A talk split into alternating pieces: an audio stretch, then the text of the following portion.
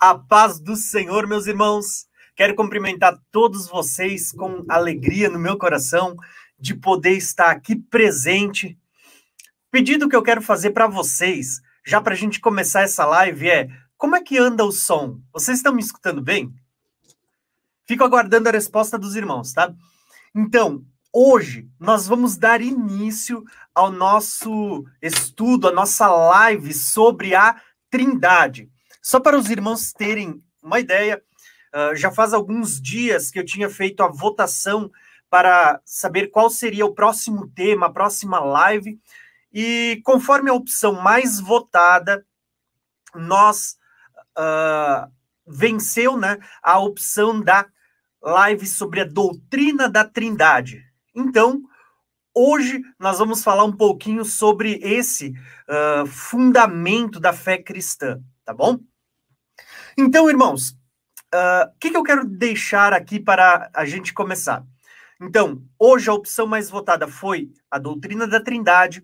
No final dessa live, eu vou disponibilizar uma nova votação com vários assuntos novamente para vocês escolherem. Se vocês tiverem alguma coisa que vocês gostariam que fosse abordada na próxima live, pode deixar aqui nos comentários que Hoje, no final da noite, a gente vai disponibilizar uma nova votação para o próximo tema, tá bom? Então, irmãos, vamos lá, vamos começar com esse assunto que é maravilhoso. E desde já, irmãos, eu quero anunciar o seguinte, tá?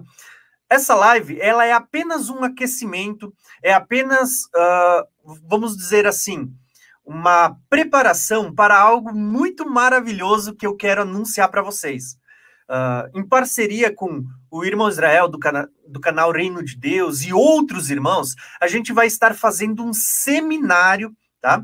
Se você entrar ali na aba da comunidade do meu canal, no canal dos outros irmãos, vocês vão ver que a gente está anunciando um seminário sobre a Trindade, aonde vai ser abordado de uma forma bem profunda, falando não só uh, do, do contexto, não só da doutrina, mas falando da parte histórica, falando de como os próprios judeus criam no Velho Testamento. Então tem um seminário vindo por aí com bastante conteúdo, tá bom? Então, bora lá para o nosso estudo de hoje, onde a gente vai falar sobre a Trindade, sobre a doutrina da Trindade, tá bom? Então, espero que vocês gostem bastante. No final dessa live, nós vamos ter uh, esse PDF que eu estou colocando aqui disponibilizado no link dos comentários para você poder estar baixando e compartilhando com quem você quiser, tá bom, irmãos? Então, espero que vocês gostem deste conteúdo. Vamos lá, então. O tema de hoje ele é a doutrina da Trindade. O que eu quero compartilhar com vocês, irmãos, é o seguinte. Quero compartilhar com vocês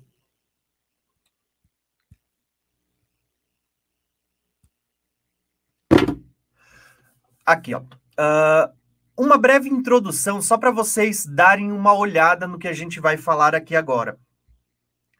Quando a gente fala da doutrina da Trindade, nós vamos perceber que tem um, uma música que eu gosto muito, que é a música do Preto no Branco, que ela diz assim, ó, do crente ao ateu, ninguém explica Deus. Tá? Então, a gente tentar entender quem é Deus, nós vamos ver que às vezes pode ser que a gente fale no meio do caminho se a gente quiser explicar tudo acerca de Deus, tá? Mas ainda assim, nós vamos ver que é possível sim nós entendermos um pouquinho de quem Deus é, tá? Então, o que eu queria destacar aqui para vocês é justamente uma introdução, tá? Um, uma música que eu gosto bastante para vocês meditarem, tá? Do crente ao ateu, ninguém explica Deus. A verdade é que Deus está acima de todo o nosso entendimento e intelecto. Ele vai além das explicações humanas, tá? Porém, existe uma parte de Deus, de quem Deus é, que ele se revela nas Escrituras. Desde Gênesis até Apocalipse, nós temos uma revelação de quem Deus é. E é essa fração da revelação de Deus que nós vamos explorar hoje ao tratar da doutrina da Trindade. tá bom? Então, não é o meu propósito querer ensinar tudo ou dizer que você vai sair sabendo de tudo aqui, mas com certeza você vai ter aqui uma doutrina sistemática para você entender bastante sobre esse assunto. Tá bom? Então vamos lá. Sem pulando essa introdução, eu creio que agora a gente tem bastante coisa para conversar nessa live.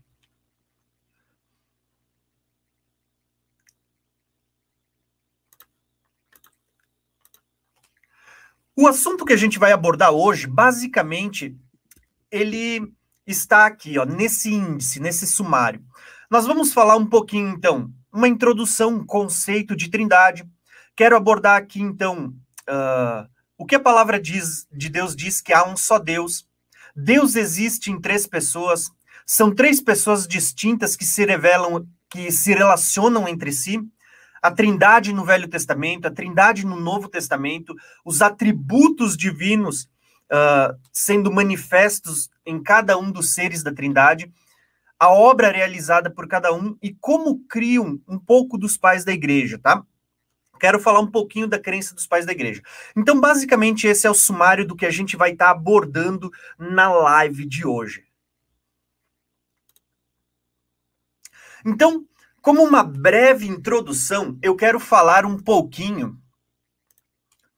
Como uma breve introdução, irmãos, eu quero falar um pouquinho sobre as diferentes interpretações que existem hoje acerca de Deus, acerca da divindade, de quem é o Pai. Tá? De quem é o Filho, de quem é o Espírito Santo, como muitas, uh, muitos destes ramos dentro da igreja hoje crê acerca da, da, da divindade do Pai. Então, hoje, a religião cristã, ela é uma das três maiores religiões do mundo que são declaradas como monoteístas. O que é uma religião monoteísta? Crê num único Deus. Existe apenas um Deus. As outras religiões, na sua grande maioria, elas são politeístas, elas têm vários deuses.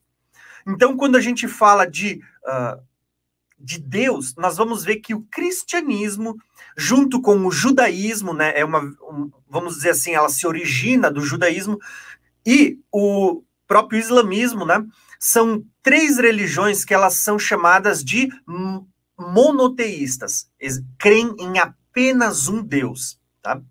Porém, quando a gente fala do cristianismo, aí surge aquelas grandes perguntas.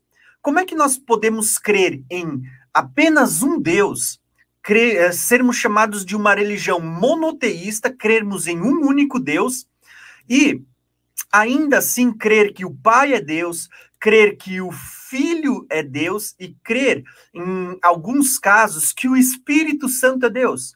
Se nós somos monoteístas, somos uma religião que crê em apenas um Deus, fica a pergunta: o Pai é Deus? O Filho é Deus? O Espírito Santo é Deus? O que vocês entendem? Amém, irmãos? Então, olha só, eu quero trazer aqui para a tela, uh, eu vou minimizar minha tela, eu quero trazer aqui para a tela para a gente falar um pouquinho sobre as diferentes interpretações que a gente tem no meio cristão sobre como se enxerga a, a divindade, como se crê na divindade hoje. Então, nós temos aqui, ó, uh, seis linhas de interpretação, seis uh, formas de pensar e de enxergar uh, como Deus é. Então eu vou destacar aqui algumas delas. A primeira delas, eu quero falar de uma forma bem breve e resumida do unitarismo. O que, que é o unitarismo, irmãos? Unitarismo. Unitarismo é aquela crença né, que o Pai é Deus e que Jesus seria uma espécie de o filho mais velho. Ele foi gerado, ele foi criado, porém, nesta visão unitarista, o filho não seria Deus igual ao Pai. Só para vocês terem uma ideia, eu deixei uma observação aqui. O unitarismo ele teve a sua origem com o arianismo e foi combatido e considerado como uma seita, tá? Então, Vou falar disso no decorrer da, da nossa live sobre o arianismo. Para vocês terem uma ideia, o que é unitarismo? Crer em um Deus, ou seja, uma pessoa só. Dentro do unitarismo, existem algumas pessoas que uh, tentam afirmar que o filho também é Deus, ou o filho seria uma espécie de Deus menor. Só que, irmãos, nós precisamos entender: unitarismo, o nome ele vai declarar, crê em apenas um Deus. Só que eles negam a divindade do filho. O filho seria uma geração do pai, alguém que foi criado pelo pai, não sendo Deus. Dentro do unitarismo, existem até algumas pessoas que vão tentar uh, disseminar o entendimento de que não, o filho seria um Deus. Só que a partir do momento que você assume que o filho é um Deus, você sai do unitarismo e vai para o binitarianismo. Ou biteísmo. Vamos falar do biteísmo, depois a gente fala do binitarianismo. O biteísmo, tá? O que, que é o biteísmo? O biteísmo é a crença em dois deuses. O Pai é Deus e o Filho é Deus. E o Espírito Santo é Deus? Não. No biteísmo, o, o Espírito Santo ele é apenas uma força ativa. Ele defendem né, que a crença de Deus, uh, muitos dentro do biteísmo vão crer que existe um Deus maior, o Pai, e vão crer em um Deus menor, o Filho. Então, enquanto o unitarismo, uh, na sua essência, fala de um Deus, uma pessoa, nós vamos ver que o biteísmo vai falar de dois deuses. Só para os irmãos terem uma ideia, essa ideia do biteísmo uh, basicamente vai falar de dois deuses. Alguns vão dizer que o pai é maior e o filho é uma espécie de um deus menor. Bom, Uh, dentro, nós já vamos. Uh, a minha ideia hoje é, é, trazer um conceito bíblico, então a gente vai explorar bastante as escrituras. Isso aqui é apenas uma introdução só para vocês entenderem e conhecerem um pouquinho dos nomes que são dados às vertentes de crença acerca desse assunto que a gente vai tratar hoje, tá? Mas dentro do biteísmo, nós temos aqueles que vão ver o pai e o filho como sendo dois deuses diferentes. E há aqueles que interpretam que o pai é um deus maior e o filho um deus menor.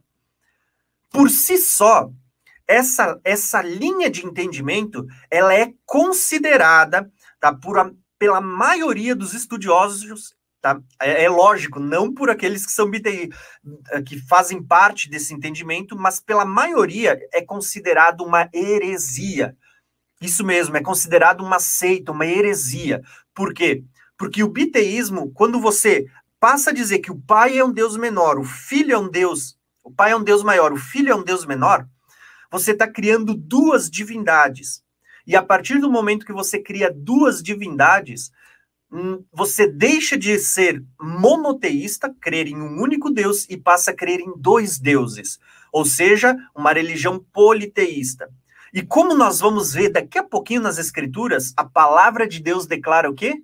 Que existe apenas um Deus. Um único Deus. Nós vamos ver pela palavra de Deus que só existe um Deus. Então, essa segunda opção, o biteísmo, que crê em dois deuses, o Pai, um Deus maior, o Filho, um Deus menor, é uma heresia. Ele é combatido pelas próprias escrituras, tá? Quando a palavra de Deus vai falar que existe apenas um Deus. E a gente já vai ver isso. A terceira linha de, de pensamento, de entendimento que nós vamos ver aqui do lado, ainda aqui nessa linha de cima, vocês vão ver que é o triteísmo. O que, que é o triteísmo? Ó, unitarismo é a crença de um único Deus o biteísmo, a crença de dois deuses, alguns vão dizer que o pai é maior e o filho é um deus menor. E o triteísmo seria o quê? O entendimento de que existem três deuses. Nesta linha de entendimento, o Espírito Santo também é visto como Deus, porém um Deus separado em essência do Pai e do Filho. Então, quando a gente fala desse triteísmo, por si só, irmãos, eu quero dizer, a própria palavra de Deus, a gente não precisa nem gastar tempo, porque a própria palavra refuta esse entendimento de três deuses, quando ela vai dizer para nós que há um único Deus. Quando o próprio Deus declara: Não terás outro Deus além de mim, ou seja, um único Deus. Não existem dois, não existem três. Então, quando a gente olha para essas primeiras três visões acerca de, de quem é Deus, nós vamos ver que essas três primeiras interpretações, elas foram taxadas como heresia. Tá? Elas são. A gente não precisa nem gastar muito tempo nesse entendimento, porque vocês vão ver que a primeira, o unitarismo, foi uma, foi origem, né, foi, foi criada, ela é uma vertente do arianismo, que desde o princípio já era taxado como heresia, já foi combatido pelos pais da igreja como uma heresia. O biteísmo e o triteísmo criam dois ou três deuses. Por si só, a palavra de Deus já uh, desmantela esse entendimento. Agora, irmãos, o que, que eu quero começar a, a falar para vocês um pouquinho?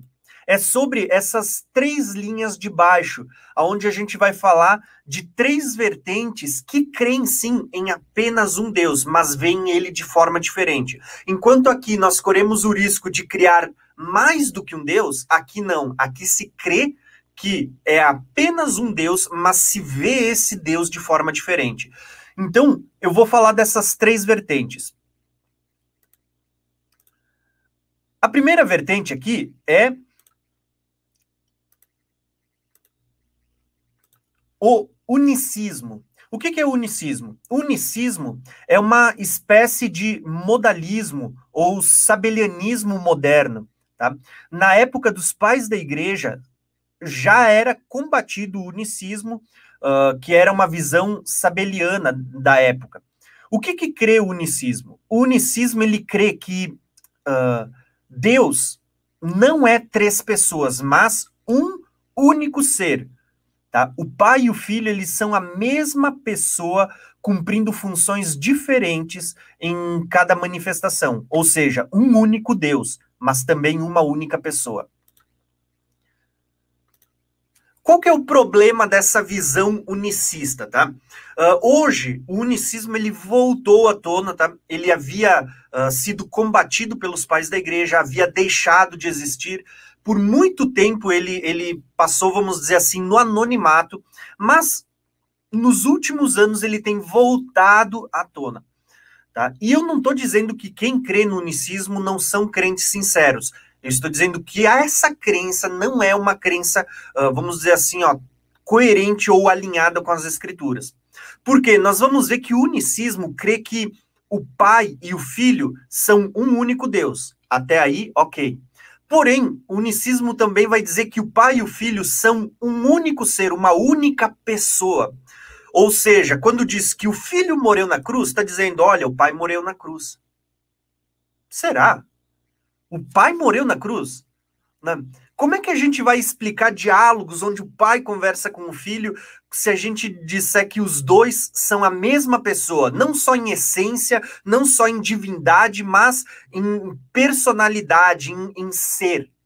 Entende? Nós já vamos entender. Se isso aqui talvez agora não ficou muito claro, vocês já vão entender daqui a pouco quando a gente começar a falar mostrando os textos bíblicos para vocês. Mas é justamente essa questão. Um, um dos exemplos que vocês vão começar a se questionar para quem crê no unicismo é: poxa, se você vai crer que o pai e o filho são a mesma pessoa Uh, não apenas em essência, em divindade, em substância, mas também em personalidade, em ser. Então nós vamos ver que o, o, quem morreu na cruz foi o próprio Pai.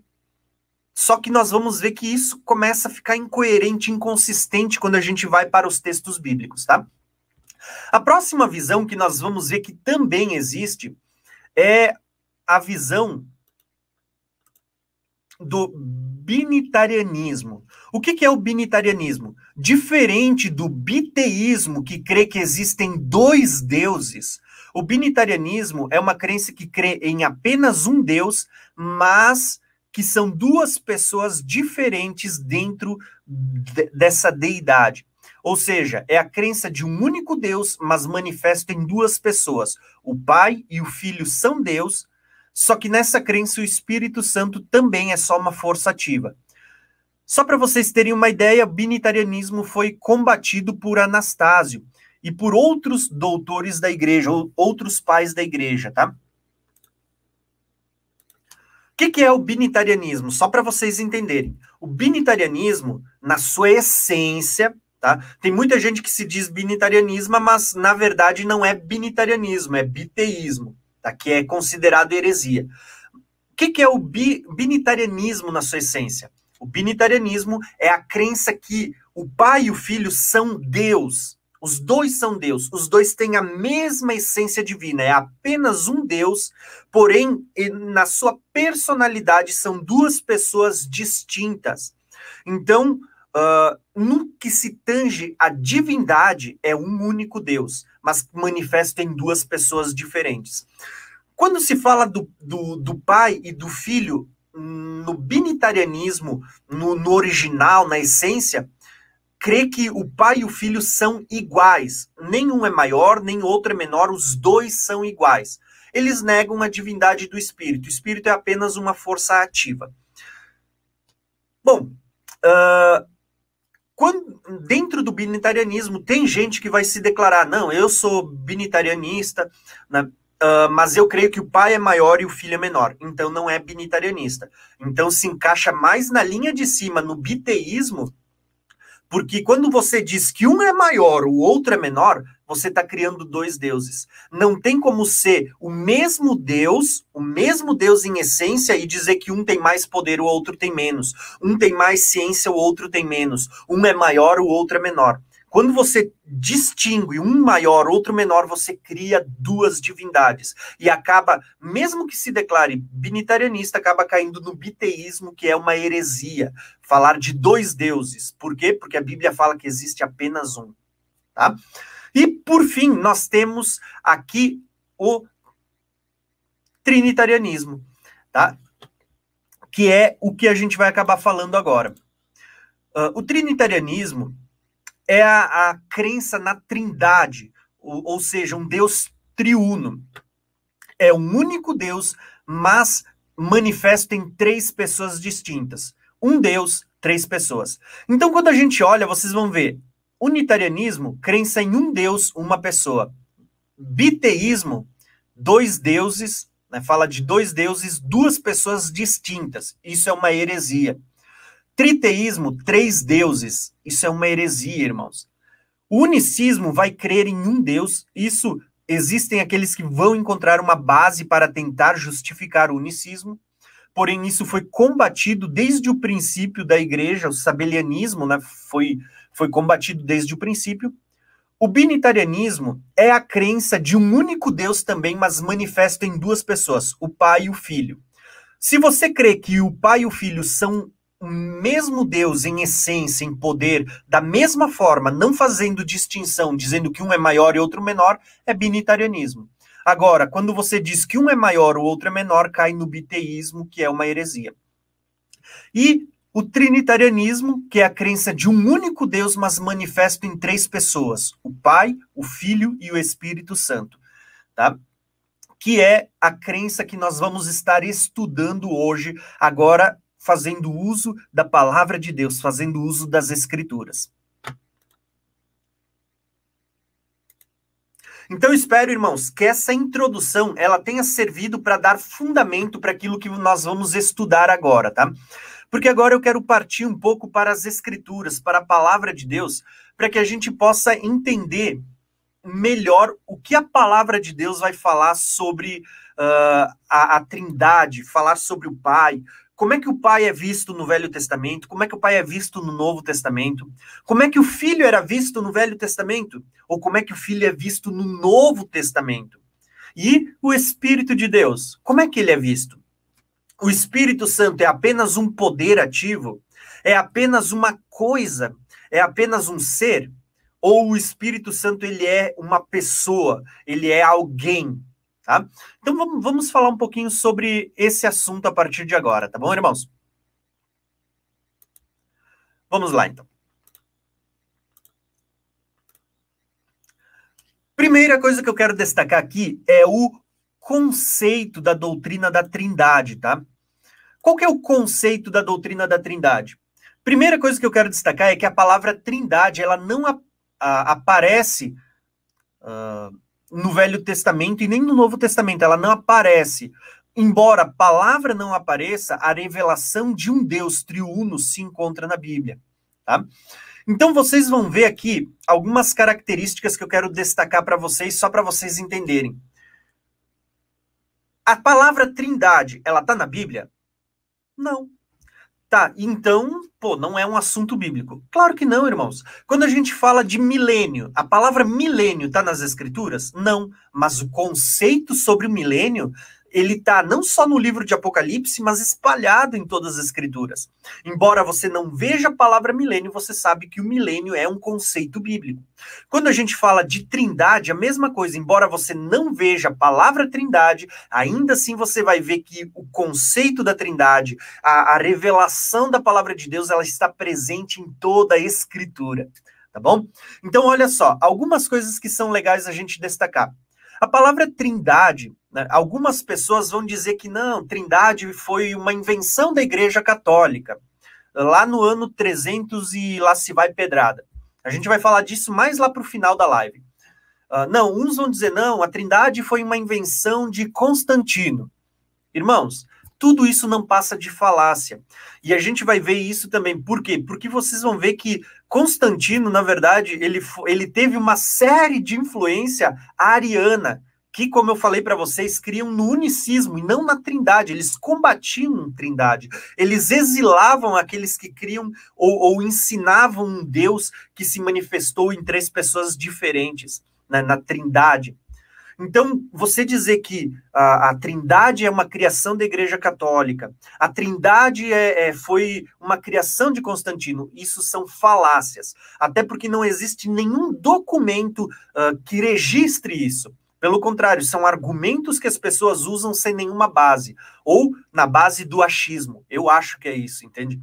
Então, vamos ver. A palavra Trindade embora o conceito, a palavra não exista, né, uh, o conceito sempre teve presente nas escrituras, mas a palavra ela vai passar a ser utilizada a partir de Tertuliano no ano 212, 213. Tertuliano, ele vai usar no latim a palavra que para nós foi traduzido como trindade, ele vai usar uma palavra que é trinitas para definir o conceito de trindade, ou seja, um único Deus, mas que se manifestava em três pessoas distintas, no Pai, no Filho e no Espírito. A partir de Tertuliano, que é ali por volta de, do ano 211, 212, os, os pais da igreja antes já criam e já ensinavam isso, a gente vai ver daqui a pouquinho, tá? Tertuliano ele vai ser um dos primeiros a usar esse termo, a criar esse termo para definir a ideia daquilo que a palavra de Deus escreve, né, e ensina. Então, a partir de Tertuliano, lá pelo uh, uh, ano 300 e pouco, nós vamos ter o Concílio de Nicéia. O que, que, foi o Concílio de Nicéia? Foi um período onde a igreja se reuniu, e nós vamos ver que houve dois concílios nessa época. Foi um concílio onde uh, a igreja se reuniu para começar a, a estruturar a ideia que eles já tinham, que já ensinavam, mas para definir a crença e para combater muitas heresias uh, arianas, muitas heresias que estavam sendo uh, ensinadas. O sabelianismo, o arianismo, muitas heresias que vinham sendo ensinadas. Então, houve ali um concílio com muitos pais da igreja, muitos teólogos da época, Tá? Não tem a ver com Constantino, ah, Constantino criou, ah, foi a Igreja Católica. Não. Foram muitos estudiosos da palavra de Deus que se reuniram para uh, expor as Escrituras e meditarem junto na palavra de Deus. E olha só como é legal a gente ver quando existem grupos estudando a palavra de Deus e a gente vê que a revelação ela não está apenas em uma pessoa, mas como Deus ele se revela a, através do corpo. Né? Então nós vamos ver que a partir daí uh, vai surgir o credo de Atanásio, tá? que ficou como sendo, sendo o principal conceito que define a doutrina da trindade. Qual é esse credo, irmãos? Eu vou destacar aqui só para vocês darem uma olhada, tá? O credo de Atanásio, ele basicamente diz o seguinte: nós adoramos um Deus em trindade. Perceba que é um Deus, não são três deuses. Adoramos um Deus em trindade e a trindade em unidade, ou seja, é um Deus trino e unido, único. tá? Sem confundir as pessoas, são três pessoas diferentes e sem separar a substância, uma só substância, três pessoas. Então esse é o credo de Atanásio. Se depois você quiser, lembra que vocês vão poder baixar esse PDF, ler com mais calma, procurar meditar e entender melhor o que a gente está falando. Se para algumas pessoas talvez não está claro agora, no decorrer dessa live vocês vão entender melhor o conceito da Trindade, tá? O conceito da Trindade basicamente vai dizer o quê? Que cada uma das três pessoas da Trindade é Deus, sendo iguais em autoridade, em glória, em poder. Cada uma é igual à outra, merecendo o mesmo culto, a mesma devoção, a mesma confissão de fé. Só para vocês terem ideia, quando a gente fala de trindade, nós precisamos entender que não é triteísmo, não são três deuses. É um único Deus, mas que se manifestou em três pessoas distintas. Quando a gente fala de trindade, nós estamos falando que a essência divina, a essência da divindade é a mesma para os três. Porém, a, a pessoalidade, né, a, a, a pessoa ela é dividida em três pessoas diferentes. Então, são em personalidade são três, em divindade um só. Então, esse é o mistério da trindade, tá? Então, é isso que a gente vai falar agora.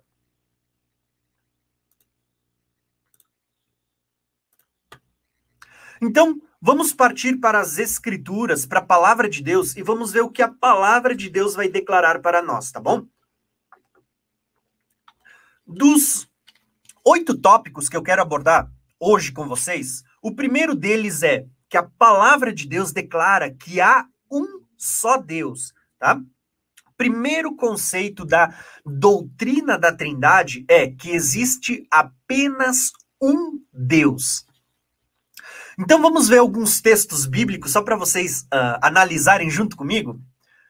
Primeiro texto que eu quero destacar para vocês, Êxodo 20, Êxodo 20 vai dizer assim, ó, Deus falando, ó, eu sou o Senhor teu Deus, que te tirei da terra do Egito, da casa de servidão.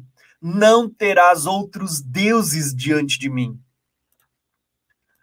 Perceberam como Deus está se revelando? Deus se revela ao povo, Deus se revela a Moisés dizendo: Olha, eu sou Deus que tirei vocês do Egito, não terás outros deuses. Deus está aqui declarando ele está fechando as portas para o politeísmo, né, para a crença em vários deuses. Deus tirou o povo do Egito. Lembra que no Egito eles tinham deuses para tudo.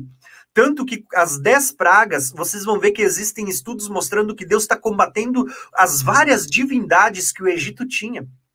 Então, quando Deus tira o povo de uma cultura politeísta com muitos deuses, a primeira coisa que Deus vai declarar eu sou o único Deus, não terás outros deuses. Eu sou o Deus que tirei vocês do Egito. Então, vocês têm que entender, eu sou o único. Vocês não vão ter outros deuses diante de mim, tá? Então, Deus está declarando que no nosso coração, no coração do povo de Deus, na velha aliança, na nova aliança, só há espaço para um Deus, o próprio Deus, ele declara, se eu não me engano, lá por Isaías, ele vai dizer assim, ó, que ele não divide a sua glória com ninguém.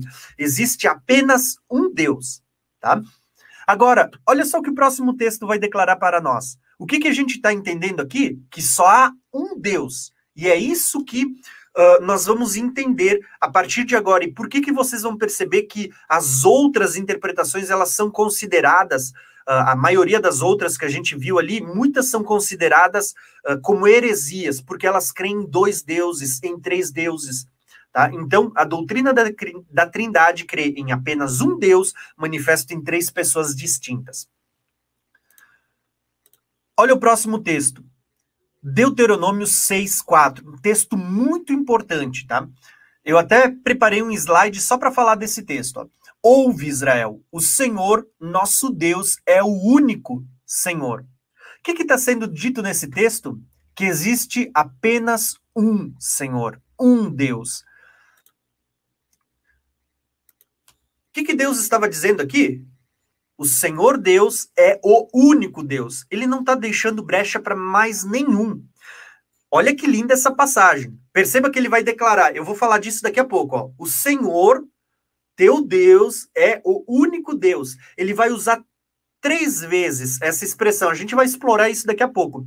Mas Deus que se manifesta, ele é citado trino, né? Três vezes ele está dizendo que ele é o único. Pegaram?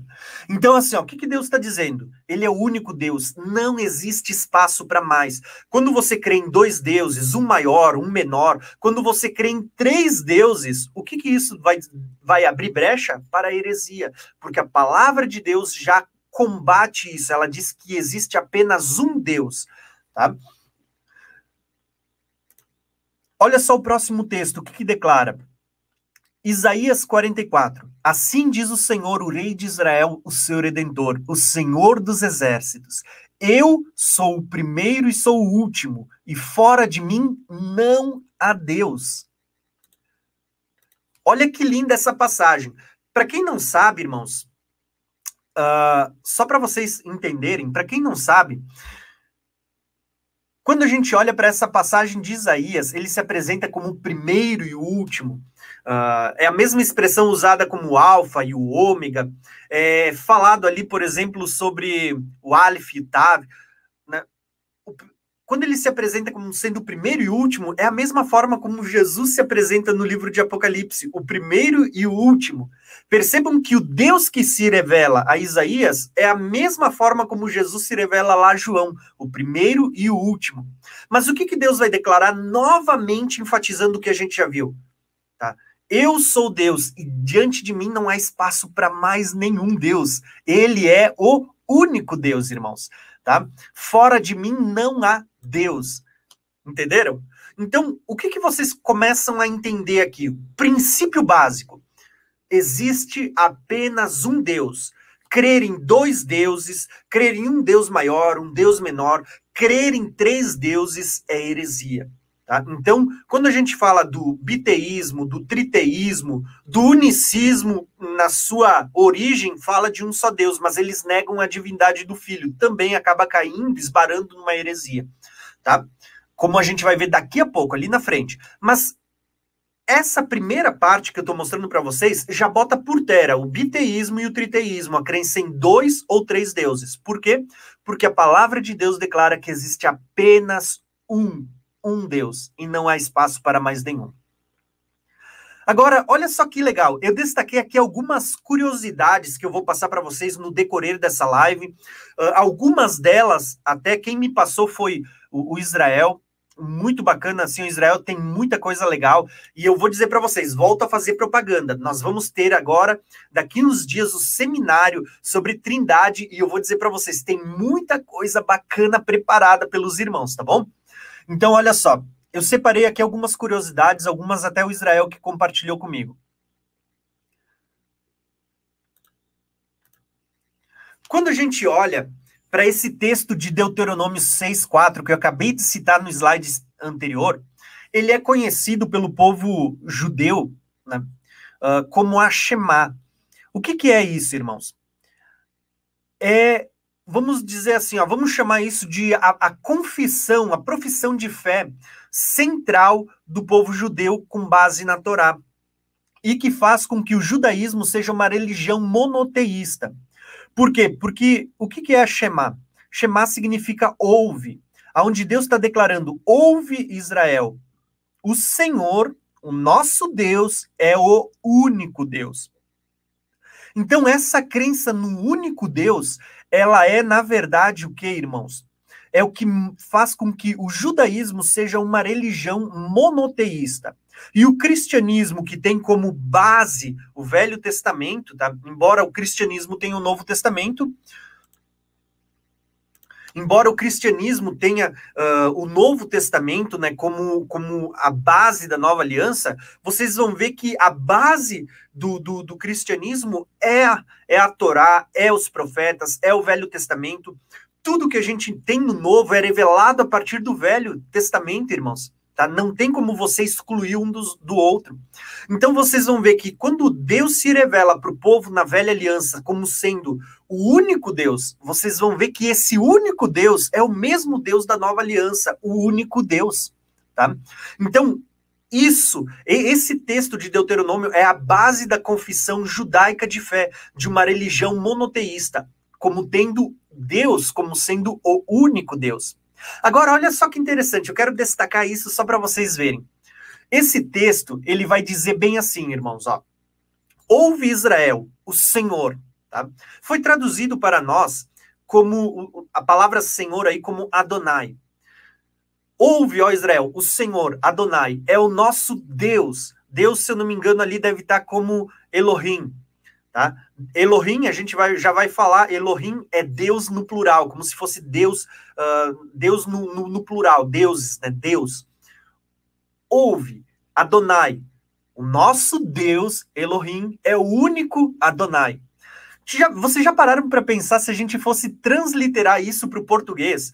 E, e, em vez de você dizer Adonai, né, que Adonai a gente sabe que, que é uma palavra que em muitos lugares foi colocado para substituir o nome como Deus se apresenta, Yud He Vav He. Tá? O Adonai, se vocês lembrarem, vocês vão ver ali que o, existe existe um entendimento de que o povo não deveria declarar o nome de Deus em vão. Então, muitas vezes eles levaram isso tão ao pé da letra que às vezes até na, no transcrever os manuscritos, eles substituíram o nome de Deus e o de Revavre por Adonai, porque Adonai é o, o significa Senhor. Agora, se você fosse colocar Deus ali, é como se esse texto tivesse sido escrito da seguinte forma: Ouve, ó Israel, o Deus Olha só, o Deus, nosso Deus, é o único Deus. Perceberam que está sendo dito três vezes, falando de um único Deus, mas citando de uma forma trina? Por que, que eu quero. Eu comento isso com vocês? Porque isso é maravilhoso, isso é muita revelação, irmãos. Tá? Ó, o mesmo Deus que está dizendo que ele é o único Deus, ele é apresentado como Elohim no plural e citado de uma forma trina ouve, ó Israel, o teu Deus, né? Adonai, que é Senhor, mas em muitos lugares, mas a gente sabe que Adonai veio muitas vezes foi uh, foi colocado no lugar de Yud-He, O Senhor, o, o Deus, ouve ó Israel, Deus é o teu Deus. Deus, o teu Deus, é o único Deus. Já pararam para pensar? O único Deus sendo manifesto de uma forma trina, sendo que ali no meio você tem a palavra Elohim, que é Deus no plural. Tá? Então, um único Deus manifesto de uma forma trina. Isso, isso é muita coisa, isso é muita revelação, tá? E eu sei que assim, ó, eu vi que o Israel colocou aqui algo bem bacana, vocês vão ver que isso vai ser manifestado nas escrituras muitas vezes. A, a palavra de Deus ela tem muita revelação, não só no Novo Testamento, mas no Velho Testamento. Para quem entende que Deus ele vai se revelar uh, um Deus trino ou a base da Trindade é o Novo Testamento, eu vou dizer para vocês, irmãos, existe muita revelação vinda do Velho Testamento para a gente entender isso, tá?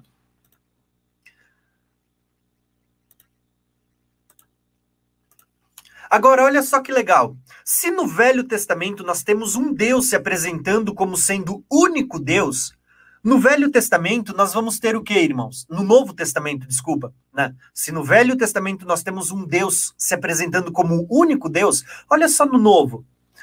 No Novo Testamento, nós vamos ver em João: eu e o Pai somos um. Perceba que eles estão se apresentando como um Deus. São duas pessoas distintas em, em pessoalidade, uh, em, em características, né, em, em muitas coisas, mas apresentando-se como um único ser, uma, uni, uma única divindade. Olha só que lindo esse outro texto aqui que a gente vai ver, ó. Ah, quanto ao comer alimentos sacrificados a ídolos, sabemos que o ídolo por si mesmo nada é no mundo e que e que não há a não ser um só Deus. O que que Paulo estava dizendo aos Coríntios? Vocês estão achando que existem vários ídolos? Os ídolos nada são, tá? Nada é no mundo a não ser um só Deus. Existe um só Deus. O Novo Testamento vai fazer muitas vezes essa declaração, que existe apenas um Deus. Tiago, olha só que declaração linda. Tiago vai dizer: Tu crês que há um só Deus? Fazes bem. Também os demônios creem e estremecem. Entenderam, irmãos? Olha só que lindo. Se no Velho Testamento nós vamos ver o próprio Deus se apresentando como sendo o único Deus, além dele não há outro. Ouve, ó Israel, o Senhor teu Deus é o único Deus. Não há outro, não há espaço para mais nenhum Deus. Quando a gente vem para o Novo Testamento, vocês vão ver agora Jesus dizendo: Olha, eu e o Pai somos um, só existe um Deus. Nós vamos ver uh, Paulo declarando: uh, a comida sacrificada aos ídolos nesse mundo não é nada, porque existe só um Deus. Tiago vai falar: você crê que existe só um Deus? Faz bem. Até os demônios creem que só tem um Deus. Irmão, se até no mundo espiritual eh, os demônios entendem e sabem que existe um só Deus, quem é a gente para dizer que existem dois deuses, para dizer que existem Deus maior, Deus menor, para dizer que existem três deuses? A palavra de Deus declara há um só Deus. E esse entendimento ele está tanto no Velho como no Novo Testamento, tá bom? Agora olha só. Segundo ponto que eu quero abordar com vocês é o que se nós entendemos que existe um único Deus, nós precisamos entender agora a diferença da pessoalidade. Porque se existe um só Deus, esse Deus, ele existe e se manifesta em três pessoas distintas.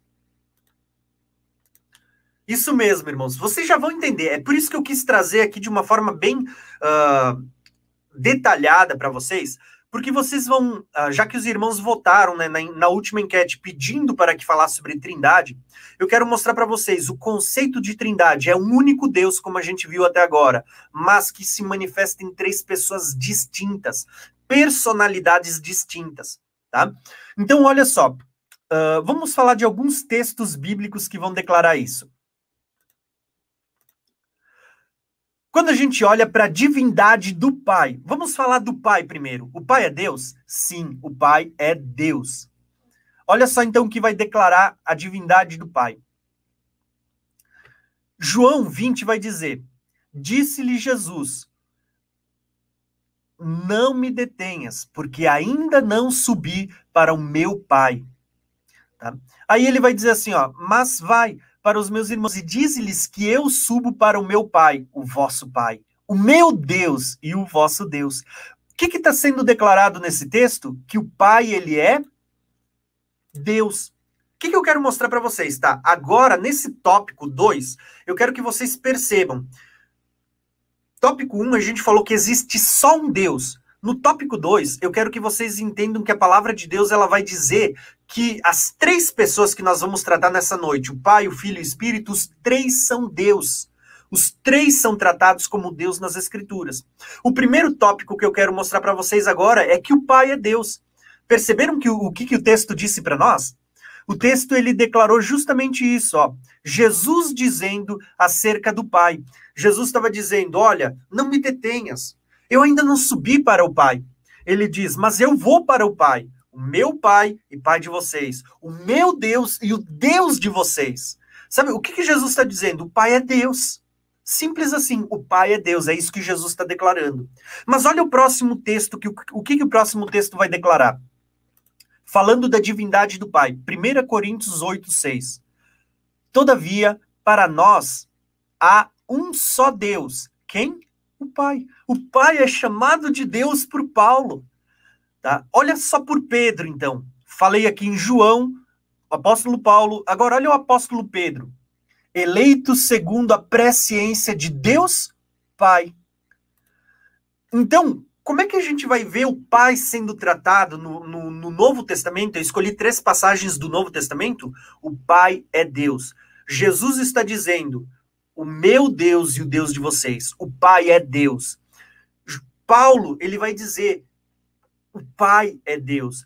Pedro vai dizer, o Pai é Deus. Então, nós vamos ver que a palavra de Deus, no Velho Testamento isso é muito claro, mas nós vamos ver que o próprio o Novo Testamento vai mostrar a divindade do Pai. Essa primeira parte é fácil, porque todo mundo entende dessa forma. Agora vamos tentar entender isso vendo não só a divindade do Pai, tá? Vamos ver como isso é manifesto na divindade do Filho e do Espírito Santo também, como os três são chamados de Deus. Quando a gente vai falar da divindade do Filho, isso, o Filho é chamado de Deus. Olha só que lindo isso, ó. No princípio era o Verbo. Quem que é o Verbo? É o Cristo, a palavra de Deus encarnada. Então, no princípio era o Verbo. O Verbo estava com Deus e o Verbo era Deus. Agora, olha o próximo texto. João, ninguém jamais viu a Deus, mas o Deus unigênito, tá? Que está junto do Pai, é quem o revelou. Percebam que o Filho é chamado de Deus, o Verbo era Deus, o Deus unigênito. Olha aqui em João, eu e o Pai somos um. Se o Pai é Deus, o que, que Jesus é? É Deus. Olha só em João 20. E Tomé respondeu e disse: Senhor meu e Deus meu. E disse Jesus: Por que me vistes, Tomé, agora, agora crês? Tá? Bem-aventurado aqueles que não me viram, mas creram.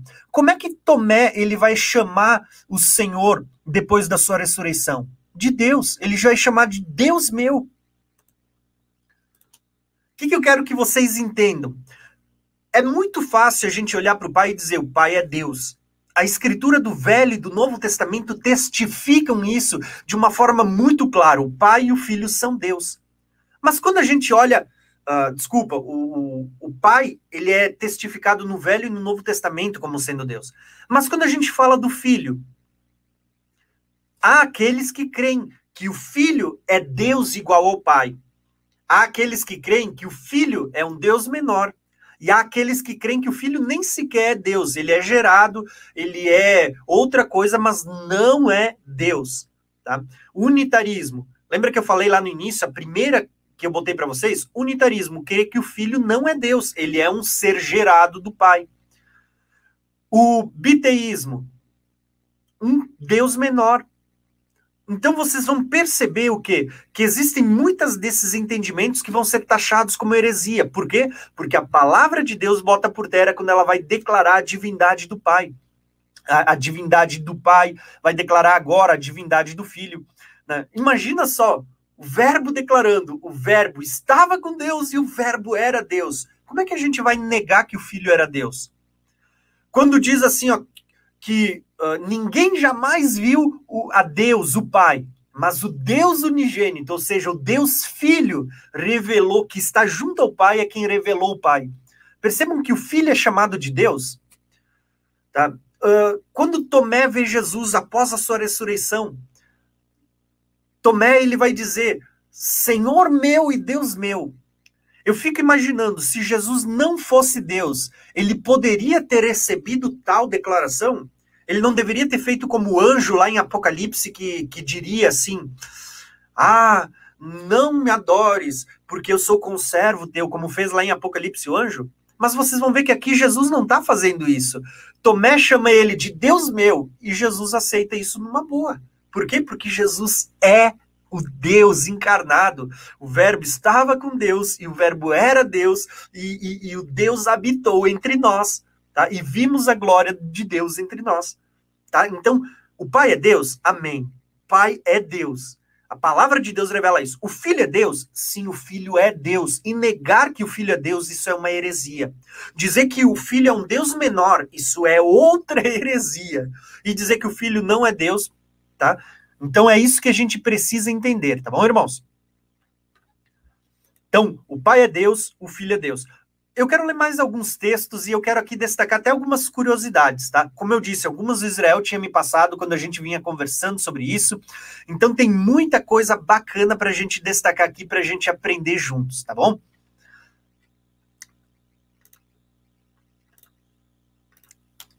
Olha só, essa, essa foi uma declaração aqui bem bacana e eu vou dizer para vocês. Isso eu vou passar bem por cima porque vocês vão ver uh, coisas iguais a essa e muito mais uh, no nosso seminário da Trindade. Então tem coisa muito bacana, tá?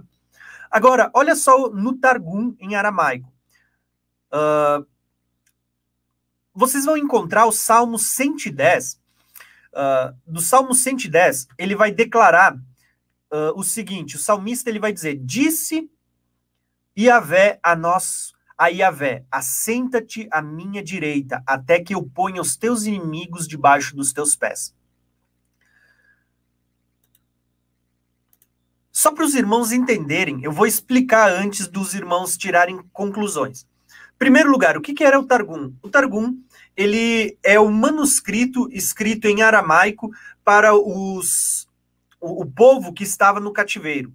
Então, eles escreveram, porque a gente precisa lembrar que o hebraico, ele era, ele era uma língua, vamos dizer assim, ó, mais top da época. Ele era usado pelo povo, mas mais pelos sacerdotes, pelos escribas, pelos fariseus. O povão mesmo, uh, muitas vezes eles entendiam ou conseguiam ler muito mais fácil o quê? O aramaico. O aramaico era, vamos dizer assim, em termos populares, a língua do povão. Então, quando a gente pega o Targum, quando a gente pega a Peshita, vocês vão ver que são uh, as escrituras transliteradas na linguagem aramaica. Então, você tem aqui um Targum, uh, que seria uma espécie de Torá do Velho Testamento ali, escrito no aramaico para o povo. Só que vocês vão ver que hoje nas escrituras, nas bíblias que a gente tem, o Salmo 110, onde diz: Disse o Senhor ao meu Senhor, ou disse o Senhor ah, ao meu Senhor, esse salmo que diz ali: Assenta-te à minha direita até que eu ponha os teus inimigos debaixo dos teus pés. A palavra ali, uh, nas nossas Bíblias, ela é Adonai, que significa Senhor. Disse o Senhor ao Senhor: Assenta-te à minha direita. Nós sabemos que ali é uma conversa do pai com o filho dizendo para o filho: Assenta-te à minha direita até que eu ponha os meus inimigos debaixo dos teus pés. Só que essa palavra Adonai, ela foi trocada pelos maçoretas, porque no lugar de Adonai, o que, que se tinha ali? No lugar de Adonai, vocês vão ver que a palavra no original era o quê? Yud He Vav A palavra no original, ali no lugar de Adonai, era justamente, uh, vamos dizer assim, no aramaico, se eu não me engano, é, é eu não sei a pronúncia correta, eu vou dizer para mim. Eu leio tá? Eu, eu, eu, falo, eu pronuncio, mas do meu jeito, mas eu não sou especialista no hebraico, no grego, no aramaico, uh, eu sou apenas um bom estudioso, tá? Agora, o que, que eu vejo, irmãos? Vocês vão ver que no aramaico tinha ali a palavra no lugar uh, de Adonai, que está no, no, no, hebraico, Adonai, uh, vocês vão ver que no aramaico, no Targum, vocês vão encontrar a palavra Mariá, que no original era o equivalente no aramaico ao uh, hebraico do nome de Deus, Yud Revavirre. Então, quando você vê esse texto, uh, se você substituir o Adonai, disse o Senhor ao meu Senhor, disse o Senhor ao meu Senhor, assenta-te à minha direita, você substituir ali uh, por Yud Revavirre, você vai ver que está sendo dito, disse Deus a Deus, assenta-te à minha direita. O que que esse texto ele está mostrando para nós, só para vocês entenderem? O pai e o filho, o pai dizendo para o filho, senta-te à minha direita. Mas a palavra é, ali é Adonai, ou Adonai, né, que é Senhor, mas que foi trocada por, antigamente, antes de ser Adonai, era Yud Revavirre. Ou seja, disse Yud Revavirre, disse Deus, a Yud Revavirre, Deus, assenta-te à minha direita. Perceberam que no próprio Velho Testamento nós temos o, o filho aparecendo e sendo apresentado como Deus? Olha só, a gente vai ver que, como a gente viu no, no, no tópico passado, existe apenas um Deus. Terás apenas um Deus, não terás outros deuses além de mim. Diz, ouve, ó Israel, o teu Senhor, o teu Deus, é o único Deus. Não há outro, não, não existe outro além de mim. Agora, quando a gente vai ver aqui, nós vamos ver: disse Deus a Deus, assenta-te à minha direita. Olha que linda palavra. Perceberam? É um único Deus. Mas vocês vão ver que o próprio Pai e o Filho, eles são tidos por Deus. Não só no Velho, como no Novo Testamento. Mas eu quis compartilhar com vocês essa curiosidade. Até quem compartilhou comigo foi Israel. Então isso é muito bacana. Volto a declarar: se preparem para a nossa. Uh, para o nosso seminário, tá? para o nosso simpósio ali sobre Trindade. Tem muita coisa, tem muitos irmãos que vão trazer acréscimos importantíssimos sobre isso, tá? Então tem muita coisa bacana para a gente estudar acerca de Trindade e entender o que a palavra de Deus declara. Agora, olha só o próximo, mais algumas passagens que declaram sobre a divindade do Filho, tá? Se o Pai é Deus, o Filho também é Deus. Olha o que a Bíblia diz em Romanos 9,5. Deles são os patriarcas, e também deles descendem o Cristo, segundo a carne, o qual é sobre todos Deus bendito para sempre. O que, que foi dito acerca do Cristo? Ele é o que? Deus bendito para sempre. Olha só o próximo texto de Colossenses. Uh, eu vou ler só aqui, ó. Tá falando de Cristo, mas eu vou ler o versículo 9 para a gente ganhar tempo. Porque nele habita corporealmente toda a plenitude da divindade. Isso aqui, irmãos, é, é maravilhoso. Eu já vou falar sobre esse texto, tá? Então, o que, que o texto está dizendo? Que Cristo tem a plenitude da divindade. Ele é Deus. Hebreus, olha o que vai dizer. Mas a respeito do Filho diz: O teu trono, ó Deus, é para todo sempre. Prestem atenção, quando, quando o texto diz assim, ó, uh, mas a respeito do, do filho se diz, você tem que se perguntar, quem é que diz isso? Isso foi dito por alguém no Velho Testamento. Então, no Velho Testamento já estava dizendo que o filho, a, acerca do filho, o teu trono, ó Deus, olha aqui o, o filho sendo chamado de Deus, é para todo sempre, e o cetro de justiça e cetro uh, do teu reino. João, 1 João 5,20, olha o que vai dizer. E sabemos que já o Filho de Deus é vindo.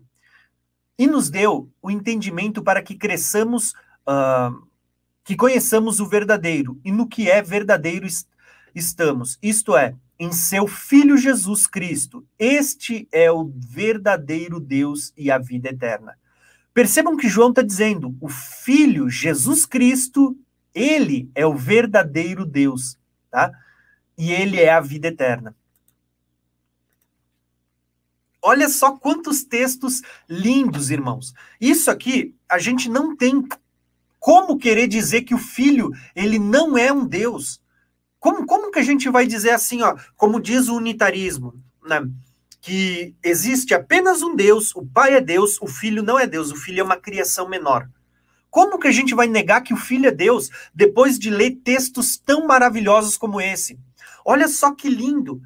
Eu, eu digo para vocês, primeiro texto que a gente leu aqui, ó, Cristo, Deus bendito. Isso está em Romanos 9,5. Colossenses 2,8. Cristo, nele habita a plenitude da divindade. Isso cai por terra não só o unitarismo, que crê que Cristo não é, não é Deus, cai por terra o, o biteísmo, que fala de dois deuses, né? mas vai dizer assim que uh, Cristo é uma espécie de um Deus menor, Pai um Deus maior, o Filho um Deus menor. Por quê? Porque Colossenses está dizendo que o Filho tem a plenitude da divindade de Deus. É, é, quer dizer, ele não tem só um pouco do poder de Deus, um pouco do conhecimento, um pouco da sabedoria. O Filho, ele tem a plenitude da divindade. É um único Deus tendo a mesma essência, o mesmo poder, tá?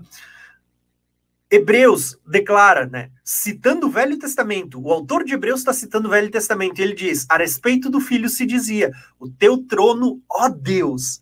Tá? João, o filho é o verdadeiro Deus. Irmãos, não tem como a gente negar a divindade do filho, tá? Quem vai negar a divindade do filho, ou quem vai diminuir a divindade do filho, tá? Isso é heresia. Isso é heresia, é você distorcer o que a palavra de Deus está declarando, tá bom?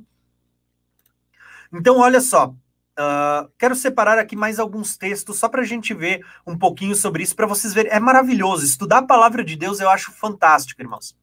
Tá? Olha só aqui, ó. É, essa aqui até eu esqueci de botar algumas da, da, da, das curiosidades que eu compartilhei aqui, foi o Israel que compartilhou comigo e eu até botei aqui a fonte, tá? Mas olha só, quando a gente fala da Peshita, assim como o Targum, a Peshita ela foi uma tradução não só do Velho, mas do Novo Testamento, tá? Uh, para a língua aramaica, para aqueles, uh, para o povo da época que entendia o aramaico, vamos dizer, para o povão, tá? E o que que tem a Peshita, tá? Uh, no Novo Testamento, lembrando que o Targum era só Velho Testamento, né? Era, era o, vamos dizer, a Torá. A Peshita ela tem uh, um compêndio do Velho e o Novo Testamento escrito em aramaico também, tá? Lembrando, só para os irmãos não confundirem, uh, só para os irmãos não confundirem, o Novo Testamento foi escrito em grego, tá? Em grego só para os irmãos não confundirem. Mas a Peshita, ela é uma versão da Bíblia, do Velho e do Novo Testamento, uh, que foi transliterada no aramaico para o povo da época. Então, quando você olha para a Peshita, para o aramaico, você vai ter ali uma ideia de como o povo lia o, o a, a, igreja primitiva, né, o povo judeu, como eles criam na época e o que eles liam quando eles liam a, a, o Velho e o Novo Testamento na língua aramaica. Então, olha só que lindo isso, porque nós vamos ter não só a versão do Velho Testamento declarando a divindade do Filho, mas nós vamos ter no Novo Testamento declarando a divindade do Filho. E olha só na língua, no aramaico, como estava declarado ali. Uh, quando a gente lê 1 Coríntios, uma carta de Paulo escrita à igreja de Corinto, no capítulo 12, falando sobre dons, falando sobre o Espírito Santo, olha só que linda essa declaração. Lembra que eu, eu falei disso no slide passado, né? Quando a gente falou do Targum, eu vou voltar aqui a falar. O nome de Deus no aramaico, tá? No hebraico, no hebraico, o nome de Deus era, era representado pela, por essas quatro letras, Yud, He, Vav, He. O nome de Deus no hebraico. Porém, no aramaico, o equivalente a Yud, He, Vav, He é o quê? Maria. Quando você vai ler o, o, essa passagem de 1 Coríntios 12, 13, na Peshita, em aramaico, você vai ver que está sendo dito que Cristo era o Maria, ou, traduzindo para nós, Yud Revaviré. Então, olha só que lindo isso. Ó. Por isso vos explico que não existe homem que fala ou que profetiza pelo Hakua Allah, ou seja, o Espírito Santo. Então, não tem homem. Né? Uh, homem que fala, senão pelo Espírito que afirma, anátema Yeshua, ou Jesus é anátema, é maldito. Por outro lado, ninguém pode dizer, né? no original, na Peshita, em aramaico, tá Maria. Ninguém pode dizer Maria Yeshua, senão pelo Kadosh, que é o Espírito Santo. Então ele está dizendo assim, ó, que ninguém pode dizer uh, que Yeshua é Deus, a não ser pelo Espírito Santo. Se você for ler nas nossas escrituras, lembrem que Maria, em aramaico, é o equivalente ao que a gente teria no hebraico uh, para Yud He ou seja, o nome de Deus. O que, que eu quero que vocês entendam aqui, só para vocês entenderem? Se você for pegar uma versão da Bíblia nos dias de hoje, você vai dizer assim, ó, uh, que ninguém pode dizer que Jesus é Senhor senão pelo Espírito de Deus. Você já deve ter lido esse texto. Assim acho que sou até mais familiar. Ninguém pode dizer que Jesus é Senhor a não ser pelo Espírito de Deus. Que Jesus é Adonai, é Senhor. Tá? As nossas Bíblias são traduzidas assim. Por quê? Porque vocês vão ver que, por causa dos maçoretas, a, a, foi muitas vezes o nome de Deus, e o de Revavir, foi substituído por Adonai, Senhor. Então, no Novo Testamento você vai ter ali nas nossas Bíblias. Ninguém pode dizer que Jesus é Senhor senão pelo Espírito Santo. Mas quando você vai para Peshita, no aramaico, você vai ver que ali a palavra não é Senhor, é Deus. Então, ninguém pode dizer que Jesus é Deus senão pelo Espírito Santo de Deus. Não é lindo isso? A palavra ali é o equivalente a Yud Revavire, Deus, o nome de Deus sendo atribuído a Jesus. Ninguém pode declarar que Jesus é Deus se não for por meio do Espírito Santo. Então, irmãos, vamos, nós vamos perceber que até a declaração da divindade do Filho, ela é entendida em nossos corações e na nossa mente por meio da revelação do Espírito Santo. E isso é, é maravilhoso, é lindo, tá?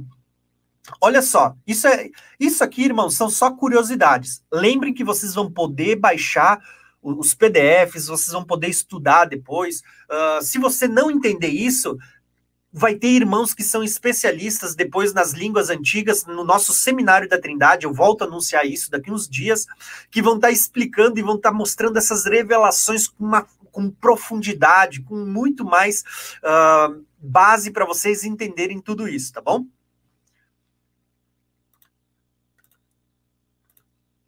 Agora, olha só. Falamos sobre a divindade do Pai. Né? Primeiro tópico: existe um só Deus. Porém, a gente vai ver que o Pai é chamado de Deus, o Filho é chamado de Deus e o Espírito Santo é o quê? É só uma essência, é só um poder? O que, que o Espírito Santo é? Vocês vão ver agora nos textos que a gente vai ler que o Espírito Santo é Deus. Ele não é só uma coisa, não é só o poder de Deus. O Espírito Santo é Deus, tá? Uh, e é isso que nós precisamos entender. Olha só o que esses textos vão declarar para nós. Primeiro texto que eu separei, Mateus. Mateus ele vai dizer assim, ó: Portanto, ide por todo mundo, uh, por todas as nações, batizando em nome do Pai, do Filho e do Espírito. Perceba que o Espírito Santo aqui ele não é tratado como uma coisa, mas como um ser. O nome no singular, mas de três pessoas diferentes. O nome no singular, mas o Pai, o Filho e o Espírito, três seres. Então, um único Deus, três pessoas distintas. Perceba que o Espírito Santo aqui é, é, tratado a mesmo pé de igualdade do Pai e do Filho, tá? Agora, se esse texto por si só não deixa claro, olha o que diz o próximo texto, Atos 5, versículo 3 e 4. Uh, ah, aqui nós temos uma conversa, tá? Naquela ocasião de Ananias e Safira. Então, Pedro, ele vai falar assim para Ananias: Por que você mentiu, uh, permitiu que Satanás enchesse seu coração para que você mentisse ao Espírito Santo? Tá? Agora, olha só o que, que ele vai declarar lá no finalzinho, ó. Você não mentiu aos homens, mas mentiu para Deus. Como é que o apóstolo Pedro ele está chamando o Espírito Santo? de um ser, de um poder, de uma coisa? Não. Ele está chamando o Espírito Santo de o próprio Deus. Tá? Então, se o Pai é Deus, o Filho é Deus, o Espírito Santo é o quê? Deus. Olha lá em Coríntios como é que um dos nomes que é dado ao Espírito Santo, Espírito de Deus, tá? Olha só como é legal. Ninguém sabe as coisas de Deus, o Pai, senão o Espírito de Deus. Veja que ele distingue o Pai do Espírito. Então, ninguém sabe as coisas do Pai, senão o seu próprio Espírito, o Espírito de Deus.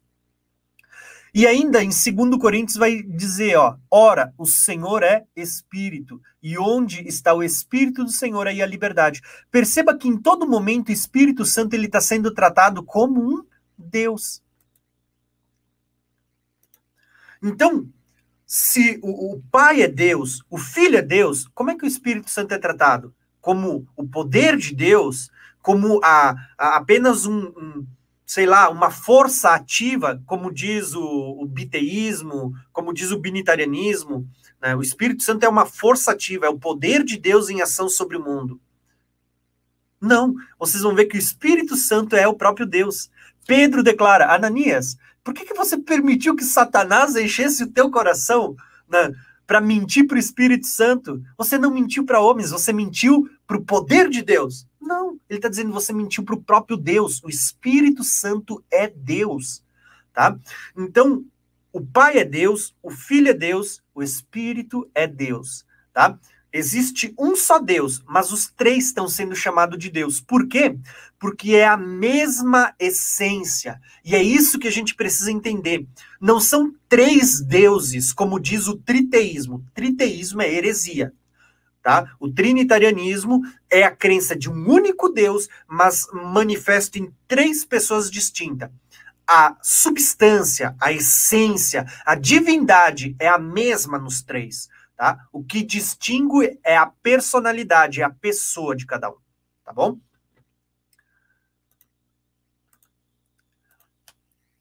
Então, agora a gente vai falar do que, irmãos? Quero que vocês prestem atenção nisso, tá? Primeiro tópico, a gente falou de um só Deus. No segundo tópico, nós falamos que o Pai, o Filho e o Espírito, os três são chamados de Deus nas Escrituras, tá? Agora, os três são três deuses? Não. Vocês vão entender isso agora, tá? Uh, são três pessoas distintas que se relacionam entre si. É um único Deus, tá? Os três são chamados de Deus, mas é um único Deus manifesto em três pessoas distintas. O que tem de diferença não é a essência, a divindade, mas a pessoalidade, a personalidade, tá? Então, olha só o que vocês vão ver agora. Vamos falar então que os três que são um único Deus, eles têm, eles se relacionam entre si, tá? Então, aqui cai por terra uh, o unicismo que diz que é um só Deus, tá? O pai é, é o, o pai e o filho são a mesma pessoa, tá? Eles são o mesmo Deus, mas não a mesma pessoa. Quando você diz que são a mesma pessoa, você está dizendo o quê? Que o pai morreu na cruz. Vai soar estranho, né?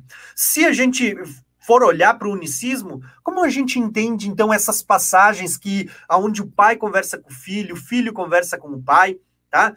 Então, poxa, né? Até agora me recordei, eu vi o, Israel aqui comentou, fez um comentário, né? O trono de Deus e do Cordeiro, tá? Eu me lembrei aqui de uma passagem que vai citar justamente. Uh, você vê os três no trono. Olha só que legal. Quando a gente vai ler o livro de Apocalipse, você vê lá João, capítulo 4, capítulo 5, você vê João tendo a visão do trono. João é levado até os céus para ver o trono de Deus. Ele vê alguém ali semelhante a, a, a, a safira, esmeralda, arco-íris, e ele vê a glória de Deus, do Deus manifesto, do Pai ali. Só que de repente, ele olha para ver, ele ouve a voz como de um leão, ele olha para ver, e quem é que ele vê assentado no trono? O Cordeiro. Existia apenas um trono, e você vê ali, ó, o, era o trono do Pai, o Cordeiro assentado, e diz o quê? Que o Cordeiro tinha sete olhos e sete chifres. E os sete olhos e os sete chifres são os sete Espíritos de Deus. Você vê a visão de um trono do Pai com o Filho sentado e o Espírito, a plenitude do Espírito, Pai, Filho e Espírito, numa única visão ali no livro de Apocalipse. Perceberam? É um só, fala de um só Deus, mas você vê a, a, a, a pessoalidade dos três ali. Um Deus, três pessoas distintas, tá? Então, vamos falar sobre isso um pouquinho agora. Quando a gente olha para o Pai, o Filho e o Espírito, vocês vão ver que uh, frequentemente nós vamos ver que os três são apresentados em meio a diálogos, a conversas. Então, olha só que lindo isso, tá, irmãos? Quando a gente lê Isaías 48, olha só o que diz ali. Vocês vão ver no discurso, se você ler atentamente, aparecendo os três: o Pai, o Filho e o Espírito. Então, olha só. Chegai-vos a mim e ouvi isto. Quem é esse mim? Faça-se essa pergunta, irmãos. Chegai-vos a mim. Quem é este que está falando aqui por meio da boca do profeta Isaías? Chegai-vos a mim, ouvi isto. Não falei em segredo desde o princípio? Desde o tempo em que aquilo que se fez, eu estava ali. E agora o Senhor Deus me enviou a mim e ao seu espírito. Quem que é esse mim que está falando aqui? É o próprio Cristo, o Filho, o Verbo que vai sim, vai encarnar no Novo Testamento. Ele já estava aparecendo no Velho Testamento. Olha aqui o Cristo falando por meio da boca de Isaías. Ele está dizendo: "Chegai-vos a mim". Eu estava ali, o Cristo, e ele vai dizer: "E agora o Senhor Deus, o Pai".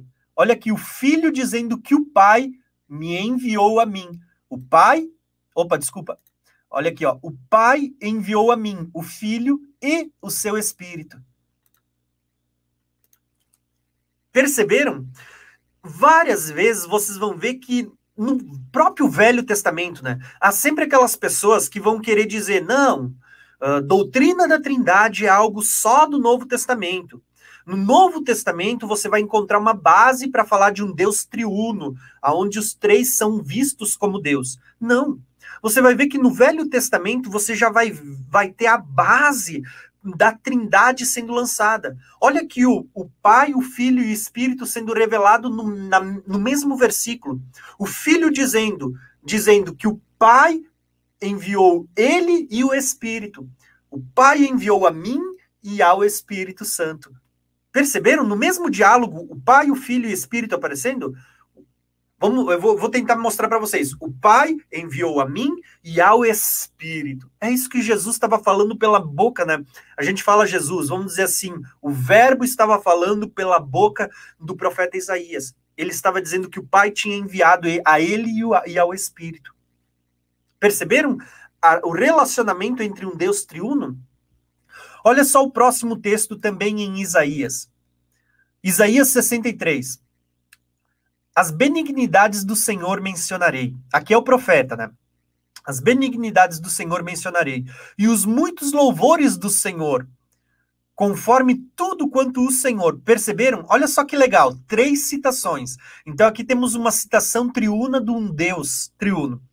Porém, lógico, aqui, tá, para não forçar o texto, eu não quero uh, usar isso como base, eu quero usar mais para baixo. Ó. Vai dizer assim, ó. Porque dizia quem é que dizia? Você tem que se perguntar. Porque dizia, certamente, eles são meu povo. Quem é que está falando eles são meu povo? É um, um dos três que a gente vai ver. Filhos que não me mentirão. Assim, ele se fez o seu salvador. Então aqui nós temos uma figura do próprio Deus, o Salvador. Agora olha só para baixo, ó. Versículo 9. Em toda angústia deles ele foi angustiado, e o anjo da sua presença o salvou. Quando fala do anjo, já não está mais falando do Deus Pai, está falando do Filho, o anjo da sua presença. Tá? Eu já vou falar sobre o anjo do Senhor, a gente vai entender isso melhor, tá? O anjo da sua presença o salvou. O anjo do Senhor aqui, o anjo da sua presença é uma figura que fala do filho. Pelo seu amor e pela sua compaixão, ele os remiu e os tomou e os conduziu todos os dias da antiguidade. Mas eles foram rebeldes e contristaram o seu Espírito Santo. Tá? Uh, por isso lhes tornou em inimigo e ele mesmo pelejou contra eles. Percebam, quem é que está conversando dizendo, olha, uh, eles são meu povo, esse meu, quem está falando? É o próprio Deus. Agora, ele vai falar do anjo da presença. Quem que é? O Cristo. Agora, ele vai falar sobre o Espírito Santo, que, que foi contristado por causa da rebeldia do povo. Perceberam? Pai, o anjo, o filho e o Espírito. Novamente, nós temos aqui as três pessoas se relacionando dentro do mesmo contexto. Então, Uh, isso é muito frequente em todo, em todas as escrituras. Vocês vão ver a presença do Pai, do Filho e do Espírito Santo aparecendo. Às vezes é lógico, numa leitura rápida a gente passa e nem percebe esses detalhes, tá? Mas vocês vão perceber que existe um, um relacionamento, uma, um aparecimento justamente Uh, onde o Pai, o Filho e o Espírito estão sendo apresentados em diversos textos, só que separadamente.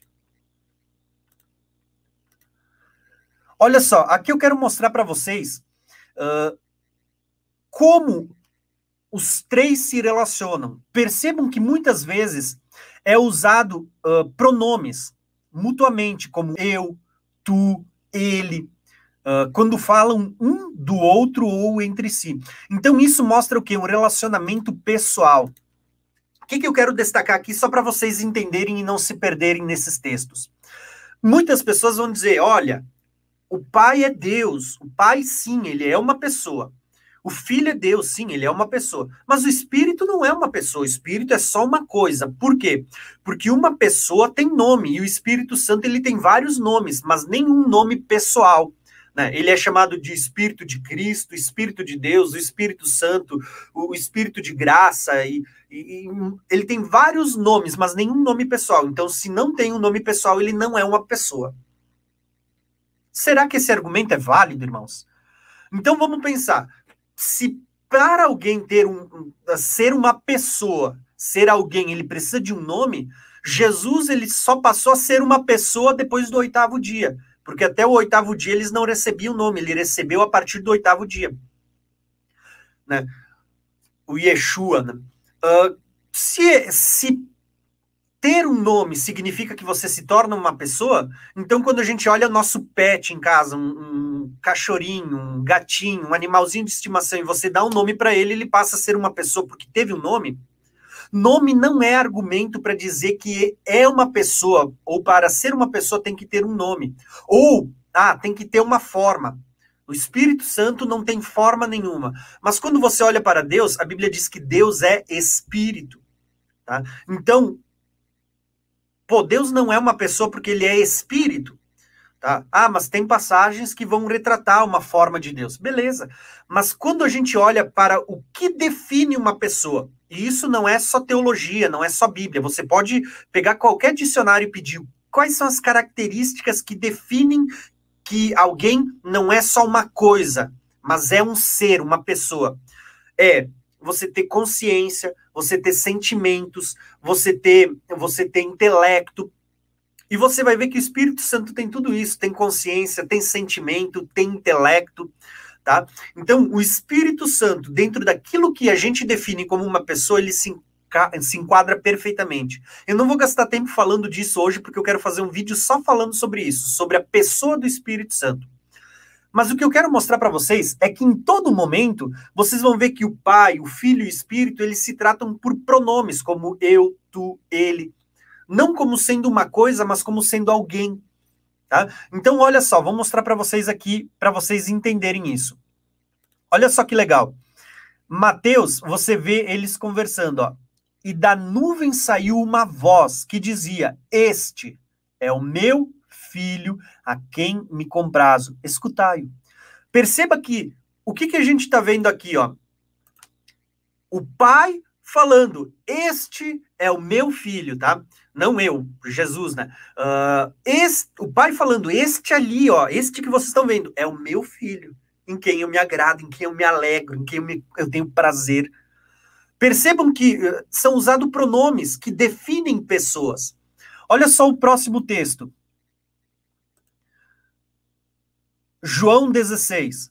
Mas quando vier aquele Espírito da Verdade, ele vos guiará uh, em todo o caminho porque não falará de si. Percebam que os pronomes ele, si, uh, todos eles são pessoais. Ó. Ele me glorificará, porque há de receber do que é meu e vou-lo há de anunciar. Tudo quanto o Pai tem é meu. Tá? Aí ele vai dizer, ó, por isso vos disse que há de receber do que é meu e vou-lo há de anunciar.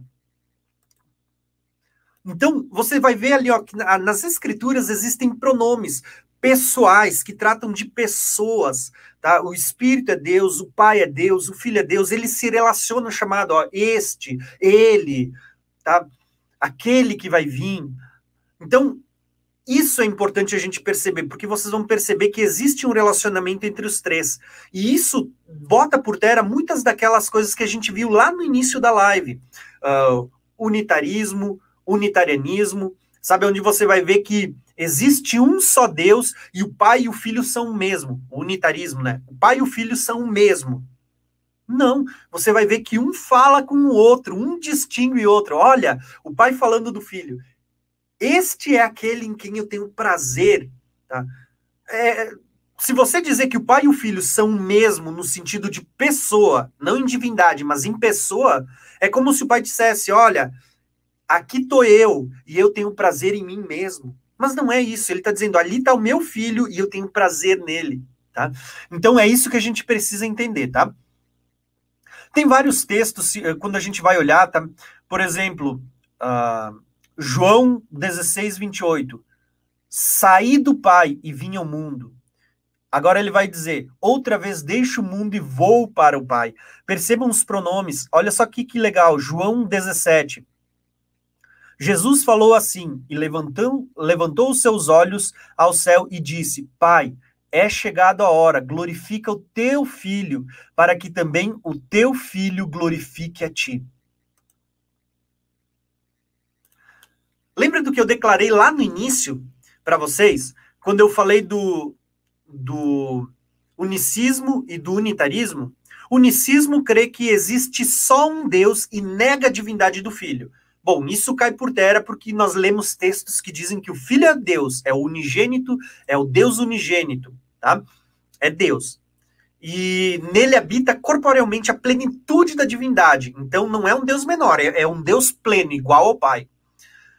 Agora, se vocês olharem para esses textos, vocês vão ver que o filho ele está dizendo: Olha, eu vim do Pai. E quando Jesus está na cruz, ele está conversando com o Pai e está dizendo: glorifica o teu filho, como o filho glorifica o Pai. Percebam que o, unicismo ele vai dizer que o Pai e o Filho são o mesmo. Então eles vão dar a entender que o Pai ele está morrendo na cruz, porque não há, não há diferença. São o mesmo Deus e são a mesma pessoa, tá? Então a gente vai ver que o Pai e o Filho são a mesma pessoa, então o Pai morreu na cruz. Só que vocês vão ver pelos próprios textos que os textos mostram que existe uma pessoalidade, eles manifestando e, e conversando. Existe uma diferença, não na divindade, mas na pessoalidade de cada um, tá?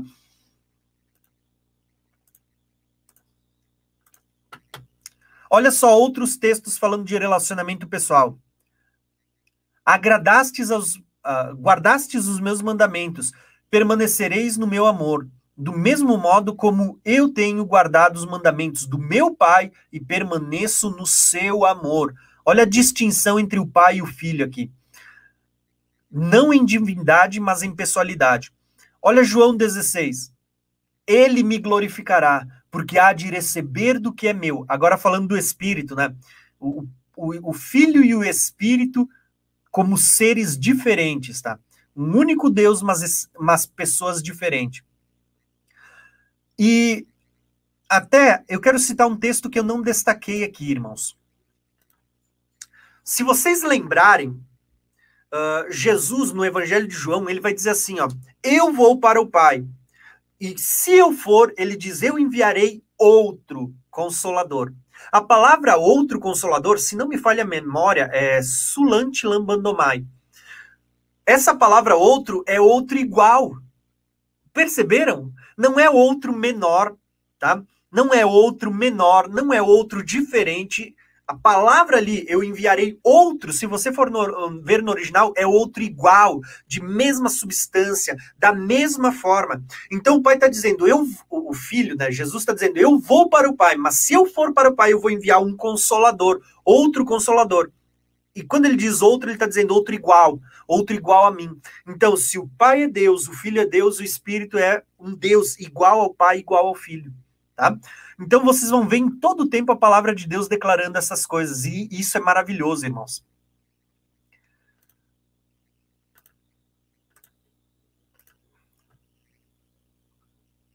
Então a gente tem vários textos, tá? Esses textos eu vou deixar para vocês lerem depois. Todos eles estão falando da, do relacionamento pessoal que existe entre o Pai, o Filho e o Espírito, mostrando como eles se tratam usando pronomes pessoais entre eles, tá? Então existem vários textos, ó. O Pai envia o Filho, o Filho envia o Pai, o Pai e o Filho enviam o Espírito. Então tem bastante textos ali para a gente estudar depois. Eu quero destacar aqui uma curiosidade até deixa eu dar uma olhada aqui. Eu acho que essa aqui foi o Israel que compartilhou comigo sobre o Zohar. Aqui tem um livro, detalhe, tá? Isso foi escrito por, uh, se não me engano, o, o, livro foi escrito por um rabi judeu, né? E o nome do livro ele está em inglês, mas significa como, como é, o grande mistério. Como podem os três ser um, tá? Então é um livro em inglês, escrito por um rabino, aonde ele vai dizer como podem os três ser um. E olha só que citação legal, tá? Aqui você tem a versão no, no, no original, uh, tá em inglês, mas vocês vão ver, ó. Traduzido, ele estava dizendo o seguinte no seu livro. É só uma citação, é só uma curiosidade. Um rabino falando isso. Como podem eles, os três, serem um? Eles são verdadeiramente um, porque nós podemos chamá-los de um? Como podem eles três serem um? Somente pode ser conhecido através da revelação do Espírito Santo. Entenderam que lindo isso, irmãos? Tá? Eu, eu quis compartilhar, isso foi Israel que compartilhou comigo. Uh, um, veja que não é um, um gentil, não é um, um, estudioso da, das escrituras dos nossos dias que está falando, mas vocês veem que os próprios judeus, né, estudiosos da palavra, vai ter entre os judeus aqueles que creem. em um único Deus, mas vem que há uma manifestação trina desse único Deus, tá? Então, isso é só uma curiosidade, volto a dizer, cada vez que eu destaco uma dessas curiosidades, eu gosto de dizer, preparem-se, a gente vai ter ali um seminário muito maravilhoso, com muitos acréscimos falando sobre trindade, tá? Sobre a doutrina da trindade, mostrando qual era o conceito bíblico, não só do Novo Testamento, mas do Velho Testamento. Então tem muita coisa bacana, tá?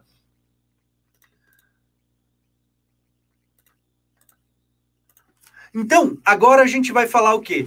A Trindade no Velho Testamento, tá? Vamos falar um pouquinho da Trindade no Velho Testamento. Só para vocês entenderem. Falamos de um só Deus, a Bíblia fala de um só Deus.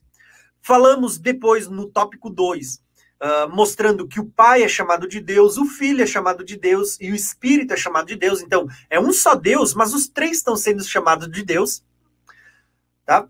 Falamos ali um pouquinho de como existe um relacionamento pessoal entre os três, mostrando que existe uma diferença de pessoa, é a mesma divindade, mas pessoas diferentes. Agora eu quero tentar mostrar para vocês um pouquinho da divindade no Velho Testamento e depois no Novo Testamento. Para quem diz que é só no Velho Testamento, é só no Novo Testamento que a doutrina da Trindade foi revelada, vocês vão ver que no, no, Velho Testamento já existe muita revelação sobre a doutrina da Trindade, sobre esse único Deus manifesto de uma forma triuna. Tá? Então, olha só que legal isso, irmãos.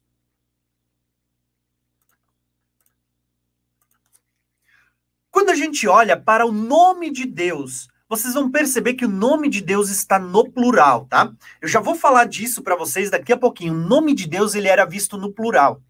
Então vocês vão ver em Gênesis, ó. No princípio criou Deus. A palavra Deus aqui é Elohim, no plural. A gente já vai falar desse, desse Elohim. Os céus e a terra. Lá no versículo 26 ele vai dizer: Disse Deus, disse o Elohim, façamos o homem à nossa imagem. Perceba que o façamos, ele não está dizendo faço o homem. Ele está dizendo façamos, ele está conversando com alguém. Façamos o homem a nossa, no plural de novo, imagem, conforme a nossa semelhança. Perceba no plural de novo. Uh, e domine ele, então. Aí lá no versículo 27, criou Deus no singular. Ó, esse Deus único criou o homem à sua imagem. Mas quando ele diz façamos a imagem, ele diz a nossa, no plural. Aí eu pergunto para vocês, irmãos. Pergunto para vocês.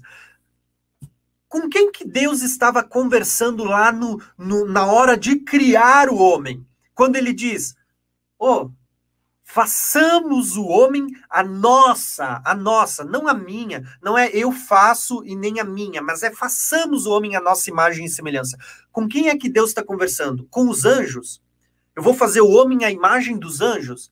Não, Deus está dizendo, façamos o homem a nossa imagem e semelhança, tá?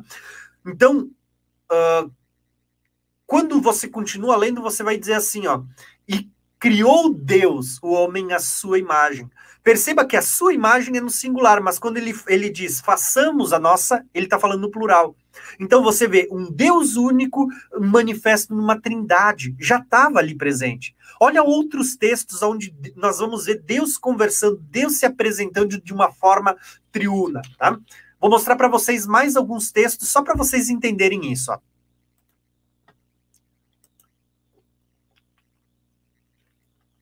Gênesis capítulo 3, versículo 22. Olha o que diz ali em Gênesis, uma revelação desse Deus triuno. Então disse o Senhor Deus: Eis que o homem é como um de nós, como um de nós, uh, sabendo do bem e do mal. Novamente, Deus, na sua declaração, ele não diz: Eis que o homem agora se tornou como eu. Ele diz: o homem se tornou como um de nós. Ele está falando no plural. Quem são esses com quem Deus está falando? Com quem Deus está comparando o homem agora, depois da queda, depois dele ter adquirido o conhecimento do bem e do mal? Ele está falando de quem? Provavelmente, e é como nós cremos, nós vemos um único Deus, mas nós vemos as três pessoas da divindade, o Pai, o Filho e o Espírito Santo, nesse, vamos dizer assim, ó, nesse, nesse encontro Vamos fazer ele a nossa imagem, conforme a nossa semelhança?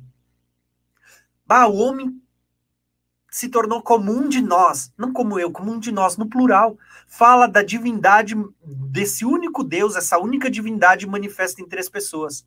Olha só outros textos onde a gente vê essa conversa. Gênesis 11. Se eu não me engano, a passagem da Torre de Babel, né? Ó, o Senhor disse: Eis que o povo é um e todos têm a mesma língua. Isto é o que uh, começam a fazer. E agora não haverá restrição para tudo o que eles intentarem fazer.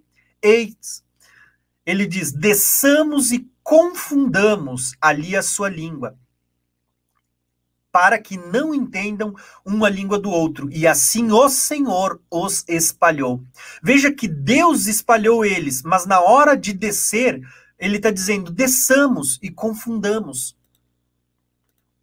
Perceba que no próprio Gênesis nós vamos ver um Deus manifesto de forma plural. É um único Deus, mas manifesto um, na sua pluralidade.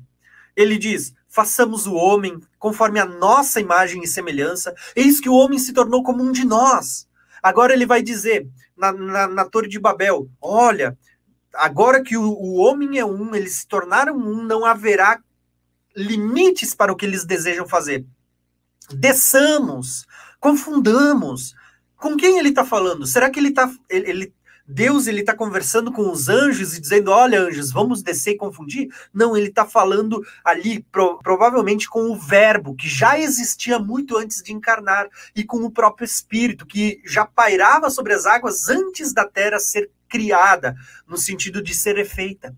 Tá? Então vocês vão ver que nas, nos muitos textos que a gente vê, vocês vão ver um Deus no plural conversando tá? Uh, com as pessoas da divindade, tá? desse único Deus. Olha só outras passagens. Uh, Isaías 6,8. Depois disso ouvi a voz do Senhor que dizia: A quem enviarei? Singular. Quem há de ir por nós? Plural. Tá? Então disse eu: Eis-me aqui, envia-me a mim. Se vocês lembrarem desse texto, o que, que a gente está vendo aqui? Nesse texto, a gente está vendo a, a, visão de Isaías, quando Isaías ele vê a glória do trono de Deus. Ele diz: Olha, eis que eu sou homem de lábios impuros. Aí um anjo pega um, uma tenaz pega uma brasa do altar de Deus, do trono de Deus, e toca nos lábios de Isaías e diz: Ó, oh, purifiquei o, os teus lábios. Só que nessa visão da glória de Deus, veja que Deus ele vai declarar justamente Deus falando com Isaías, ele diz: "A quem eu enviarei? Um, eu enviarei. Quem há de ir por nós?" No plural. Veja que que Deus ele está falando dele mesmo e está pedindo acerca dele mesmo. Quem vai ir por nós? Entenderam? Profeta Isaías. O mesmo profeta Isaías, que a gente leu alguns textos atrás aqui, vocês vão ter o slide para baixar, pode baixar depois.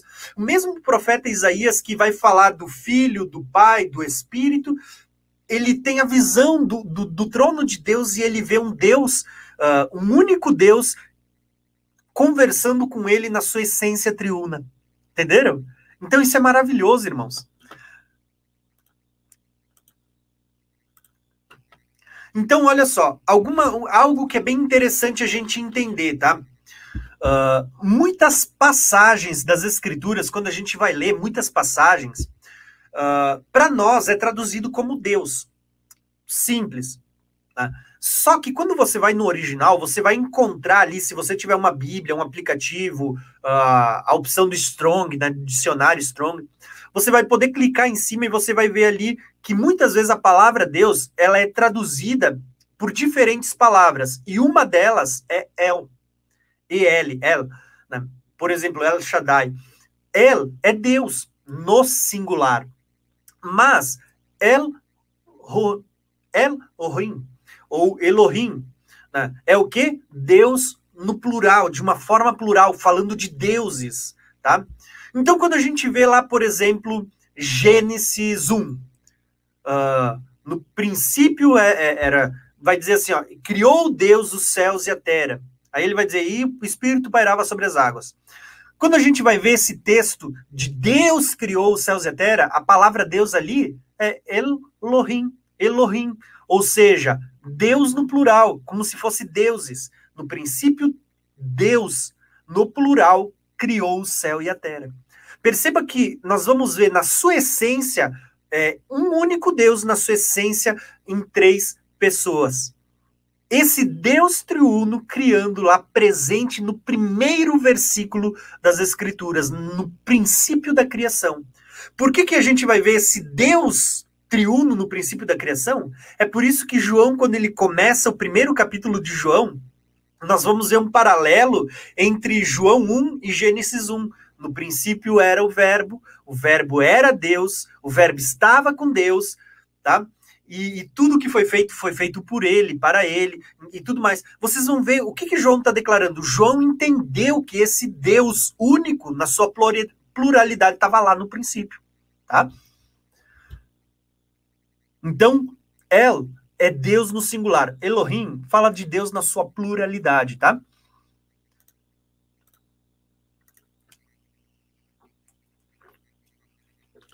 Aqui eu quero compartilhar com vocês algo bem bacana que Israel compartilhou com a gente, tá? Uh, também nesse estudo que a gente está fazendo, enquanto a gente prepara o seminário da Trindade. Então, eu quero compartilhar com vocês. Eu botei algumas curiosidades aqui, só para vocês poderem uh, já ficar com um pouquinho de água na boca de tudo aquilo que a gente tem para compartilhar com vocês durante o seminário, tá? Então, olha só, nós temos aqui o testemunho de um rabino. E esse rabino, ele vai, ele vai falar sobre como muitos estudiosos, uh, veja que não são gentios, está falando de, do próprio, dos próprios judeus, como muitos estudiosos entendiam a divindade no Velho Testamento, tá? Então, olha só, isso aqui são palavras do próprio rabino, tá? E ele vai dizer: Eu investiguei aquelas passagens das Sagradas Escrituras, onde encontramos Deus como um sujeito no verbo, no plural, Aqui até não sei se vocês estão vendo bem, mas a palavra é plural. Uh, mas seguido imediatamente por outras passagens na qual Deus é mencionado no singular. Então, Deus no plural, Deus no singular. E isso nos mostra que há apenas um Deus. Olha aqui a, a essência da trindade. Há apenas um Deus, embora haja uma trindade. E que a trindade na unidade e a unidade na trindade é o que Deus, é o Deus a quem adoramos. Olha só o testemunho desse rabino, falando de um único Deus, mas manifesto em, em três pessoas na sua unidade. E ele vai dizer: nossos rabinos, nos tempos antigos, uh, já entendiam, né, já uh, ressaltavam essas, essa verdade ao falar dos três degraus, três seres, três ramos originais. E estes três são um, mas cada um existe em si mesmo. Percebam que, embora o termo trindade não é usado no Velho Testamento, não era, não, não está presente nas Escrituras, ele vai, vai ser um entendimento vindo do Novo Testamento, mas vocês vão ver que já existiam termos usados por teólogos judeus, uh, por rabinos, por estudiosos das Escrituras, como termos uh, que vão remeter à trindade, ó, três degraus, três seres, três ramos originais, Uh, então, aqui nós vemos o quê? Um testemunho, não de um gentil, mas de um rabino, aonde ele está tá, tá escrevendo, assim, ó, como muitos estudiosos uh, entendiam já desde o Velho Testamento uh, a manifestação deste Deus no plural, Tá? Estu, estudando passagens do plural, no singular de Deus, de como esse Deus no plural se manifestava. Então, eles entendiam que existe um único Deus, como diz as Escrituras, mas manifesto na sua pluralidade, na sua trindade, né? um Deus triuno. Tá? Lembrando que esse termo ele vai ser usado só a partir do, do, do segundo século. Né?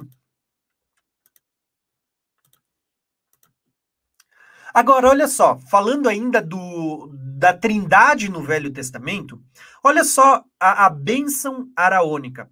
Para quem não sabe, a bênção araônica é a bênção que Deus vai dizer com a qual uh, Ara, Arão, sumo sacerdote, o primeiro sumo sacerdote estabelecido por Deus, Arão, por isso bênção araônica, a bênção com o qual o, o sumo sacerdote Arão deveria abençoar o povo de Israel. Então a gente vai ler ali, ó. Uh, e falou o Senhor a Moisés, dizendo: Fala a Arão, por isso bênção araônica, tá? E aos seus filhos, dizendo: Assim abençoareis os filhos de Israel, dizendo-lhes: O Senhor te abençoe e te guarde. O Senhor faça resplandecer o seu rosto sobre ti e tenha misericórdia de ti. E o Senhor sobre ti levante o seu rosto e te dê paz. Assim porão o meu nome. Perceba que está sendo dito três vezes, Senhor, falando no singular, o meu nome, sobre os filhos de Israel e os abençoarei. Olha que lindo isso, irmãos. O que é a bênção araônica? É quando Deus chama Moisés e diz: Olha, vocês vão, você vai falar como Arão e como seus filhos e os seus sucessores vão abençoar o, o, o meu povo, o povo de Israel. Quais são as palavras que eles vão declarar ao abençoar o povo? Quais eram as palavras? Isso é lindo, irmãos, tá? Ele vai dizer assim, ó. Você vai dizer para ele: O Senhor te abençoe e te guarde. O Senhor faça resplandecer o seu rosto sobre ti e tenha misericórdia de ti. E o Senhor, né, sobre ti levante o seu rosto e te dê a paz. Assim você vai abençoar no meu nome. É um nome, mas está falando de três vezes Senhor. perceba que na bênção, uh, na bênção araônica, você já tem uma tríplice bênção. Uh, aonde está sendo abençoado usando três vezes o nome de Deus. Aí eu pergunto, por quê? Por que não dizer só uma vez? Né? É um, um, só Deus. Por que não dizer uma vez só? O Senhor te abençoe, o Senhor te guarde, o Senhor te dê a paz. Tudo uma vez só, o Senhor. Mas por que repetir três vezes? Você já vai ver que no próprio Velho Testamento você tem uh, setas apontando. Olha só, esse único Deus né, que estava abençoando o povo, manifestando o seu caráter trino. Vamos, vamos falar mais. Eu não botei todos os textos. Aqui é só um, um, resumo da doutrina da Trindade, esse, essa live, tá? Porque nem tem como botar tudo.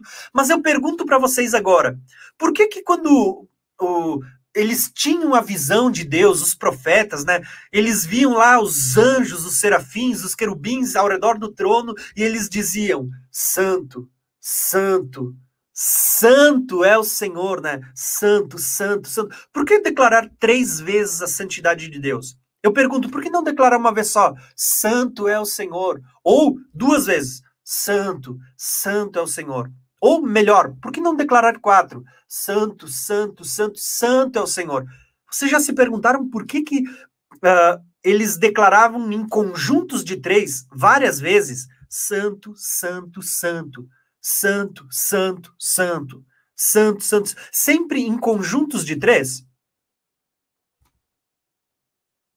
Entenderam, irmãos? É isso que eu quero que vocês comecem a perceber. Nós vamos ver que, embora a, o, o, Velho Testamento ele fale de um só Deus, nós vamos ver o caráter trino de Deus sempre sendo apresentado.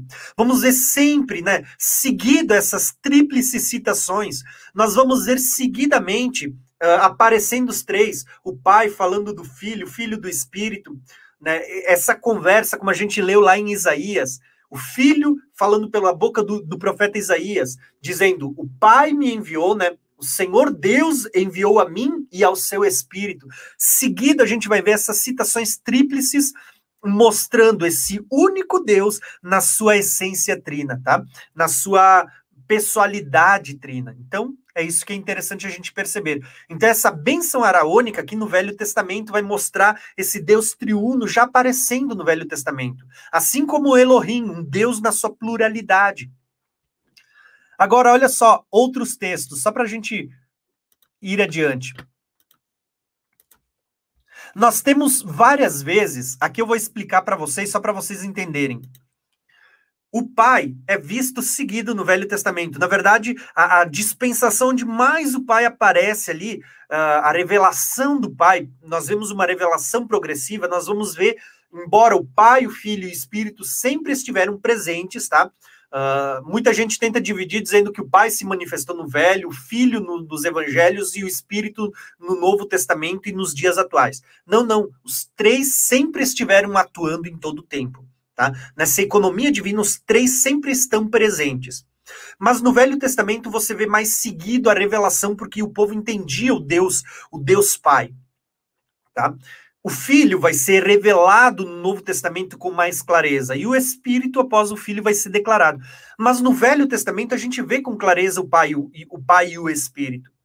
Agora, mesmo que algumas pessoas vejam o Espírito apenas como um ser, como um poder, como uma força ativa, mas ainda assim o Pai e o Espírito eles estão muito presentes no Velho Testamento. Agora, o Filho, muitas pessoas às vezes não conseguem enxergar com tanta clareza, mesmo mostrando todos os textos que a gente já viu. Então eu quero citar aqui uma aparência do filho no Velho Testamento, uma aparição.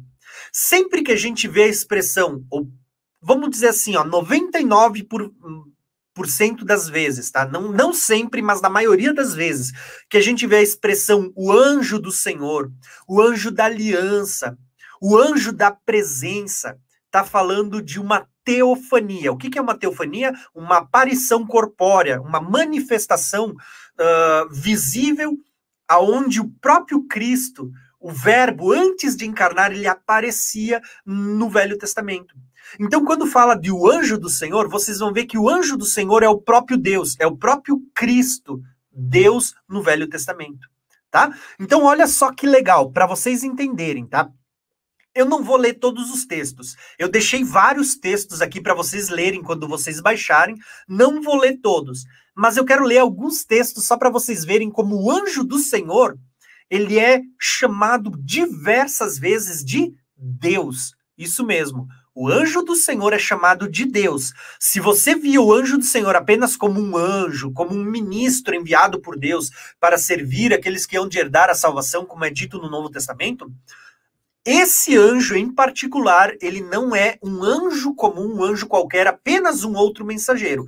Este anjo em particular é uma teofania do próprio Deus, do Verbo antes de encarnar, tá bom? Então, olha só, vou mostrar alguns textos para vocês. Temos aqui Agar, a, a uma das mulheres uh, de Abraão, né? não a esposa como, como Sara, mas Agar, tá? a escrava. Quando Agar ela vai para o deserto, olha só como Agar ela tem uma experiência com o anjo do Senhor e como ela chama esse anjo. E o anjo do Senhor a achou junto à fonte da água no deserto, junto à fonte do caminho de Sur, e disse: Agar, serva de Saraí, de onde vens e para onde vais? Aí eu vou pular aqui, ó, diz, ó. Então lhes disse o anjo do Senhor, tá? Torna para a tua senhora, humilha-te debaixo da sua mão. E disse mais o anjo do Senhor: multiplicarei soberanamente a tua descendência. Olha que anjo, que autoridade tem esse anjo de fazer promessas de multiplicar descendência. Esse anjo tem muita autoridade, tá? Então, olha só. Disse-lhe também o anjo do Senhor: Eis que conceber Concebestes e darás à luz um filho e chamarás o nome de Ismael, porque o Senhor ouviu a tua aflição. Então ele vai dizer lá pelas tantas, ó, uh, a ele será, ele será um homem feroz, e a sua mão será contra todos, e a mão do, de todos será contra ele, e habitará diante da face de todos os seus irmãos. E ela chamou o nome do Senhor, tá? uh, com quem ela falava: Tu és o Deus que me vê. Irmãos, vamos fazer uma pausa e eu quero que você entenda isso. Agar, ela vê quem? O anjo do Senhor. O anjo do Senhor fala, o anjo do Senhor, esse anjo tem uma autoridade de, de fazer promessas, de multiplicar, de fazer uma grande nação. Só que Agar, quando termina de ver o anjo, ela chama aquele lugar de. Olha só que legal. O nome do Senhor. Como é que Agar vai chamar? Tu és o Deus que me vê. Então, perceba que Agar chama aquele anjo do Senhor de o Deus que me vê. Esse anjo, ele fez como o anjo lá fez com João no Apocalipse: Não me adores, tá? Porque eu sou um, um, um conservo teu, eu sou servo teu, tá? Eu, tô, eu fui enviado para te servir. Esse anjo repreendeu Agar? Não. Até hoje aqui nós temos um dos nomes que é atribuído a Deus, o Deus que me vê. o Deus que me vê. Então, Agar ele tem uma conversa com o próprio, com o anjo do Senhor, e vocês vão ver que esse anjo está tá sendo chamado de Deus. Tá? Uh, e Jesus, nós precisamos entender algo aqui que é importante, tá? A palavra anjo, ela não fala só de um ser, uh, de um ser de fogo, um ser iluminado. A palavra anjo significa mensageiro, tá? E quem que é mensageiro? Hoje nós somos mensageiros, os próprios uh, anjos, os seres, né? Uh, criados por Deus, eles são mensageiros. O próprio Jesus, quando ele vinha para entregar uma mensagem, ele era chamado de o anjo, porque ele era mensageiro. Então, todo aquele que entrega uma mensagem é mensageiro. A palavra anjo significa mensageiro, tá? Por que, que eu estou falando isso? Para não haver nenhuma distorção de pessoas dizendo que Jesus era uma espécie de um anjo que foi promovido, era um anjo que foi tão bom que ele foi promovido a Deus. Não, não. Não entenda errado, tá? A palavra anjo é mensageiro. Quando a gente fala de anjo do Senhor, nós vamos ver que era uma teofania do próprio Deus encarnado que apareceu para o povo do Velho Testamento por diversas vezes. Olha só, se em Agar não ficou claro, eu quero que vocês vejam as próximas aparições. Abraão, tá? Lá para Abraão, nós vamos ver assim quando Abraão vai sacrificar Isaac, nós vamos ver lá, ó. O anjo ele vai bradar para Abraão quando ele está com o cutelo erguido para sacrificar o seu filho. Mas o anjo do Senhor bradou. Quem é? O anjo. O anjo do Senhor bradou dos céus e disse a Abraão: ele disse: Eis-me aqui. Então disse: Não estendas a tua mão sobre o moço e não os faça nada, porquanto agora sei que temes a Deus e não me negastes o teu único filho. Para quem que Abraão não negou? Quem é que está falando com Abraão? O anjo. O anjo está dizendo: Não me negou o teu filho. Se você voltar alguns capítulos, você vai perceber que é Deus quem pede o filho o, Isaac para Abraão. É Deus quem aparece para Abraão e diz: Olha, me sacrifica o teu filho. Mas aqui é o anjo do Senhor dizendo: Tu não me negou o teu único filho. Tá? Então, Abraão, ele vai chamar aquele lugar de o Senhor proverá, tá? Por quê?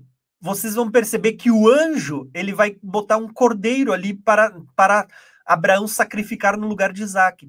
Percebam que Abraão ele está chamando esse lugar de Senhor proverá, porque o anjo do Senhor provê um cordeiro para ser sacrificado naquele lugar. Então, então o anjo do Senhor bradou a Abraão pela segunda vez dos céus e disse: Por mim mesmo jurei, diz o Senhor, porquanto fizestes esta ação e não me negastes o teu filho. Olha o anjo do Senhor jurando. Olha o anjo do Senhor dizendo: Foi para mim que tu não negou teu filho eu vou te abençoar. Olha a autoridade desse anjo e multiplicarei a tua descendência, tá? Porque obedecestes a minha voz. Se vocês prestarem atenção, vocês vão perceber que o anjo do Senhor que aparece para Abraão é uma teofania do próprio Deus, do próprio Verbo encarn... ali que está se manifestando teofonicamente antes da encarnação o próprio Cristo, né, o Verbo antes da encarnação, se manifestando ali teofanicamente como o anjo do Senhor. Ele faz promessas a Abraão, ele tem autoridade para abençoar, ele providencia um cordeiro para ser sacrificado no lugar de Isaac. E, esse, e, e Abraão ele vai chamar aquele lugar, o nome daquele lugar, de o Deus proverá. Agar de, chama o anjo do Senhor, a, dá o nome do lugar por causa do anjo do Senhor de o Deus que me vê. Abraão agora dá o nome da, para aquele lugar, quando ele tem uma experiência com o anjo do Senhor, de os Deus proverá. Entenderam? Vocês vejam que esse anjo do Senhor é atribuído a característica de um ser divino, da divindade de Deus está é tá sendo atribuída a esse anjo. E ele não nega, ele não diz, ó, oh, não me adora, não me chama de Deus, porque eu não sou Deus. Pelo contrário, ele aceita é, é, é, essa, essa nomenclatura de Deus. Olha só outras vezes em que Cristo aparece no Velho Testamento sendo uh, chamado de Deus, de anjo do Senhor. Quando a gente vê Jacó, quando ele está fugindo do seu irmão Isaú e ele vai para uh, a terra de Labão, né? E lá ele, nesse meio tempo, ele dorme no deserto, ele dorme, em, ele passa por, des, por Betel, e olha só o que ele vai dizer. Jacó, ele dorme com a cabeça numa pedra, ele sonha com uma escada onde tinha anjos subindo e descendo, e ele vê o anjo de Deus. Mais tarde, esse anjo de Deus, ele vai dizer, olha aqui, ó, e disse-me o anjo de Deus em sonhos, Jacó, eu disse, eis-me aqui. E ele disse, leva agora os teus olhos e vê todos os bodes que cobrem o rebanho. É, levanta, né? uh, como são listrados, salpicados e malhados, porque tenho visto tudo que o Labão te, te fez. Eu sou o Deus de Betel. Opa, o anjo, ele está dizendo que ele é o Deus de Betel que apareceu para Jacó em sonho? Tá? Aquele a quem tu fizestes um voto, aonde tu me fizestes um voto. Percebam, se antes era Agar, era Abraão chamando o anjo né, dando nomes a lugar por causa do anjo, dizendo o Deus que me vê, o Deus proverá. Agora é o próprio anjo aparecendo para Jacó e dizendo: Olha, eu sou o anjo que apareceu para você, eu sou o Deus que te apareceu em Betel. Esse anjo, ele não é um anjo qualquer, é uma teofania do próprio Deus, tá?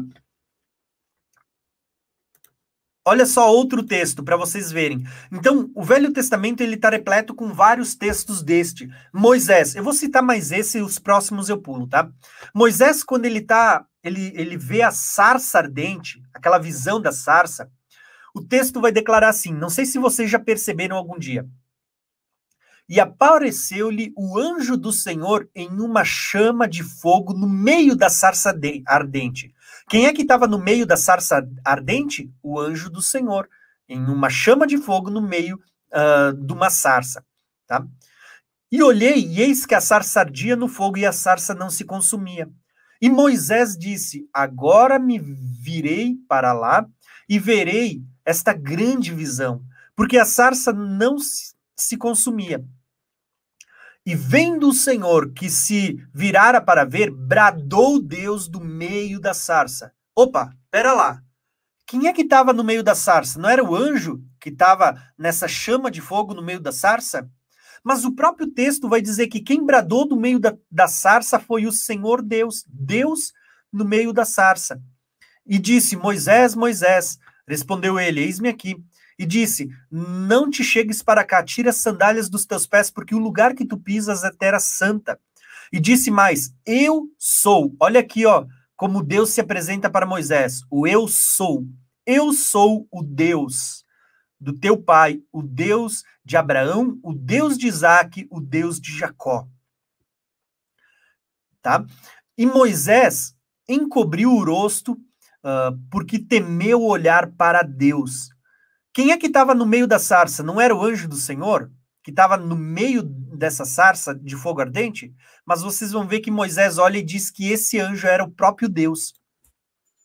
Então, irmãos, vocês vão ver assim, ó, que a Bíblia está repleta de aparições teofânicas do próprio Deus, uma figura do verbo antes de encarnar, sendo aparecendo no Velho Testamento. E veja que esse anjo do Senhor ah, é um consenso entre a maioria dos teólogos, eles creem que era o próprio Cristo antes da encarnação.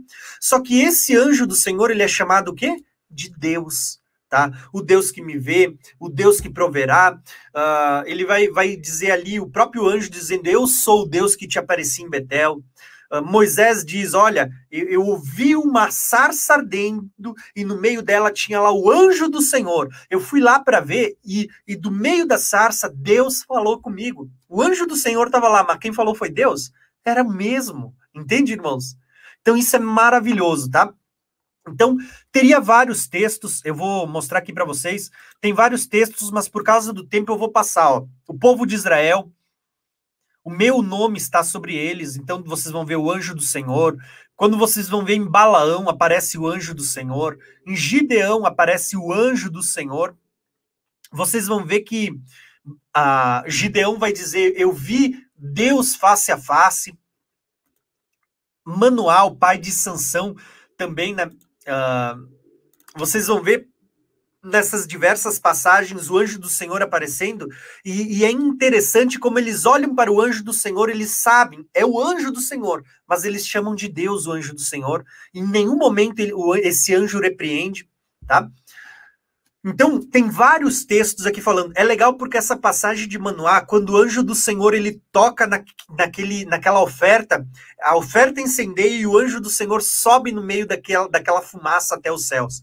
E aí cai um grande temor sobre Manoá e ele começa desesperado a dizer: ah, Vamos morrer porque vimos a glória de Deus. Ele não estava dizendo vamos morrer porque vimos um anjo. Ele diz vamos morrer porque vimos a glória de Deus.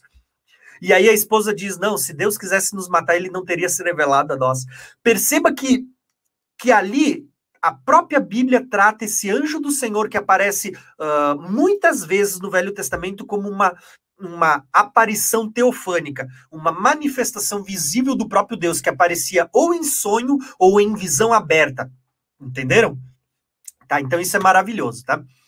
Então, aqui o que, que eu quero encerrar dizendo, tá? que nós vamos ver várias vezes no Velho Testamento um Deus triuno, é um único Deus, mas se manifestando de diversas formas, tá? Porém, agora o que, que eu quero tratar com vocês? Ó?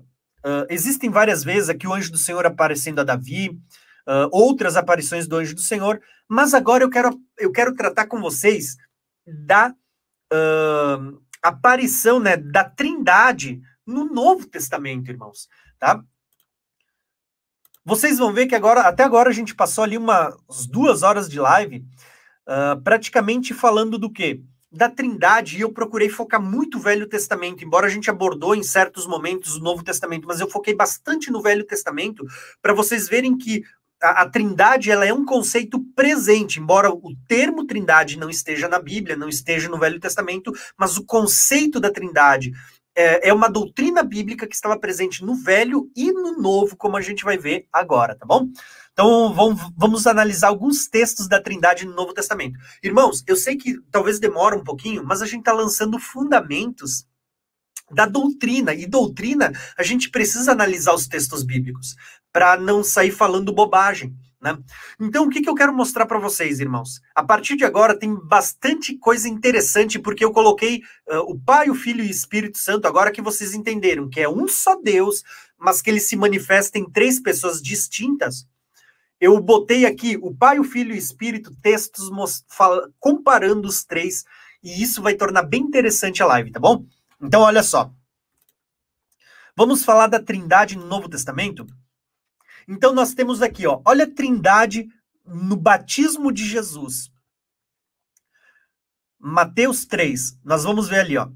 E sendo Jesus, olha o filho aqui, batizado, saiu logo da água, e eis que se lhe abriram os céus, e viu-se o Espírito de Deus.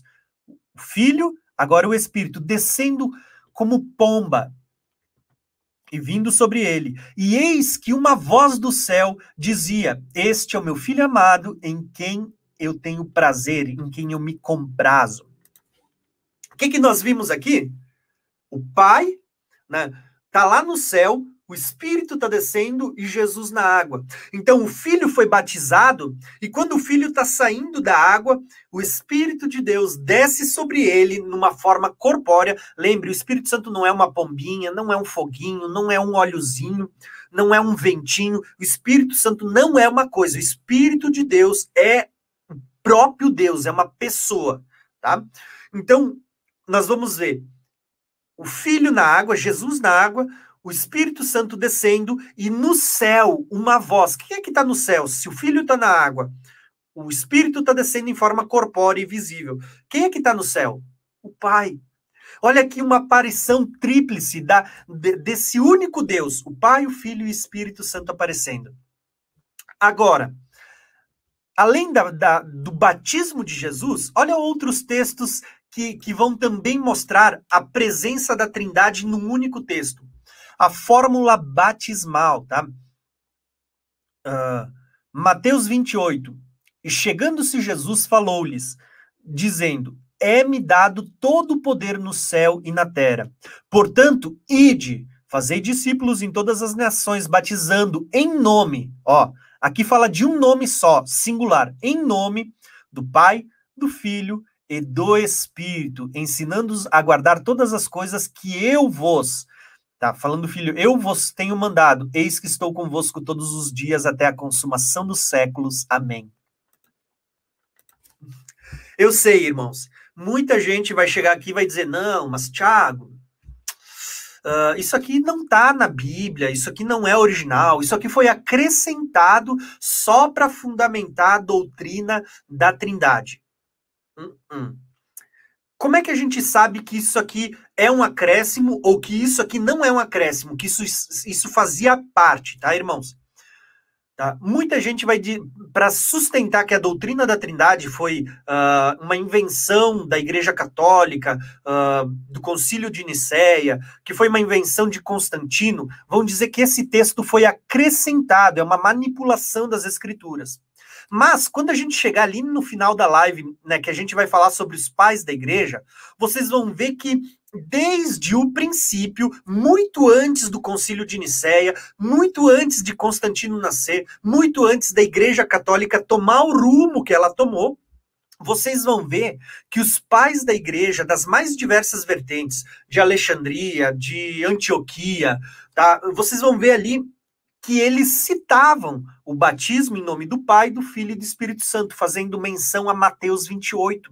Então, irmãos, quando a gente vai olhar para os mais diversos documentos, como o que e outros documentos ali, não tem como a gente dizer que isso é uma invenção de Constantino, que é da Igreja Católica ou que é do Concílio de Nicéia, porque isso não passa de uma falácia infundada, porque não tem nenhum manuscrito dizendo, falando que Constantino, que a igreja, ou que o concílio de Nicéia uh, foi quem criou a trindade, tá?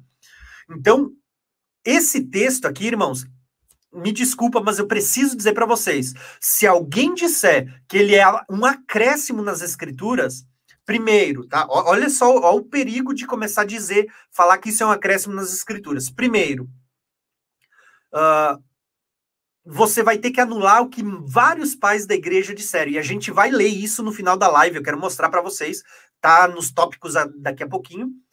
Uh, você vai ter que anular os pais da igreja que viveram antes de Constantino, antes do concílio de Nicéia, uh, antes da igreja católica tomar o rumo que tomou.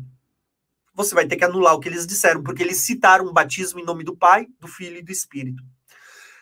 Então, se você disser que isso é um acréscimo, surge um, uma segunda problemática muito maior do que essa primeira. Qual que é a segunda problemática? Você vai dizer que as escrituras, a palavra de Deus, ela não é inerente, pelo contrário, que ela é manipulada e que pô, você tem que ter uma pulga atrás das orelhas quando você lê a Bíblia, porque a Bíblia te, ela foi manipulada e tem coisas zeradas nas escrituras. Tem coisas que foram simplesmente acrescentadas. Tá? Você tira a divindade, a inspiração das escrituras e começa a colocar dúvidas. Isso abre brechas para você falar que as escrituras não são confiáveis. Então, irmãos, eu, eu digo para você, se você começar a dizer que esse texto é acrescentado, é uma distorção das escrituras, eu, eu preciso que você atente para essas duas coisas que eu acabei de falar, que são dois problemas gravíssimos que vão abrir uh, por causa disso, tá bom? Então, olha só, o que, que a gente vê aqui? Além do batismo de Jesus, né, o, o, Pai nos céus dizendo, falando do seu filho, do seu filho em quem ele tinha prazer, o Espírito descendo, o Filho nas águas. Olha aqui os três. Aqui nós vamos ver o batismo em nome do Pai, do Filho e do Espírito. Veja que até o próprio Espírito Santo, que muitos vão dizer que é só uma força ativa, aqui ele está em pé de igualdade com o Pai que é Deus e com o Filho que é Deus. Legal, né? Então, isso é, é, é muito interessante. Além disso, nós temos a bênção apostólica. Falamos do batismo de Jesus, da fórmula batismal. Agora, olha só a bênção apostólica. 2 Coríntios 13, 14. A, a graça do nosso Senhor Jesus Cristo, o amor de Deus e a comunhão com o Espírito Santo Olha que lindo isso, irmãos. Isso, isso, é revelador. Isso não é só uh, revelador, como é libertador. Quando você consegue ver. Veja que os próprios apóstolos, que no caso aqui é o apóstolo uh, Paulo, ele, ele, ao abençoar a igreja, ele abençoa nesse único Deus, porque Paulo, nas suas cartas, fala de um único Deus, mas abençoa né, por meio do Pai, por meio do Filho e por meio do Espírito Santo. Ele está dizendo: olha, que a graça de Jesus, o Deus Filho, que o amor do Pai, do Deus Pai, e que a comunhão com o, o, Deus Espírito Santo seja com cada um de vocês. Veja que, embora Paulo não use o termo Deus, mas ele está tratando da trindade ao abençoar a igreja. Então, nós temos aqui a bênção apostólica e vamos ver a manifestação do, do, da, das três pessoas da trindade. Uma, uma citação tríplice desse Deus. Tá? Agora, olha só que legal.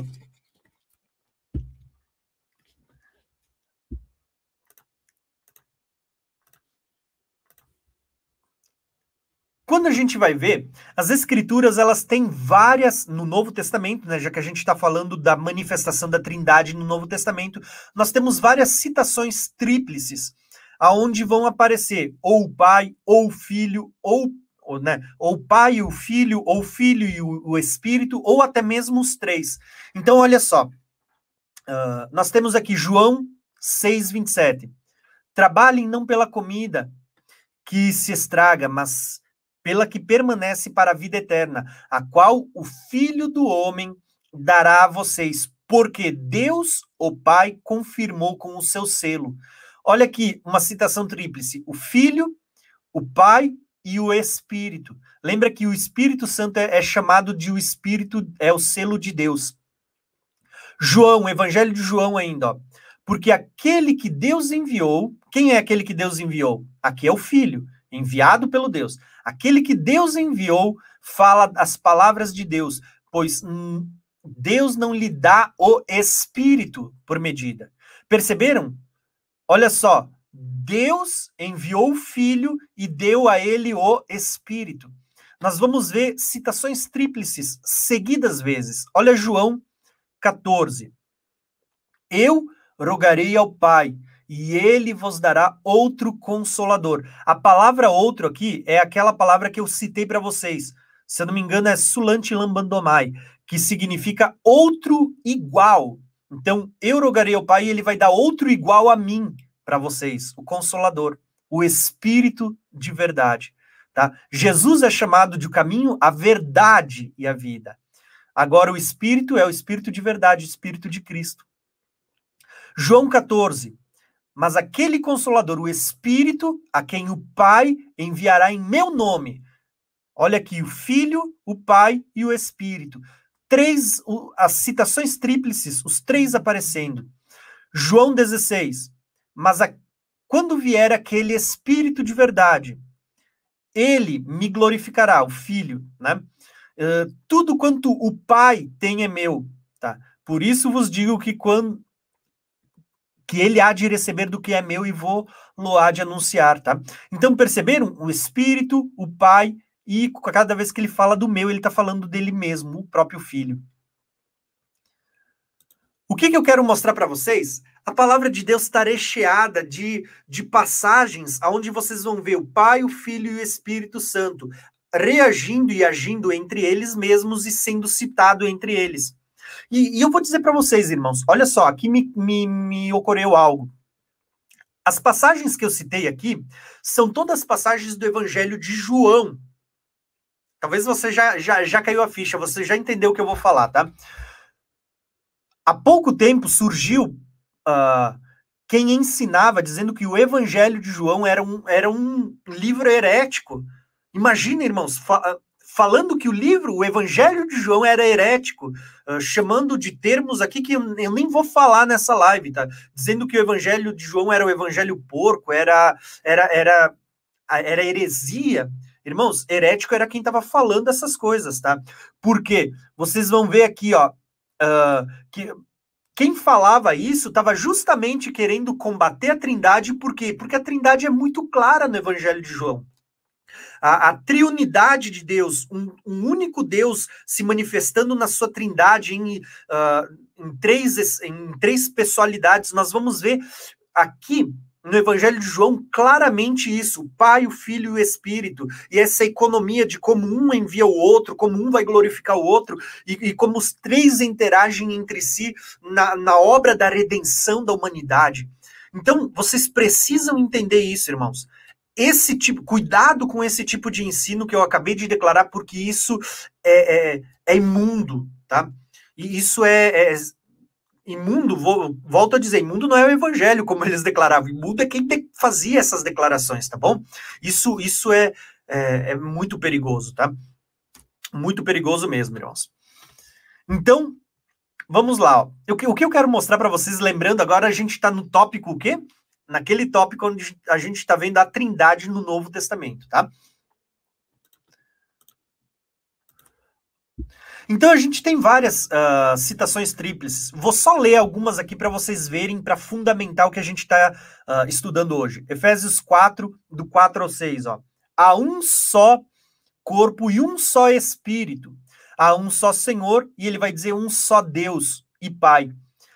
Lembra que lá no início a gente falou que o Espírito é Deus, Jesus é Deus e o Pai é Deus. Mas vocês vão ver os três sendo citados aqui, ó.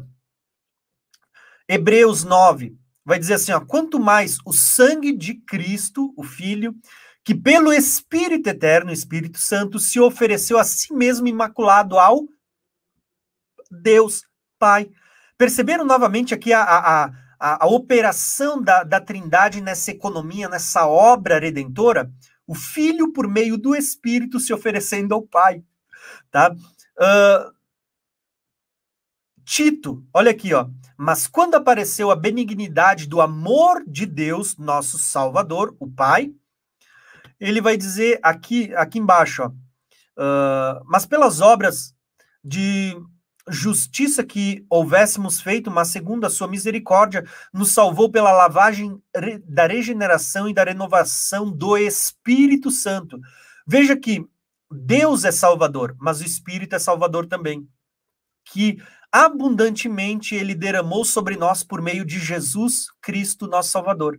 Perceberam que Tito está declarando que Deus salva, o Espírito Santo salvou por meio da regeneração e renovação, e Jesus Cristo também. Os três são, estão sendo chamados de Salvador. Isso aí, irmãos, não tem como a gente dizer. Atributo Salvador, a gente já vai ver isso nos atributos divinos atributo de salvador, ele só pode ser dado a Deus. Anjo não salva, pessoa não salva, demônio muito menos ainda não salva. O único que tem esse atributo, esse poder de salvar é Deus. E vocês vão ver que Deus é Salvador, o Espírito Santo, olha aqui a palavrinha, ó, é Salvador, e Jesus Cristo, Salvador. Ah, irmãos, não tem como negar uh, um Deus triuno operando na obra da redenção. Olha 1 Pedro eleito segundo a presciência de Deus Pai, em santificação do Espírito pela obediência da aspersão do sangue de Jesus, o Cristo. Olha aqui, o Pai, o Filho e o Espírito aparecendo. 1 João 5,7. Porque os três são um, os que testificam no céu: o Pai, a palavra, a palavra, lembra do verbo? Verbo é palavra. Uh, quando diz que o Verbo se fez carne, está falando do Cristo, o Pai, a Palavra e o Espírito Santo. E estes três são um. Então, perceberam as várias citações tríplices que a gente está vendo aqui? Todas elas aparecem o Pai, o Filho e o Espírito Santo, tá? Então tem muita coisa que a gente não tem. Como é que você vai dizer que o, o, só o Pai é Deus, o Filho e o Espírito não são? Como é que você vai dizer que o Pai e o Filho são Deus e o Pai é maior, o Filho é menor e o Espírito Santo é só uma força ativa depois de tudo isso que a gente está vendo, irmãos? Tá? Assim como lá no Evangelho de Mateus, se você olhar esse último texto aqui, ó, que eu estou mostrando para vocês, de João, que diz que no céu há três que dão testemunho o Pai, o Verbo, né, a palavra, lembra que o Verbo é Jesus, e o, o, o, Espírito. Tem muita gente que vai usar o mesmo argumento, dizendo: olha, esse texto aqui, ele é um acréscimo nas Escrituras. Beleza, duas coisas que a gente tem que lembrar. Primeira, que você está tirando a autoridade da palavra de Deus, dizendo que a, a palavra de Deus você pode desconfiar, ó, ela foi manipulada. E segunda coisa que eu quero dizer para vocês é que, irmãos, mesmo, mesmo, mesmo que esse texto ele não esteja em alguns manuscritos e que ele não é uma revelação do Espírito Santo, não foi o Espírito Santo que inspirou esse texto. Como é que a gente vai anular todo o restante que a gente leu até agora?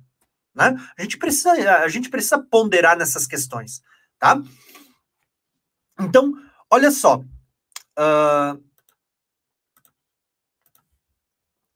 Agora, eu quero ir para o, o, o antepenúltimo ponto que a gente vai ver: os atributos divinos, tá? Só para os irmãos entenderem, tá? A gente vai falar só de oito pontos, esse que já é o número seis, então daqui para frente é uma ladeira baixa, bem rapidinho, tá? Mas atributos divinos. O que, que são atributos divinos para quem não sabe? Atributos divinos são aqueles atributos que só Deus tem, tá? Uh, anjo não tem, arcanjo não tem esses atributos, uh, homens não têm esses atributos, Satanás, o diabo, o dragão, a antiga serpente não tem esses atributos e demônio nenhum tem esses atributos. Só Deus. São características que são atribuídas a Deus. Só Deus pode fazer como sendo Deus tá? Então, vamos ver esses atributos. E vocês vão perceber que esses atributos estão no Pai, estão no Filho e estão no Espírito. Nós cremos que é um só Deus, mas como é que vamos dizer que o Pai não é Deus, o Filho não é Deus ou o Espírito não é Deus? Como é que a gente vai excluir um deles? Né? Olha só esses atributos presentes no Pai, no Filho e no Espírito Santo. Vamos falar primeiro do atributo da onipresença, o poder de estar presente em todos os lugares ao mesmo tempo. Em relação ao Pai, é dito lá em, em Jeremias: esconder-me-ia uh, alguém em esconderijos, de modo que eu não os veja, diz o Senhor. Aqui é o Pai, ó. Uh, alguém pode se esconder em algum esconderijo que eu não veja? Porventura não encho eu os céus e a terra, diz o Senhor? Olha só como isso é lindo. Deus está dizendo: alguém poderia criar um esconderijo, um bunker, entrar numa caverna, cavar um buraco lá e se esconder. Alguém poderia se esconder de mim em algum lugar? Deus dizendo? Não. Ele diz: Eu encho o céu e a terra, eu estou em todos os lugares. Deus está declarando isso. Tá? E isso é legal, irmãos. É esse atributo que nós vamos ver no Pai, no Filho e no Espírito Santo é legal, porque eu já vou falar para vocês. Isso me remete ao Apocalipse, tá? Olha só. É dito do Filho, ó, acerca do Filho, é dito. Porque onde estiverem dois ou três, Jesus declarando, onde estiverem dois ou três reunidos em meu nome, aí eu estou no meio deles. E ainda é dito lá em Mateus, uh, para fazer discípulos, né? E ele diz, ensinando a guardar todas as coisas que vos tenho mandado, e eis que eu estou convosco todos os dias, até a consumação dos séculos. Tá? Então, o Pai está em todos os lugares, sim, o Filho também está em todos os lugares, e o Espírito. Olha o que diz Salmo 139, que lindo. São todos textos que a gente sempre leu, mas olha quando a gente olha de uma forma sistemática como fica mais claro. É dito do Espírito Santo: Para onde me irei? Do teu espírito? Ou para onde eu fugirei da tua face? Se subo o céu, está falando do céu, ó, se subo o céu, lá estás. Se fizer, a, se fizer no inferno, o Sheol, né, se fizer no inferno a minha cama, eis que tu ali estás também. E se eu tomar as asas da alva e habitar nas extremidades do mar, ainda lá a tua mão me guiará e a tua destra me sustentará.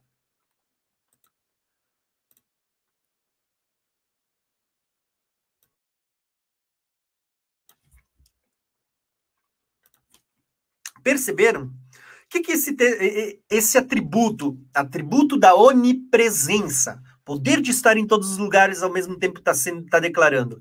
Em primeiro lugar, ele está dizendo que Deus é onipresente, o Filho é onipresente. Deus está dizendo: aonde que vocês vão arranjar um esconderijo que se escondam de mim, que enche o céu e a terra? O filho está dizendo: aonde vocês estiverem reunidos em dois ou três pessoas, eu vou estar tá ali no meio de vocês. Quer dizer, quando acontece um culto, uma reunião numa casa, num lar, em algum lugar onde as pessoas estão buscando o nome de Jesus, Jesus está ali no meio. E acerca do Espírito é dito: para onde me ausentarei? Se eu subo ao céu, o, Espírito de Deus está lá no céu. Tá? Para quem vai dizer, não, olha só, os, nós, os profetas tiveram visão do céu, eles viram o trono de Deus, viram o cordeiro, mas não viram o Espírito Santo no céu. Irmãos, inquestionável, tá? O que, que o texto está dizendo para nós? Para onde me ausentarei do teu espírito? Se eu subo ao céu, lá estás. O espírito de Deus está lá no céu, tá? Se eu, se, eu, se eu faço as asas, se eu vou até o inferno, tá lá. Lembra que inferno a gente é Sheol, é mundo dos mortos. Não fala só da condenação, mas tem outro lado. Para quem quer entender melhor sobre o mundo dos mortos, tem vídeo aqui no canal, tá? Se eu a, nos confins da terra, nos confins do mar, aonde tiver, o Espírito Santo está lá. Tá? Antes mesmo da criação, o Espírito já pairava sobre as águas. Irmãos, o Pai é onipresente, o Filho é onipresente, o Espírito é onipresente. Sabe, lembra que eu falei do Apocalipse? No Apocalipse diz que quando o, o, o, nós vemos lá o, trono de Deus e o Cordeiro, olha o Pai e o Filho ali, vindo sobre as nuvens tá? Vocês vão ver ali o quê? As pessoas se escondendo nas cavernas, caia sobre nós, vai ter pessoas indo para os bunkers. Irmãos, quem vai se esconder desse Deus triuno que enche céu e terra e que, que conhece o céu, o inferno, as profundidades da terra? Quem vai se esconder? Pensem nisso, né? Nós vemos atributos aqui de um Deus triuno, tá? Próximo texto, próxima característica da divindade é a onipotência onipotência. O que é onipotência? Tem todo o poder. Quando lemos acerca do Pai, é dito: Eu sou o Deus Todo-Poderoso. Tá? É como uh, Deus se apresenta para Abraão. Eu sou o Deus Todo-Poderoso. O Pai é o Todo-Poderoso. Quando lemos acerca do Filho, no, no Evangelho, vai dizer assim: ó. E chegando-se Jesus, falou-lhes, dizendo: É-me dado todo poder no céu e na terra. O Pai é o Todo-Poderoso? Sim. Um Deus Todo-Poderoso? O Filho é o quê? Um Deus Todo-Poderoso. Tem todo o poder no céu e na terra. Olha como Jesus aparece lá em Apocalipse 1,8. Eu sou. Jesus se declarando Deus. Eu sou o Alfa e o Ômega, o princípio e o fim, diz o Senhor. E uh, que é, que era e que há de vir, o Todo-Poderoso. O Pai é o Deus Todo-Poderoso? Sim. O Filho também é o Eu Sou e também é o Todo-Poderoso. E agora, olha o Espírito Santo, lá no nascimento de Jesus.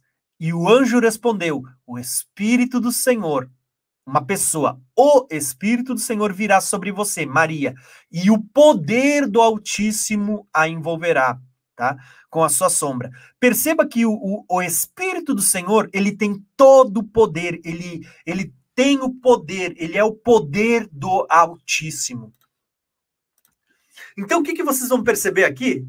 Tá? O Pai, o Todo-Poderoso, o Filho, é o Todo-Poderoso, ele se apresenta em Apocalipse, tá? Eu sou o Alfa, o Ômega, o princípio, o fim, o que era, o que é, o que há de vir, o Todo-Poderoso, tá? O eu sou, o Jesus, o Cristo, o Todo-Poderoso, tá? Atributos que só Deus tem, tá? Homem nenhum, anjo nenhum, nem os quatro seres viventes, nem os serafins e querubins, nem demônio, nem principado, nem potestade, nem homem algum no céu, na terra ou debaixo da terra tem atributos da divindade. Somente o Pai, o Filho e o Espírito Santo. Como negar que são Deus? Tá? Que os três são o único Deus. Olha só outros atributos, que lindo que é quando a gente olha para a palavra de Deus. Onisciência. O que é onisciência? É ter todo o conhecimento. Então, acerca do Pai é dito, eleito segundo a presciência de Deus Pai. Vou só fazer um comentário aqui. O que, que é onisciência? É ter todo o conhecimento do presente, passado, futuro, tá? Uh, do que era, do que é e do que ainda há de acontecer, do que há de vir a acontecer. Tá? Então, é por isso que nas profecias você vê revelações do que aconteceu no passado, mas revelações do presente e do que ainda vai acontecer. Então, onisciência é isso. Quando eu li esse texto, uh, eleito segundo a presciência de Deus. O que, que é presciência de Deus? É, é, uma, uma das características da onisciência, presciência. É o conhecimento do futuro, um conhecimento antecipado. É um pré-conhecimento do que ainda vai acontecer. Então, Deus elegeu não como dizem alguns grupos por ali, né? Uh, Deus não elegeu da sua forma soberana, conforme ele quis, porque ele escolheu uns para o céu, outros para, para o inferno, né? Uns para serem salvos e outros condenados. Não, não, não é isso que eu estou dizendo. Deus elegeu segundo não o seu. Uh, segundo a sua presciência. Deus olhou, Deus viu como as pessoas iam se comportar e Deus viu o caminho que cada uma ia escolher. Isso é presciência. Isso fala de uma eleição com base não na predestinação, mas na presciência, tá? Mas isso é assunto para outro dia. Mas o que, eu, o que eu quero mostrar é que Deus é presciente, característica da onisciência, um atributo que só Deus tem. Agora, se o Pai tem isso, o Filho tem isso e o Espírito tem isso, quer dizer que os três são Deus, tá? Então, olha só. O Pai é, é, é onisciente? Sim. O Filho é? Vamos ver. Em João é dito, ó, agora vemos que o Senhor, o Filho, sabe todas as coisas. Saber todas as coisas é onisciência. Para quem vai dizer, não, mas aqui ele ainda era encarnado e ele tinha o Espírito Santo que revelava. Então vamos para o próximo texto, ó, depois da ressurreição, aonde ele tem um corpo glorificado, aonde ele recebeu toda a autoridade do Pai de volta. Olha o que, que é dito aqui em João, depois da ressurreição. Disse-me a terceira vez, Lembra aquela passagem onde Pedro, ele, Jesus pede para Pedro três vezes: Tu me ama? Olha o que Pedro responde da, da última vez. Disse-lhe, disse Senhor, tu sabes tudo, tá? Ele diz: Tu sabes que eu te amo. E Jesus termina: Apacenta as minhas ovelhas. Né? Então veja que mesmo Jesus, depois da ressurreição, Pedro vai dizer: Tu sabe todas as coisas, sabe tudo, tu é onisciente. Característica que só Deus tem. Em Colossenses, olha só, uh, Cristo, né? Tá falando de Cristo, eu vou ler o versículo 3. Em quem todas, em quem estão ocultas todos os tesouros da sabedoria e do conhecimento. O que, que é onisciência? É ter todo o conhecimento todo conhecimento.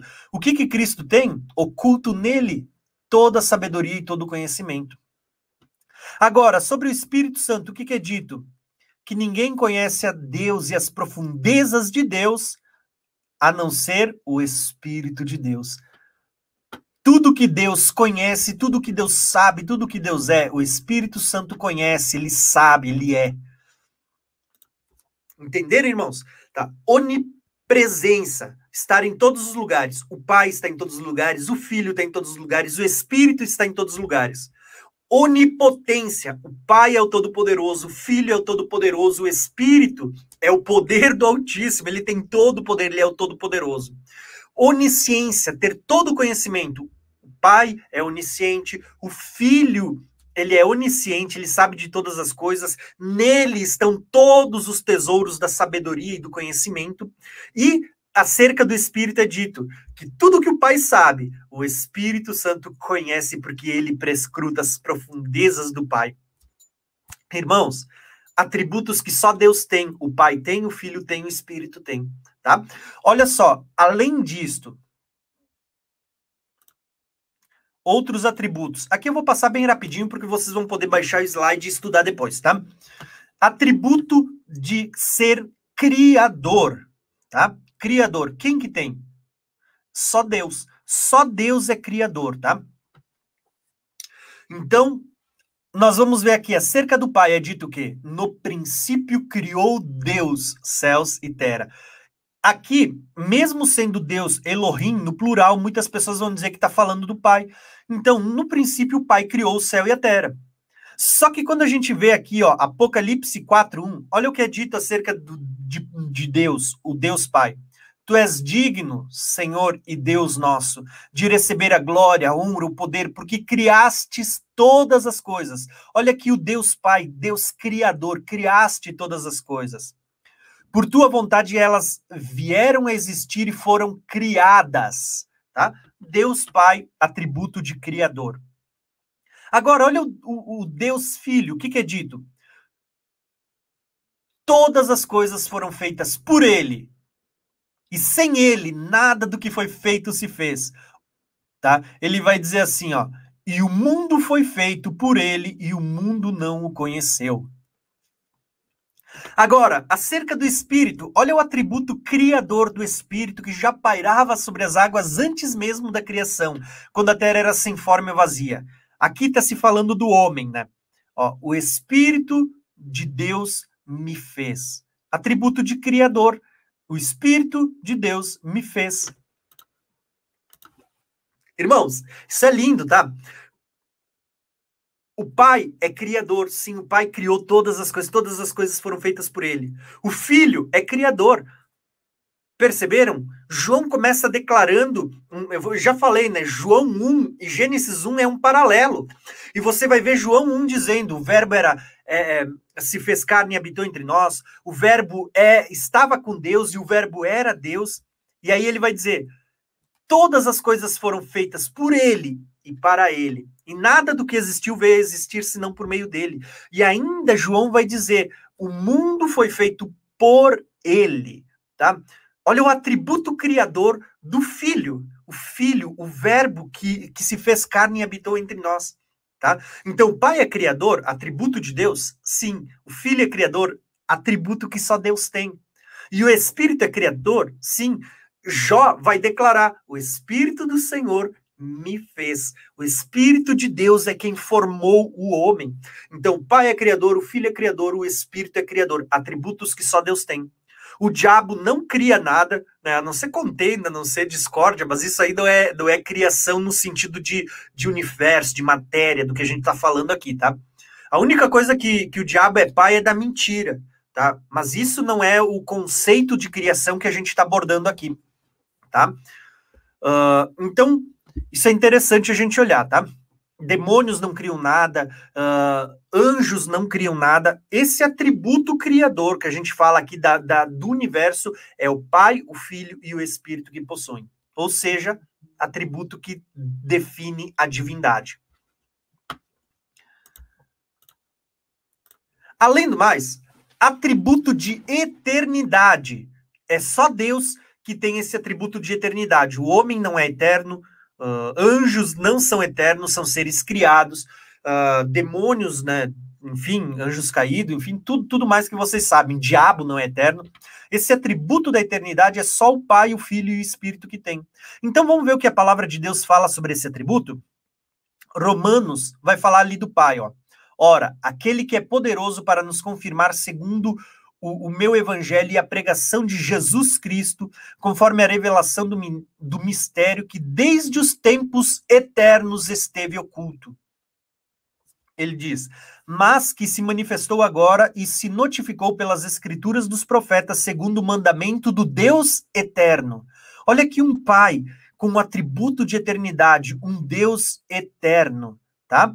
Ao único Deus sábio seja dada a glória por Jesus Cristo Veja que nós estamos falando de um único Deus, mas de um Deus eterno, no qual está o Pai, o Filho e o Espírito Santo. Agora, acerca do Filhos, já que o Pai é um Deus eterno, vamos ver o que é dito acerca da, desse atributo da eternidade do Filho? Disse-lhe Jeová, uh, opa, desculpa, disse-lhe Jesus, em verdade, em verdade vos digo, que antes de Abraão, que Abraão existisse, eu sou, tá? Eu quero só fazer um comentário aqui que eu, que eu, que eu me recordei agora. Se vocês lembrarem, quando ele se apresenta a Moisés, Moisés lhe pede, tá, quando eu for falar com o povo, como é que é o teu nome? Como é que eu vou dizer para o povo que você se chama? E Deus diz, eu sou, eu sou. Aí ele vai dizer, quando tu chegar no povo, tu vai dizer, eu sou o Deus de Abraão, ó, o Deus uma vez, de Abraão, o Deus, duas vezes, de Isaac, o Deus de Jacó, tá? Eu sou o Deus, Deus, Deus, tá? Percebam que, que, que Deus, ele está dizendo, eu sou o Deus de Abraão, o Deus de Isaac, o Deus de Jacó. Jesus, quando ele se apresenta como o eu sou, ele diz, eu sou. Lembra como ele disse lá para Moisés? Eu sou o Deus de Abraão, o Deus de Isaac, o Deus de Jacó? Aqui Jesus diz: Eu sou antes de Abraão. Olha aqui o link, o link para vocês entenderem a divindade do Cristo, tá? Então, ele vai dizer assim, ó, outros textos, João 17:5. Agora glorifica-me tu, ó Pai, junto de ti mesmo, com aquela glória que eu tinha contigo antes que o mundo existisse. Veja que Jesus é, ele tem o atributo da eternidade, ele é antes do mundo existir. Jesus já existia. Olha aqui, Colossenses 1,16. A ele que é antes de todas as coisas, e Todas as coisas subsistem por ele. Jesus existe antes de tudo, irmãos. Antes que houvesse criação, homem, terra, antes de todas as coisas, quando não existia nem matéria informe. Vocês vão ver que Jesus já era, tá? Por isso que ele, ele declara em Apocalipse: uh, Eu sou aquele que era, que é e que há de vir.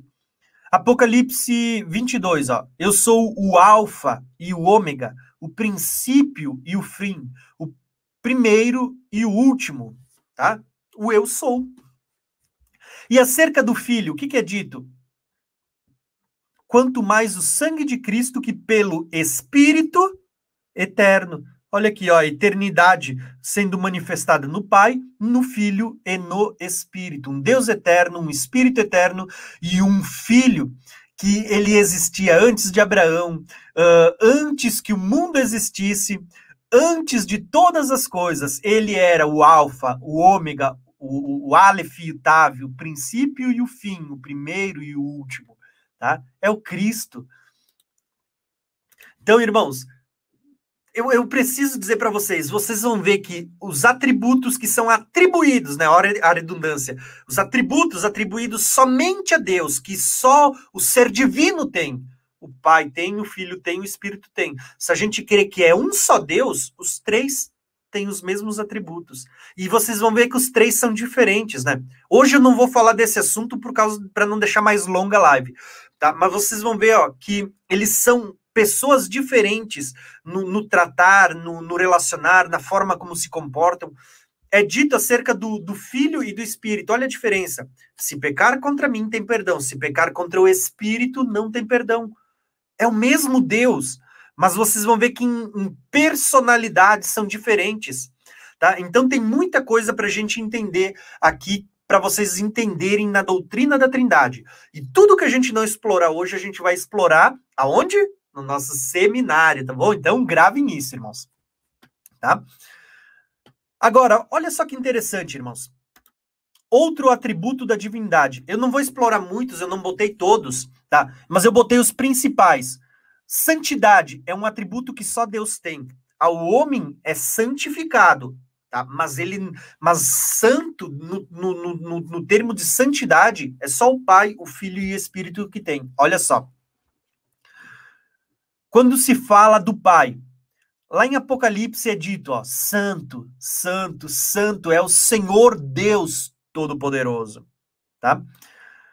Uh, lembra que eu já falei sobre isso lá no, no, início, né? Quando Isaías vê a Deus, quando Ezequiel vê a Deus, vocês veem os querubins, os serafins ao redor e eles estão declarando essa tríplice declaração: Santo, Santo, Santo. Aí eles começam de novo: Santo, Santo, Santo. Eles começam de novo: Santo, Santo, Santo. Por que que eles declaram Santo nessa é, essas três vezes? Se é um só Deus, por que não declarar duas, uma ou quatro vezes Santo, né? Por que três? Já se perguntaram isso? Nós vemos um caráter tríplice de um único Deus, tá? Por isso a gente vê essa tríplice declaração da santidade de Deus. Então, quando a gente olha para os atributos, vocês vão ver sendo declarado: Deus, o Pai, é santo. Quando fala do Filho, o que, que a Bíblia diz? Dizendo, ó, Marcos 1, 24. Dizendo a que temos contigo, Jesus Nazareno, os demônios falando, né? Aquela legião falando acerca de Jesus. Jesus Nazareno, viestes destruir-nos? Bem sei que és o santo de Deus. Percebam que o atributo de santidade, aquele que não tem pecados, aquele que, como nós, foi tentado em tudo, mas sem pecado, é santo, tá? Olha só o que é dito ainda do filho mas vós negastes o santo e justo.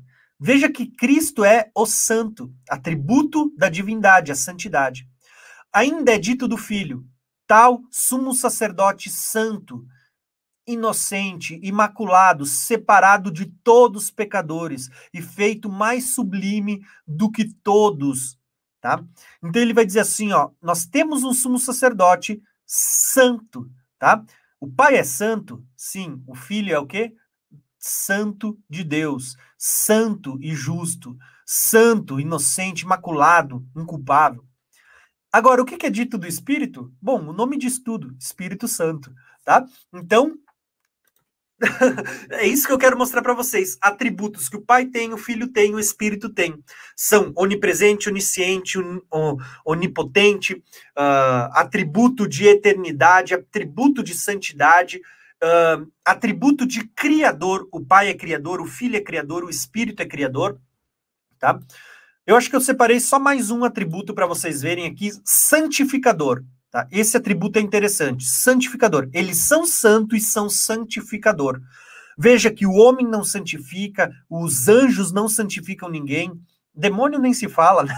Mas assim, ó, esse atributo é um atributo que só Deus tem, poder de santificar. Então, quando a gente olha para o Pai, é dito, tá? O Pai santificou. O Pai santificou.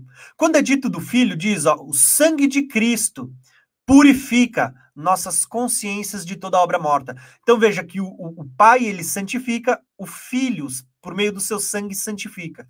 E o Espírito é dito, ó, em santificação do Espírito. Depois vocês podem ler todos esses textos em casa no seu contexto também, tá?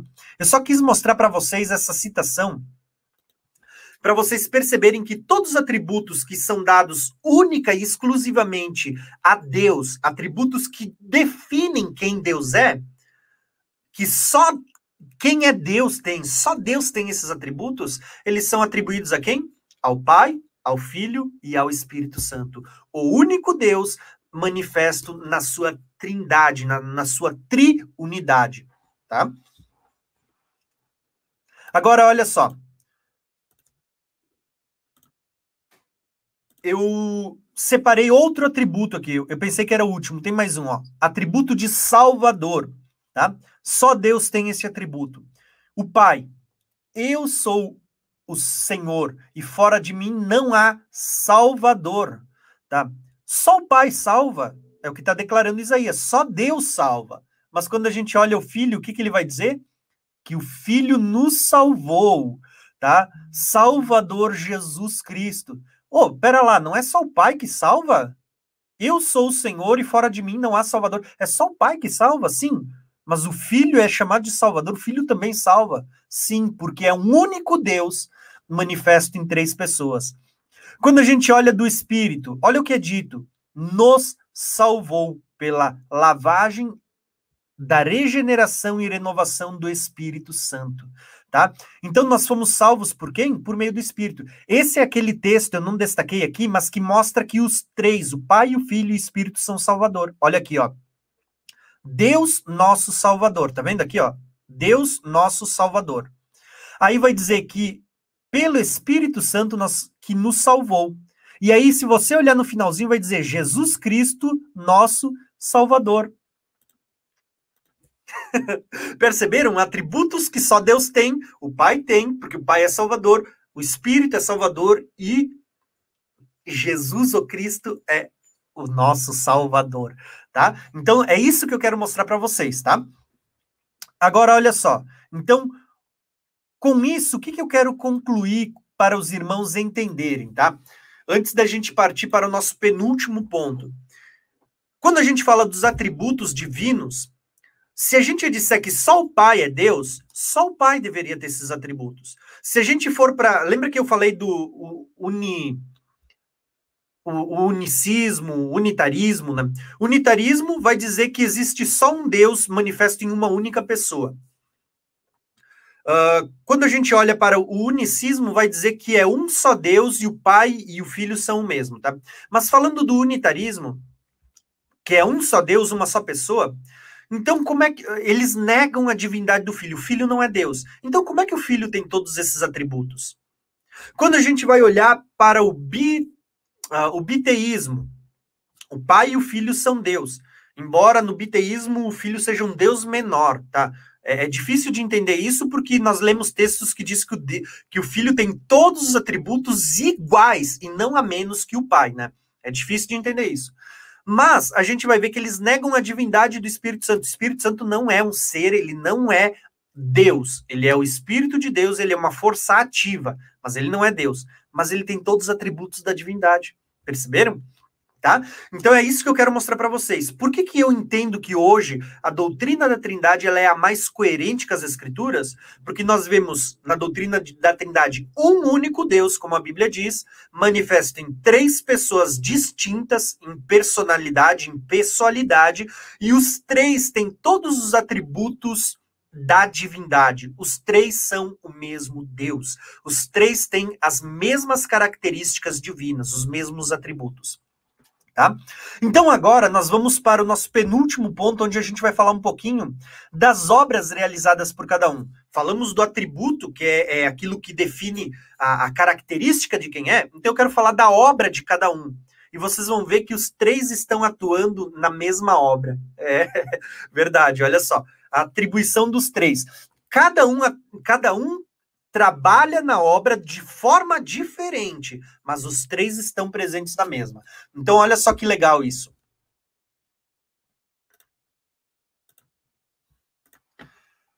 Primeiro ponto que eu quero falar é sobre a criação do universo, tá? Uh, aqui eu coloquei uma mãozinha de como imaginando Deus criando o sol, né?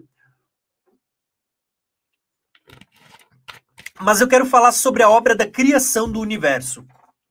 Olha só como o Pai, o Filho e o Espírito estão presentes na obra da criação.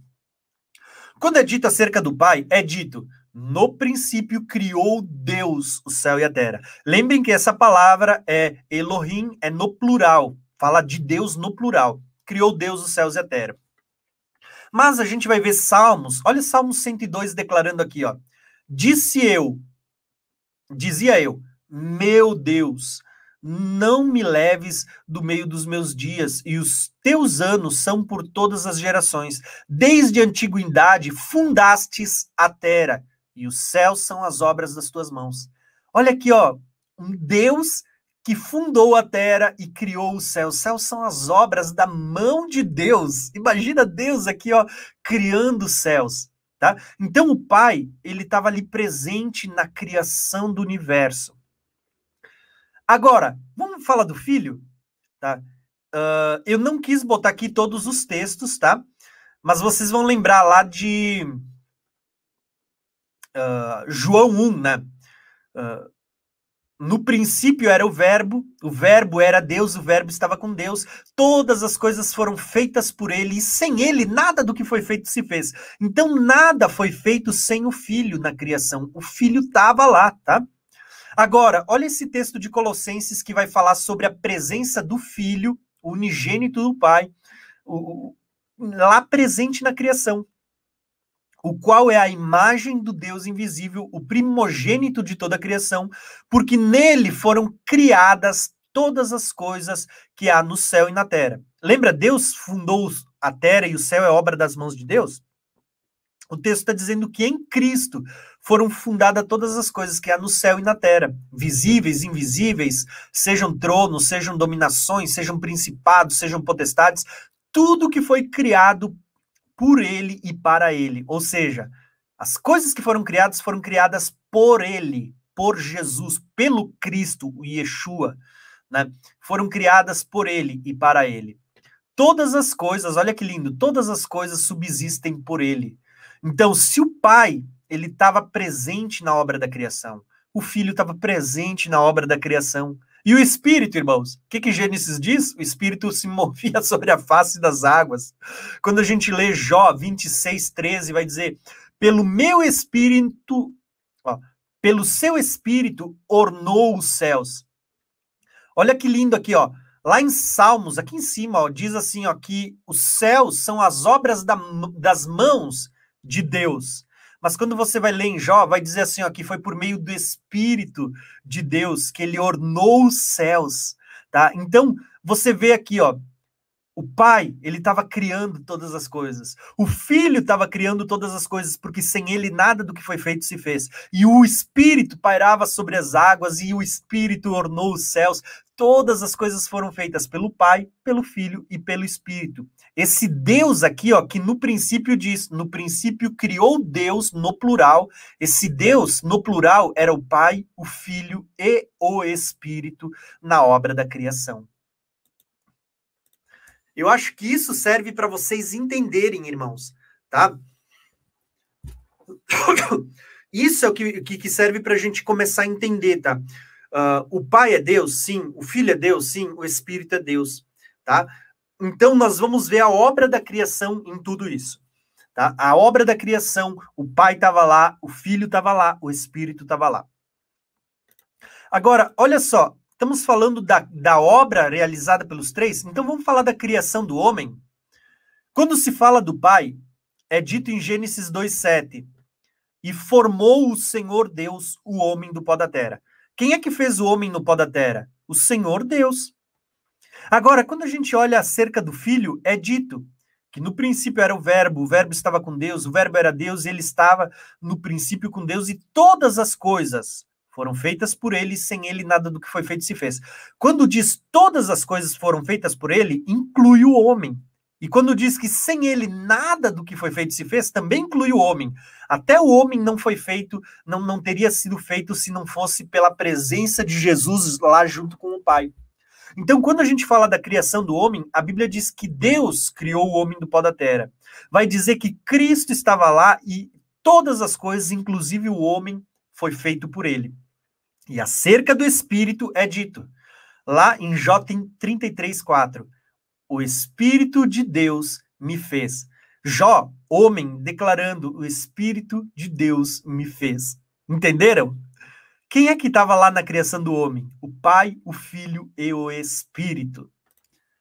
Por isso, por isso que a gente vai ver hum, aquela declaração no plural, aonde Deus diz: façamos o homem a nossa imagem e semelhança. Com, é, com quem é que Deus estava conversando quando ele diz façamos o homem a nossa imagem e semelhança? Era o Pai, o Filho e o Espírito lá fazendo o homem, a sua imagem e sua semelhança. Um Deus trino, né, fazendo ele na sua imagem e semelhança. Tá? Então, isso, isso, é, isso é lindo, irmãos. Olha só, aqui até eu botei, isso aqui foi uh, uma curiosidade compartilhada com Israel. Vai ter muito disso quando a gente for abordar uh, a, no nosso seminário sobre a Trindade. Tá? Lembrem que isso aqui é apenas uh, um resumo da doutrina da, da Trindade, o que a gente está fazendo nessa live, a gente já está chegando ao final. Mas no Targum vai estar escrito aqui, ó. Eu botei as palavras, eu vou botar aqui, ó.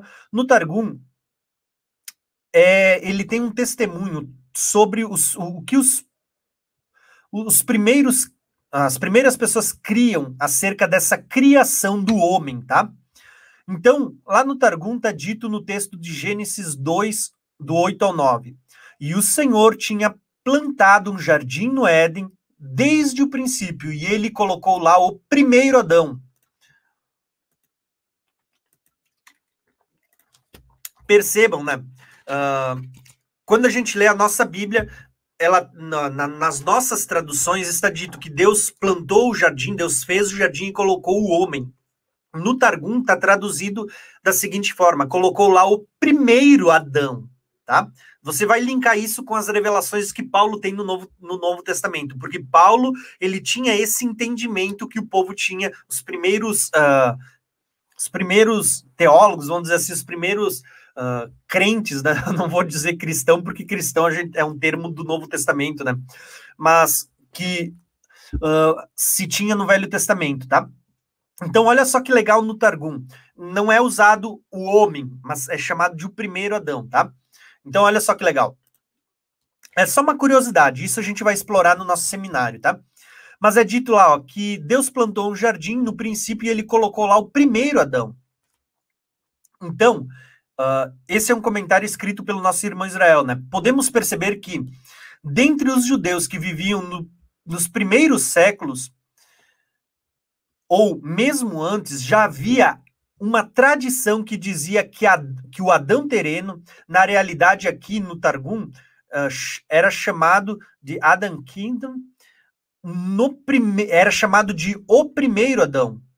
Podemos, porém, podemos perceber que Paulo falará nos seus muitos o primeiro homem, chamando de o homem terreno. Contudo, a gente vai ver também que ele falará do segundo, celestial. Isso está lá em 1 Coríntios 15, 45, onde ele vai dizer: o primeiro homem, Adão, foi feito alma vivente, mas o último Adão, tá? ou seja, o, o Adão celestial, ele foi feito um espírito vivificador, tá? Não é o primeiro espiritual, senão natural. Depois do espiritual, que é o segundo. O primeiro homem é o da terra, o segundo homem, ou seja, o segundo Adão, o Adão celestial, é o Senhor, é o do céu. Aí ele vai dizer aqui assim: olha que legal. Dentre, dentro do pensamento judaico antigo, afirma-se que o primeiro Adão foi formado através da imagem do Adão celestial, que será revelado como os antigos rabinos, como sendo uh, da Merá, o Senhor, ou seja, a palavra do Senhor, né? Merá, palavra, do Senhor manifestou entre os homens. Eu vou continuar isso no próximo slide, mas eu quero mostrar uma coisa para vocês. Quando a gente olha para a nossa Bíblia, vocês vão ver que é traduzido para nós como Deus colocou no jardim o homem, tá? Legal. Quando a gente olha para o Targum, essa, essa palavra é transliterada como o primeiro Adão. E aí a gente vai entender que o porquê que Paulo tem essa, esse entendimento do, do primeiro homem, né, do primeiro Adão e do segundo tá? Porque vocês vão perceber que já tinha essa compreensão dentro do judaísmo de que o, o, Adão terreno ele foi feito à imagem do Adão do céu. E aí ficaria claro aquilo que a gente leu agora sobre a criação do homem, do Pai, o Filho e o Espírito Santo. Por que isso, irmãos? Porque vocês vão ver que os três estão ali e eles estão dizendo: façamos o homem a nossa imagem. A imagem de quem? Do Adão celestial vocês vão ver que assim, ó, o Adão terreno, ele foi feito à imagem do, do, do Adão celestial. Ele é primeiro, porque é o primeiro a, a tomar forma humana. Cristo é chamado de segundo Adão porque, em termos de história, é o segundo a aparecer. Mas ele já existia. O segundo Adão aqui na Terra, ele é o espiritual, ele era o celestial. Entenderam? Assim como lá para Moisés, Deus dá uma visão para Moisés de um tabernáculo no céu e diz: Ó, oh, faz um na terra igual ao que existe no céu. Tá? Lembra que o tabernáculo era o templo de Deus, era nós, o templo? Veja que Deus queria que o homem fosse templo e era uma imagem do que existia no céu. É, é muita coisa, é muito mistério que eu nem vou entrar nisso para a gente não, não divagar demais, não fugir do que a gente está falando, tá? Mas olha só que legal, porque ainda a gente vai ver aqui, eu até citei aqui a fonte, porque foi um artigo escrito pelo Israel, mas ele é muito interessante, porque no Targum, vocês vão ver que uh, era usado essas, essas três, eu vou chamar de aspa para você entender, essas três, esses três sinais aqui, ó. Botei aqui, destaquei no texto para vocês verem, tá? Só que esse sinal aqui no Targum, ele era, uh, cada risquinho desses representava uma vez o nome de Deus. Lembra do que o nome de Deus era Yud-He Vav-He? Então, os, cada risquinho desses é como se fosse uma vez o nome de Deus ali que é, estava sendo citado. Yud He Vav He. Quando é citado três vezes, quer dizer que o nome de Deus estava sendo citado três vezes no texto. Então, olha só Gênesis 1, 26, na criação, né? E o Senhor, três risquinhos, né? Uh, o, e o Senhor, Deus, Deus, Deus, disse: Yud-He Vav-He, Yud-He Vav-He, Yud-He Vav-He. Disse, façamos o homem a nossa. A nossa quem? Deus, Deus, Deus. Semelhança, similar a nós mesmos. A palavra do Senhor criou o homem em sua própria semelhança. Veja, quem que era a palavra? O verbo de Deus, tá? Quando você vê isso aqui, ó, essas três aspas, você tem três vezes o nome de Deus sendo citado. Isso é algo que você vai encontrar no Targum, tá? Então, uh, eu achei que isso foi um artigo muito interessante. Eu quis acrescentar aqui nesse nosso nessa nossa live sobre a doutrina da Trindade, porque eu acredito que isso enriquece muito, tá?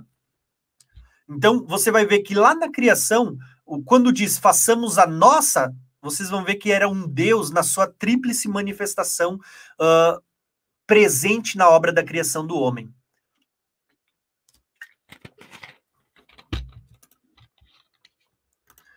Então vamos lá. Ó. Próximo slide, só para gente. Aqui a gente já está indo para o final, tá, irmãos? Então, mas tem muita coisa bem legal agora para o final que eu guardei para vocês. Quando a gente fala da morte de Cristo, já que a gente está falando sobre a, a, a obra que os, a Trindade estava presente em, em, algumas obras, vamos falar da, da morte de Cristo, que são obras essenciais, obras uh, primárias, né? O Pai, ele está presente nessa obra da morte de Cristo é dito que Deus amou o mundo de tal maneira que ele deu o seu filho unigênito, tá? É dito lá em Romanos 8, ó, aquele Deus, né, que nem mesmo ao seu próprio filho poupou, antes entregou, tá? Por amor a nós. Perceba que a morte de Cristo, ela é uma obra do Pai, do Pai. Mas também é uma obra do Filho. Ninguém, Jesus diz: ninguém tira a minha vida.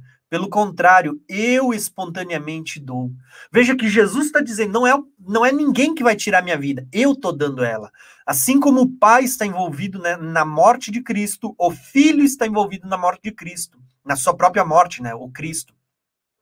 Gálatas vai declarar: já Paulo dizendo: já estou crucificado com Cristo, né? Aquele texto conhecido. Mas olha o que, que ele diz, ó.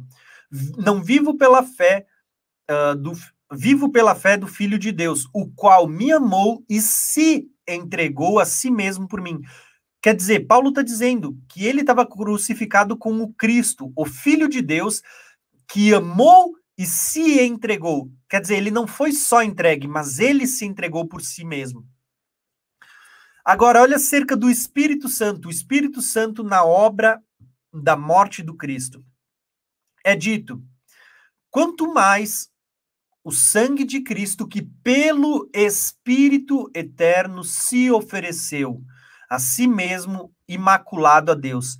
Perceba que Cristo, ele, ele é capacitado e ele é fortalecido e ele se oferece ao Pai por meio do Espírito eterno. Veja que na morte de Cristo está presente o Pai, o Filho e o Espírito atuando em conjunto, tá?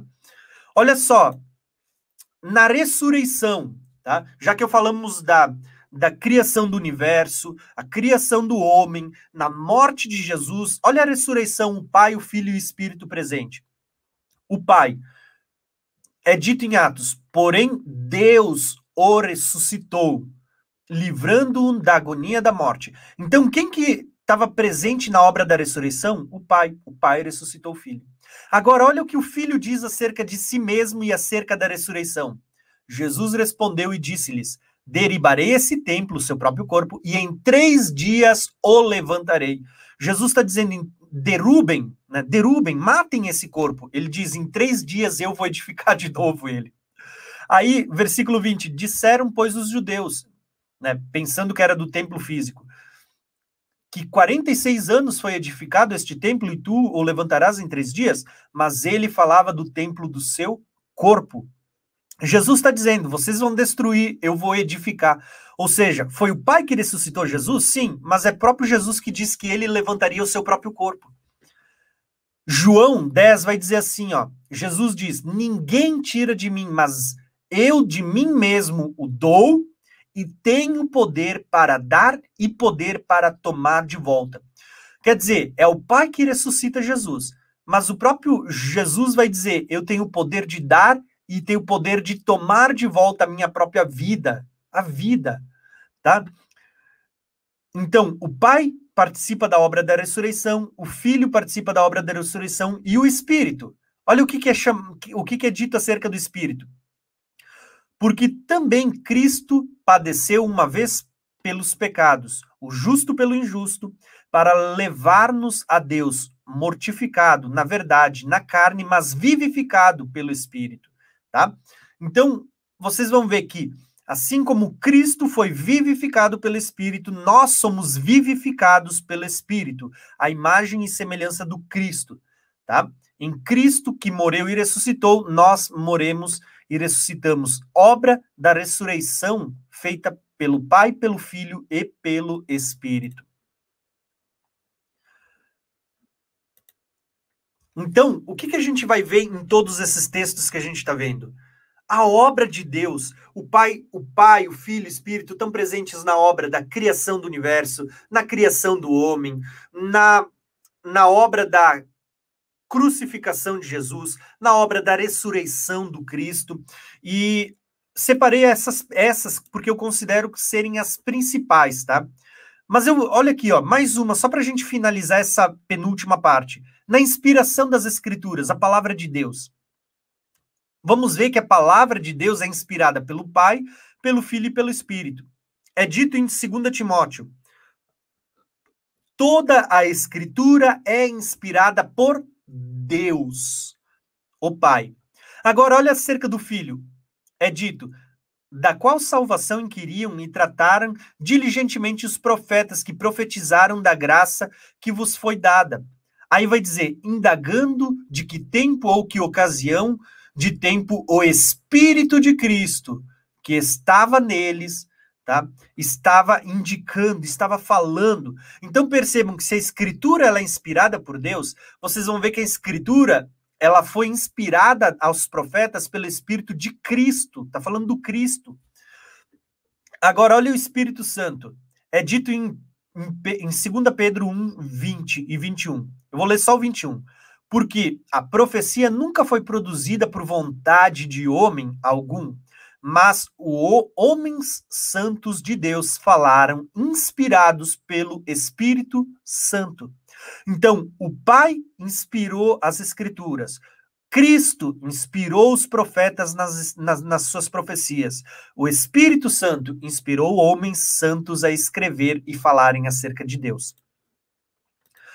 Perceberam a obra trina desse único Deus, o Pai, o Filho e o Espírito Santo, presente em todas as, as, as obras principais que a gente tem Quer dizer, eles estão presentes em tudo que é feito, em tudo que é realizado. Mas eu quis destacar aqui as principais obras, desde a criação até a redenção do homem e o momento em que vivemos, tá?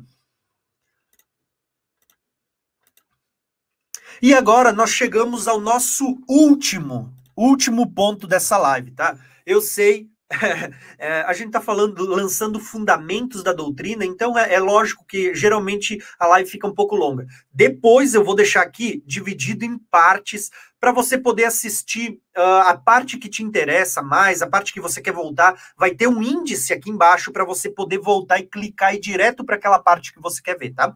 Mas agora eu quero só terminar falando aqui um pouco de como criam os pais da igreja. Já falei do que a Bíblia fala no Velho, no Novo Testamento, de um único Deus, de que o Pai, o Filho e o Espírito são Deus, de que existe uma manifestação trina de um único Deus no Velho Testamento, no Novo Testamento.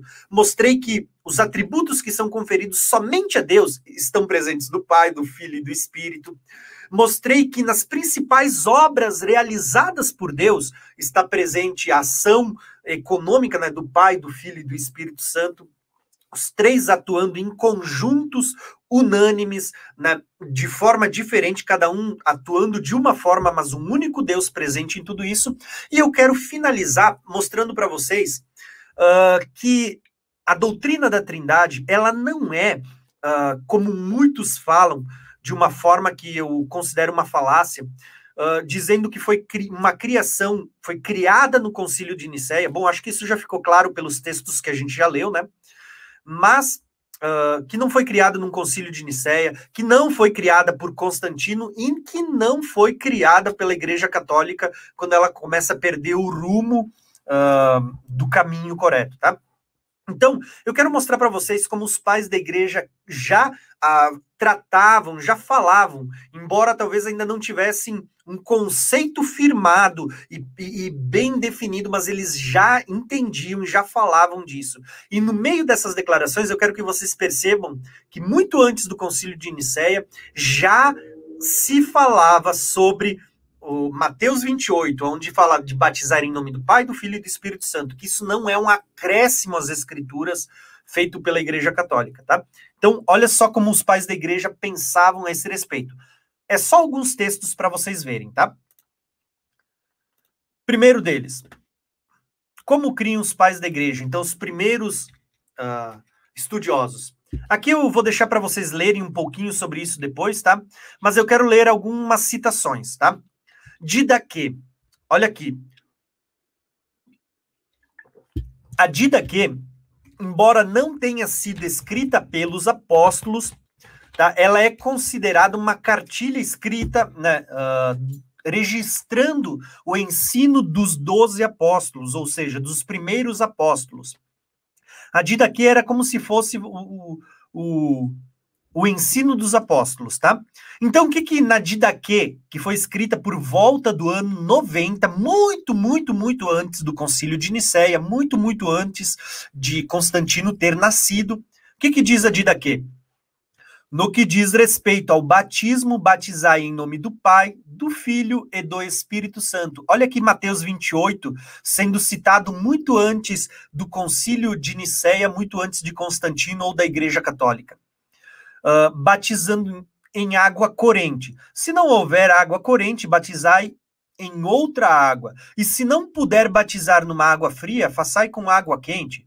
E na falta de uma ou de outra, derramai três vezes. Olha aqui, ó, derramai três vezes água sobre a cabeça, em nome do Pai, do Filho e do Espírito Santo. Vejam essa declaração que linda, declarar derramar água três vezes. Por quê? Nome do Pai, do Filho e do Espírito Santo. Veja que em nome é no singular, mas fala de três pessoas distintas. Clemente de Roma, tá, que vai escrever por volta do ano 96, ele vai dizer: um Deus, um Cristo, um Espírito de graça, na sua carta aos Coríntios, né? Uh, ainda Clemente de Roma vai escrever lá no, na, na sua carta também, né? Como Deus vive, assim vive o Senhor, ou seja, o Filho e o Espírito. E ainda, nós vamos ver Inácio de Antioquia, no ano 107, por volta de 107 depois de Cristo, dizendo, olha aqui, ó, uh, ele vai dizer, procurai manter-vos firmes nos ensinamentos do Senhor e dos apóstolos, para que prospere tudo e o que fizerdes na carne e no Espírito, na fé e no amor, no Filho, no Pai e no Espírito, no princípio e no fim, tá? Ele, percebam assim, ó, eu, eu não vou ler todo o texto, mas eu quero que vocês leiam em casa. Ó, vai falar de Deus, vai falar de Jesus, vai falar do. De novo aqui embaixo, ó. Uh, e os apóstolos uh, se, se submeteram ao Cristo, ao Pai, ao Filho, a fim de que haja união, tanto física como espiritual. O que, que eu quero mostrar para vocês? Eu não vou ler todos os textos, mas eu vou deixar vários aqui para vocês lerem. Vocês vão ver o quê? Que desde o princípio, os pais da igreja, eles, embora não tivessem ainda um conceito definido, isso vai criar forma, eles vão sentar para uh, criar o entendimento uh, na sua plenitude. No concílio de Nicéia, ele vai ele vai ficar estabelecido de uma forma mais clara.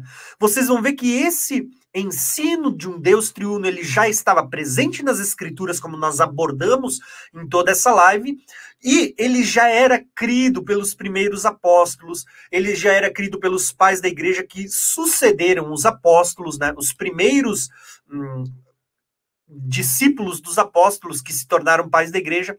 Então vocês vão ver que eles já falavam, né, sobre o Pai, sobre o Filho, sobre o Espírito, tá? Assim como diversos textos. Mas o que eu quero que vocês percebam é justamente as datas que estão sendo citadas. Ano 90, ano 96, ano 107, muito an antes do concílio de Nicéia, que é, de, é, é, depois do ano 300, quase 400 depois de Cristo. Muito antes de Constantino e da Igreja Católica, tá? Então, olha só. Temos ainda outras citações dos pais da igreja. Inácio de Antioquia, Uh, ano 107. Vós sois a pedra do templo do Pai, elevado para o alto pelo guindaste de Jesus Cristo, que é a sua cruz, com o Espírito Santo como corda. Veja que uh, Inácio de Antioquia ele está parafraseando a construção de uma obra, falando sobre o Pai, o Filho e o Espírito Santo, a obra dos três na construção desse templo que somos nós. Justino Mártir, no ano 151, ele vai também escrever a sua obra, a, sua primeira apologia, né? Falando do Criador. E ele vai falar de Jesus Cristo, que foi o nosso mestre nessas coisas e para isso nasceu. O mesmo foi crucificado por Pôncio Pilato, procurador da Judéia nos tempos de Tibério César, e aprendemos que aquele que é o filho do próprio Deus verdadeiro, olha que ele é chamado de o filho de Deus, uh, o colocamos em segundo lugar. Preste atenção que eu já vou comentar isso, tá? Em segundo lugar, assim como o espírito profético que o pomos em terceiro lugar. De fato, taxamos-nos de louco, dizendo que damos o segundo lugar a um homem crucificado depois de Deus imutável, aquele que existe desde sempre e criou o universo. É que ignoramos o mistério que existe nisso, e por isso vos exortamos que presteis atenção quando o expomos. Aqui, irmãos, vale, vale indicar, tá? Uh, algumas pessoas principalmente a Igreja Católica também, por causa dessas, desses escritos, eles vão dizer que o pai é o primeiro, pai, depois o segundo é o filho, o terceiro é o Espírito Santo. Então, como se houvesse uma ordem. Particularmente, eu creio que essa ordem é apenas a ideia de alguém que estava querendo uh, defender, que estava querendo ensinar, e ele criou esse sistema. Mas nós precisamos lembrar que pais da igreja, eles não são não tem peso canônico. Os seus escritos, eles servem, sim, muito bem como um, um artefato histórico, para a gente conhecer história, para a gente ver como pensavam os primeiros cristãos, tá? Então, eles têm um grande peso histórico mas não peso canônico, não título de revelação inspirada pelo Espírito Santo. Então, quando a gente fala de paz da igreja, ele não serve para darmos carteiraço, né? Para a gente dizer, ah, porque ó, o pai da igreja tal pensava assim, ele tem mais crédito, o outro lá tem descrédito porque pensava diferente daquilo que eu creio. Não.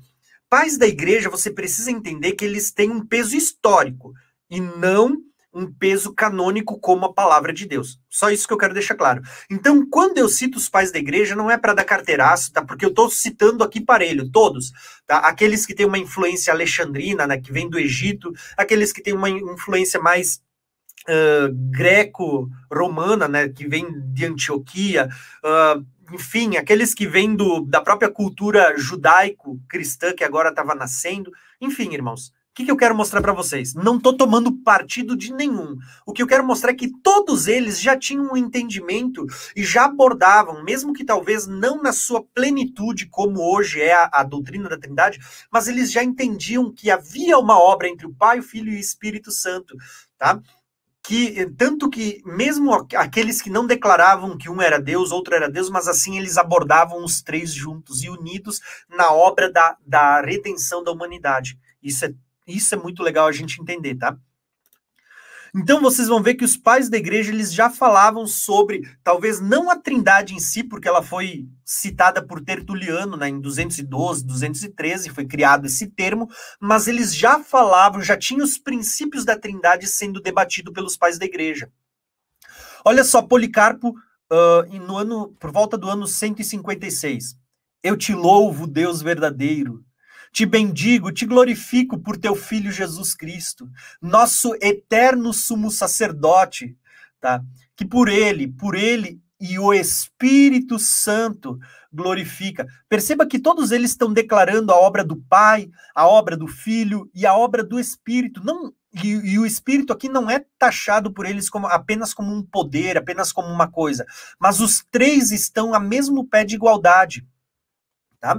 Olha aqui, ó, Atenágoras de Atena, em 177 por volta. Ele vai falar ali, ó, do Filho de Deus, tá? vai falar uh, do Pai, do Filho, vai falar ali o verbo do Pai, né? Vai, vai, vai usar vários termos falando do Pai, do Filho e do Espírito, tá? estando o Filho no Pai e o Pai no Filho, por unidade e poder do Espírito.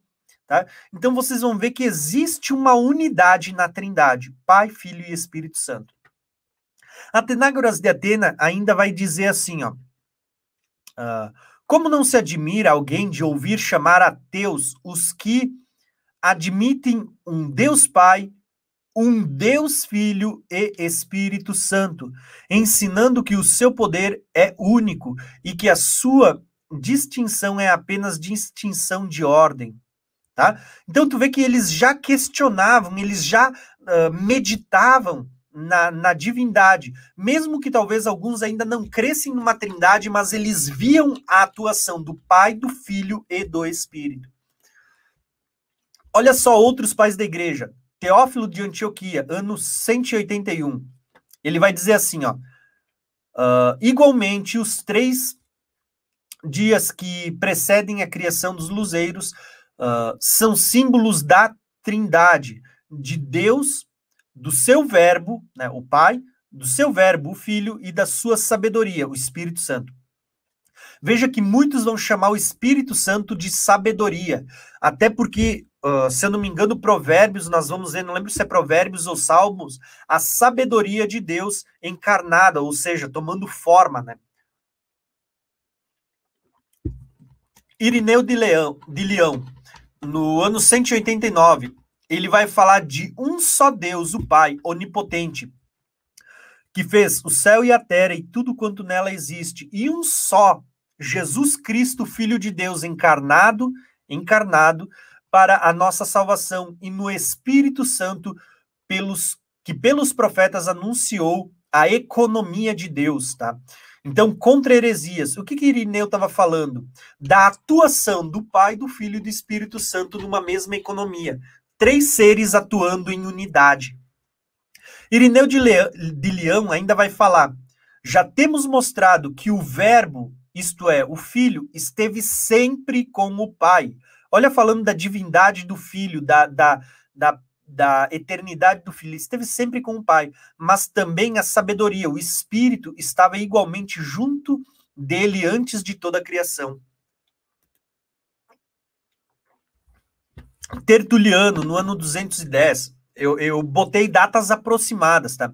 Por volta do ano 210 a 213, ele vai escrever: Foi estabelecida a lei de batizar e, pres, eh, e prescrita a fórmula: ide, ensinai o povo, batizando-os em nome do Pai, do Filho e do Espírito Santo. Tá? Volto a fortalecer a ideia. Perceberam todas essas datas que eu citei até agora?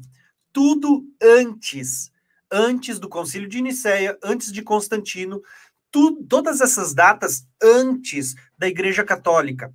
Tá? Então, por que, que eu estou falando isso? Porque vocês vão ver que esse conceito ele vem muito antes, tá? Ele vem desde o Velho Testamento, mas quando a gente fala do Novo, ele vem muito antes da, do, de um concílio de Nicéia. E, e, vocês vão ver que o próprio Mateus 28, que fala sobre a fórmula batismal, batizar em nome do Pai, do Filho e do Espírito Santo, também já era crido e ensinado pelos apóstolos, tá na Didaquê, tá nos pais da igreja. Um exemplo que eu acabei de citar aqui é o próprio uh, Tertuliano falando sobre a fórmula batismal no ano 210, antes do concílio de Nicéia, antes de, de do imperador, tá? Então, só para vocês entenderem isso, para vocês verem que muitas vezes é uma falácia quando as pessoas começam a atribuir dizendo que uh, a Trindade é uma heresia criada pela Igreja Católica, é uma heresia criada por Constantino, é uma coisa que os pais da Igreja não criam. Irmãos, a gente precisa pensar e rever antes de fazer esse tipo de afirmação, tá? Então nós temos ali várias, várias coisas. E no primeiro concílio de Nicéia, no ano 325, veja que eu abordei por, por ordem. No ano 325 é que a gente vai ver então sendo firmado ali um credo, né, um conceito sobre a, o que vai ser mais tarde o, a Trindade, né?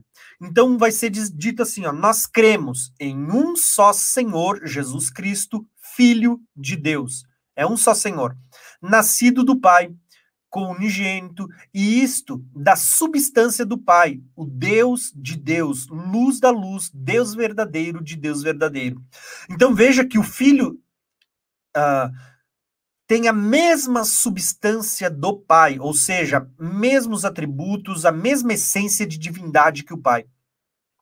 Gerado e não feito, consubstancial com o Pai. Tá? Por quem foi feito tudo o que há no céu e na terra.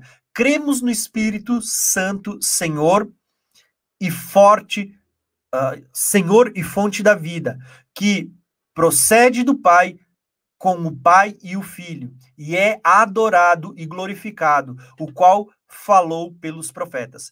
Percebam que o Espírito Santo não está sendo tratado né, no, no credo, que teve lá muitos bispos, muitos pais da igreja, muitos teólogos. Ele não é tratado como uma coisa, mas como um coigual ao Pai e ao Filho, que também recebe adoração, que também é glorificado uh, e que inspirou os profetas. O que, que é interessante a gente notar? Tá? Quando a gente vê lá no início da live, eu falei justamente sobre isso. Vocês vão lembrar disso. Eu falei sobre diferentes interpretações. Falei sobre uh, biteísmo, sobre triteísmo, sobre unicismo, sobre unitarismo. Né? Falei sobre o bilitarianismo e falei binitarianismo, né? E falei sobre o trinitarianismo. Muitas destas são consideradas heresias das brabas. Quando você fala de dois deuses, fala de um deus maior, um deus menor, quando fala de três deuses, isso é heresia, isso nega as escrituras, vai contra o que a palavra de Deus declara. Quando você fala de um só Deus e dizendo que o filho não é Deus, é heresia também, porque a Bíblia diz que Deus é, é que o filho é Deus. A Bíblia declara isso. Quando você nega a, a divindade né, do, do pai, do filho, Uh, ou quando você diz que o pai e o filho são Deus, são iguais em, em essência, em divindade, são pessoas diferentes, mas o mesmo Deus, uh, mas nega a divindade do Espírito Santo, isso também é um problema de certa forma, tá? Uh, por quê? Imagina hoje, eu vou, eu vou, só tentar imaginar. Imagina quando a gente vai cantar um louvor a Deus, quando a gente vai cantar um, um hino na igreja e você vê a igreja cantando. Uh, Santo Espírito, és bem-vindo aqui. Né? Poxa, as pessoas vão dizer, ó, é heresia, Espírito Santo não pode receber adoração. Imagina a confusão que isso começa a trazer na, na igreja quando você vai dizer que o Pai é Deus, o Filho é Deus, mas o Espírito não é Deus. O Espírito, ele é uma coisa, ele é um poder ativo. Né? O Pai merece adoração, o Filho merece adoração, mas o Espírito não. O Espírito não pode ser adorado porque ele não é Deus tá? A confusão que isso traz para a igreja quando você começa a abordar dessa forma. Você vai precisar entender, assim, ó, que no próprio concílio, quando a gente vê no concílio de Nicéia, fica estabelecido Pai, o Filho e Espírito Santo como sendo Deus, mesma substância e dignos da mesma adoração. Tá? Então, é isso que a gente precisa entender. Quando eu citei aquele texto dizendo né, uh, que a graça do nosso Senhor Jesus, a bênção apostólica, né, a graça do Senhor Jesus, o amor de Deus e a comunhão com o Espírito Santo seja com todos vocês, veja que ninguém tem comunhão com uma coisa, a gente tem comunhão com um ser. A gente não tem comunhão com um poder, né? A gente não tem comunhão, vamos dizer assim, ó, com um foguinho. Ah, eu tenho comunhão com fogo. Eu tenho comunhão com o azeite. Né? Eu tenho a comunhão com o vento. Não, você não tem comunhão com uma coisa, você tem comunhão com alguém. Quando a bênção apostólica define, olha, e a comunhão com o Espírito Santo, Paulo estava pressupondo que a igreja teria comunhão com o Deus Espírito, tá? Com o Espírito de Deus. Tá? Então vocês vão ver que o Pai, o Filho e o Espírito, eles são entendidos como, sim, os três sendo Deus, o mesmo Deus em essência e substância, tá? Diferentes em pessoalidade. Então, olha só. Uh, aqui, ó. Aqui tem outros textos, eu vou deixar para vocês lerem em casa, tá?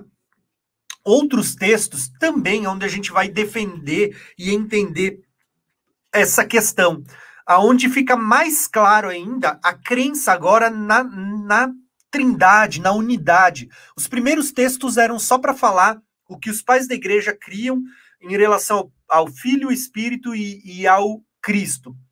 Agora, esses textos eles já vão falar de uma forma um pouco mais específica, dando ênfase na divindade, né, em como eles começaram a entender.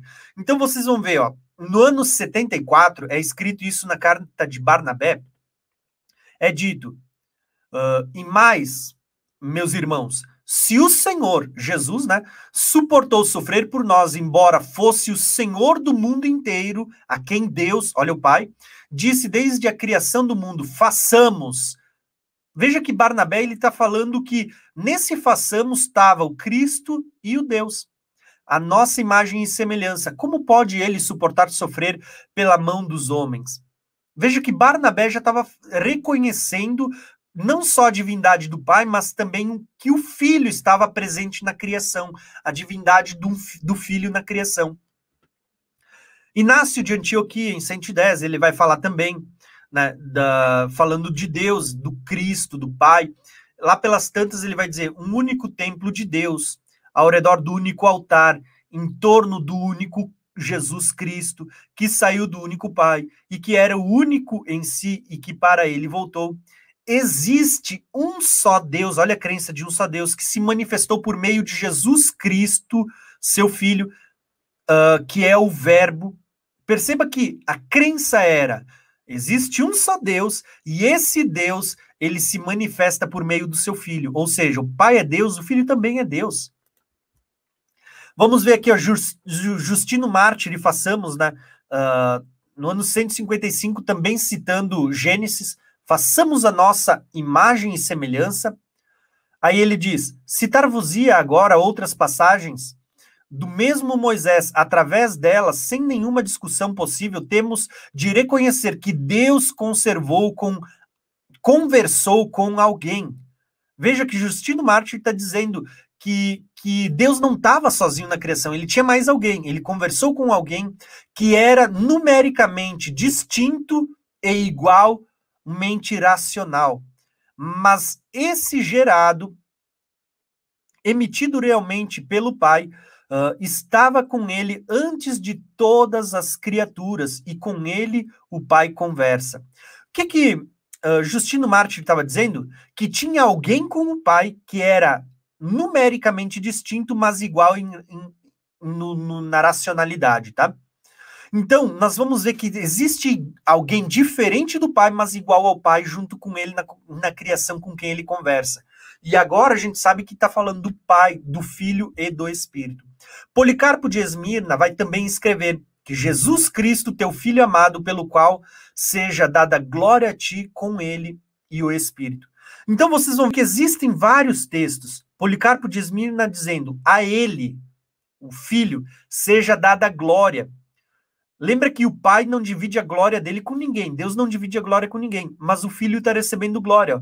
A ele seja dada a glória com o pai e com o espírito pelo século dos séculos. Veja, está sendo tratado três seres diferentes, três recebendo glória, recebendo honra. Tá? Então a gente vai ver vários textos. Eu não vou ler todos aqui, eu vou deixar para vocês lerem depois Aqui nós vamos ver a Quadrato no ano 166, Irineu de Leão no ano 189, Concílio de Roma, né? Vai dizer aqui, ó, anatenizamos todos aqueles que seguem o erro de Sibélio. Lembra que eu falei lá no início da live sobre o, o, o sabelianismo? Olha aqui o Sabélio, né? Uh, os quais diziam que o pai e o filho são a mesma pessoa. Eu vou fazer um comentário aqui só para vocês entenderem, irmãos. O sabelianismo é da onde se originou o unicismo que a gente vê hoje nas igrejas. Existem igrejas unicistas. O unicismo era a crença de um único Deus, aonde o Pai é Deus, o Filho é Deus, mas eles são a mesma pessoa, tá? A mesma pessoa. Isso era ensinado e era combatido como heresia. O sabelianismo, que deu origem nos dias atuais de uma forma mais moderna, né, chamada de unicismo, era tido como heresia. Tá? Uh, o pai e o filho, embora os dois são o mesmo Deus, eles não são a mesma pessoa. Tá? Não tem como a gente dizer que é um único Deus, uma única pessoa, porque são diferentes. Se a gente disser que os dois são o mesmo, é o mesmo que a gente dizer que o Pai ele morreu na cruz. Tá? E nós vamos ver, vimos, na verdade, pelos textos que lemos até agora, que existiu sim uma atuação do Pai, do Filho e do Espírito nessa economia da obra da criação, nos principais atos da criação, na morte, na ressurreição de Cristo, mas que cada um desempenhou uma obra diferente e não igual, tá? Então isso é interessante, tá? E por fim, eu quero abordar uma conclusão aqui, só para a gente finalizar então a nossa live, tá? A gente está chegando ao final. No final dessa live, o que, que eu quero terminar dizendo para vocês, irmãos? Tá? Quando a gente fala da doutrina da Trindade, nós precisamos entender que embora a palavra Trindade ela não apareça nas escrituras, a revelação de um Deus, um único Deus, trino, ela é encontrada na escritura, desde Gênesis até Apocalipse.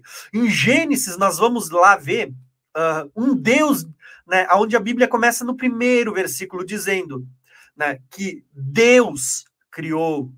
Esse Deus é Elohim, é no plural.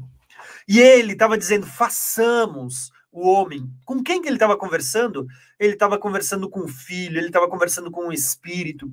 Nós vimos já vários textos no decorrer de toda esse ensino sobre a doutrina da Trindade que comprovam isso, tá? Então, esse único Deus na sua unidade, na sua pluralidade, na, na obra da criação. Ele não é uma criação, a Trindade não é uma criação de Constantino, não é uma criação da Igreja Católica, não é uma criação do, do Concílio de Nicéia. Pelo contrário, é um ensino, é uma revelação que está presente desde Gênesis até Apocalipse. Tá? Então, em essência, nós podemos dizer que Deus é um único Deus, ele é uma unidade em essência divina, uh, existindo em três pessoas. É um Deus existindo em três pessoas na divindade. Sendo essas três pessoas, né, o Deus Pai, o Deus Filho e o Deus Espírito Santo. Tá? E, e esse entendimento, ele é bem definido, ele é bem colocado através do credo uh, de Anastasiano, né? o, credo, o credo de Anastásio, aonde ele diz que nós adoramos um Deus trino, tá? E a trindade em unidade, sem confundir as pessoas e sem separar a substância. Entenderam, irmãos? Esse é o credo uh, de Anastácio, uh, que é o credo que define o entendimento triuno, ou o entendimento da trindade. Lembrem, trindade não é triunidade. Triunidade crê em três deuses. Trindade crê em um Deus, mas três pessoas distintas, tá? Então, basicamente, cada uma das três pessoas da Trindade é Deus, sendo uh, igualmente em autoridade, igualmente em glória, iguais em poder, Tá? Todos os atributos que a gente falou no decorrer da live, e cada uma é igual à outra. Não existe um Deus maior, não existe um Deus menor, não existe um que é merecedor de culto, o outro não, o outro não pode ser adorado. Tá? Os três são merecedores do mesmo culto, os três são iguais em poder, em divindade. Tá? São dignos da mesma devoção, da mesma confiança e da mesma fé. Tá? Então, basicamente, esse é o, o conceito do ensino uh, da doutrina da Trindade. É isso que eu queria declarar para vocês hoje. Irmãos, o que, que eu quero dizer para vocês? Tá? Eu quero agradecer a todos vocês que ficaram comigo até agora. Tá? Esse ensino ele foi muito longo, eu vou dividir ele em partes para vocês estudarem, vai estar tá aqui. Quero recordar vocês que isso é uma pontinha, irmãos, é só uma ponta de tudo que a gente vai ver ali nessa nesse nosso seminário sobre a Trindade. Então entra ali na aba da comunidade, vai estar tá no meu canal, está no canal do Israel, está no canal de vários irmãos, já está sendo anunciado esse esse ensino, essa, uh, esse nosso seminário sobre a Trindade, onde vocês vão poder aprender muito, tá? Eu quero agradecer a todos os irmãos que participaram, aos irmãos que perseveraram até o final, tá? Uh, quero agradecer, irmãos, aos irmãos que contribuíram. Eu glorifico a vida de cada um de vocês. Só para vocês entenderem a importância disso, esse mês a gente teve menos contribuições, então eu acabei que eu vou. Esse mês a gente ainda não fez a oferta missionária. Uh, o que a gente juntou esse mês, eu vou estar tá ofertando segunda-feira, tá? Em missões. Então, eu quero agradecer os irmãos que contribuíram. Eu, eu, digo, vocês estão investindo no reino de Deus através desse canal. Eu sou grato por isso. Muito obrigado, tá bom? Então, irmãos, você que deseja a, abençoar esse canal, torne-se membro. Eu deixei o link aqui em cima nos, na, nos comentários. Torne-se membro, você vai estar abençoando a minha vida, você vai estar abençoando esse canal e o reino de Deus através dos projetos que a gente tem, tá bom? Então, ó, um abração. Espero vocês na próxima live. Hoje ainda, tá? Eu vou ver se eu consigo. Se eu não disponibilizar hoje o PDF, amanhã eu já vou disponibilizar o PDF para vocês, já vou disponibilizar nessa live aqui um índice para você clicar em cima e ir direto para a parte que você quer ver, tá? E uh, além do PDF, além do, do índice que eu vou deixar aqui para vocês poderem ver fracionadamente a parte que você quer rever de novo, eu também vou deixar na aba da comunidade para vocês. Uh, um, uma pergunta com quais, qual é o tema da próxima live, live que vocês vão escolher, tá bom? Então, entra lá, vota qual é a próxima live que você deseja ver aqui nesse canal, tá? E recordando, não esqueçam, em breve a gente tem o nosso seminário sobre a Trindade, tá bom? Então, um abração, amo todos vocês e até a, a próxima live, tá bom?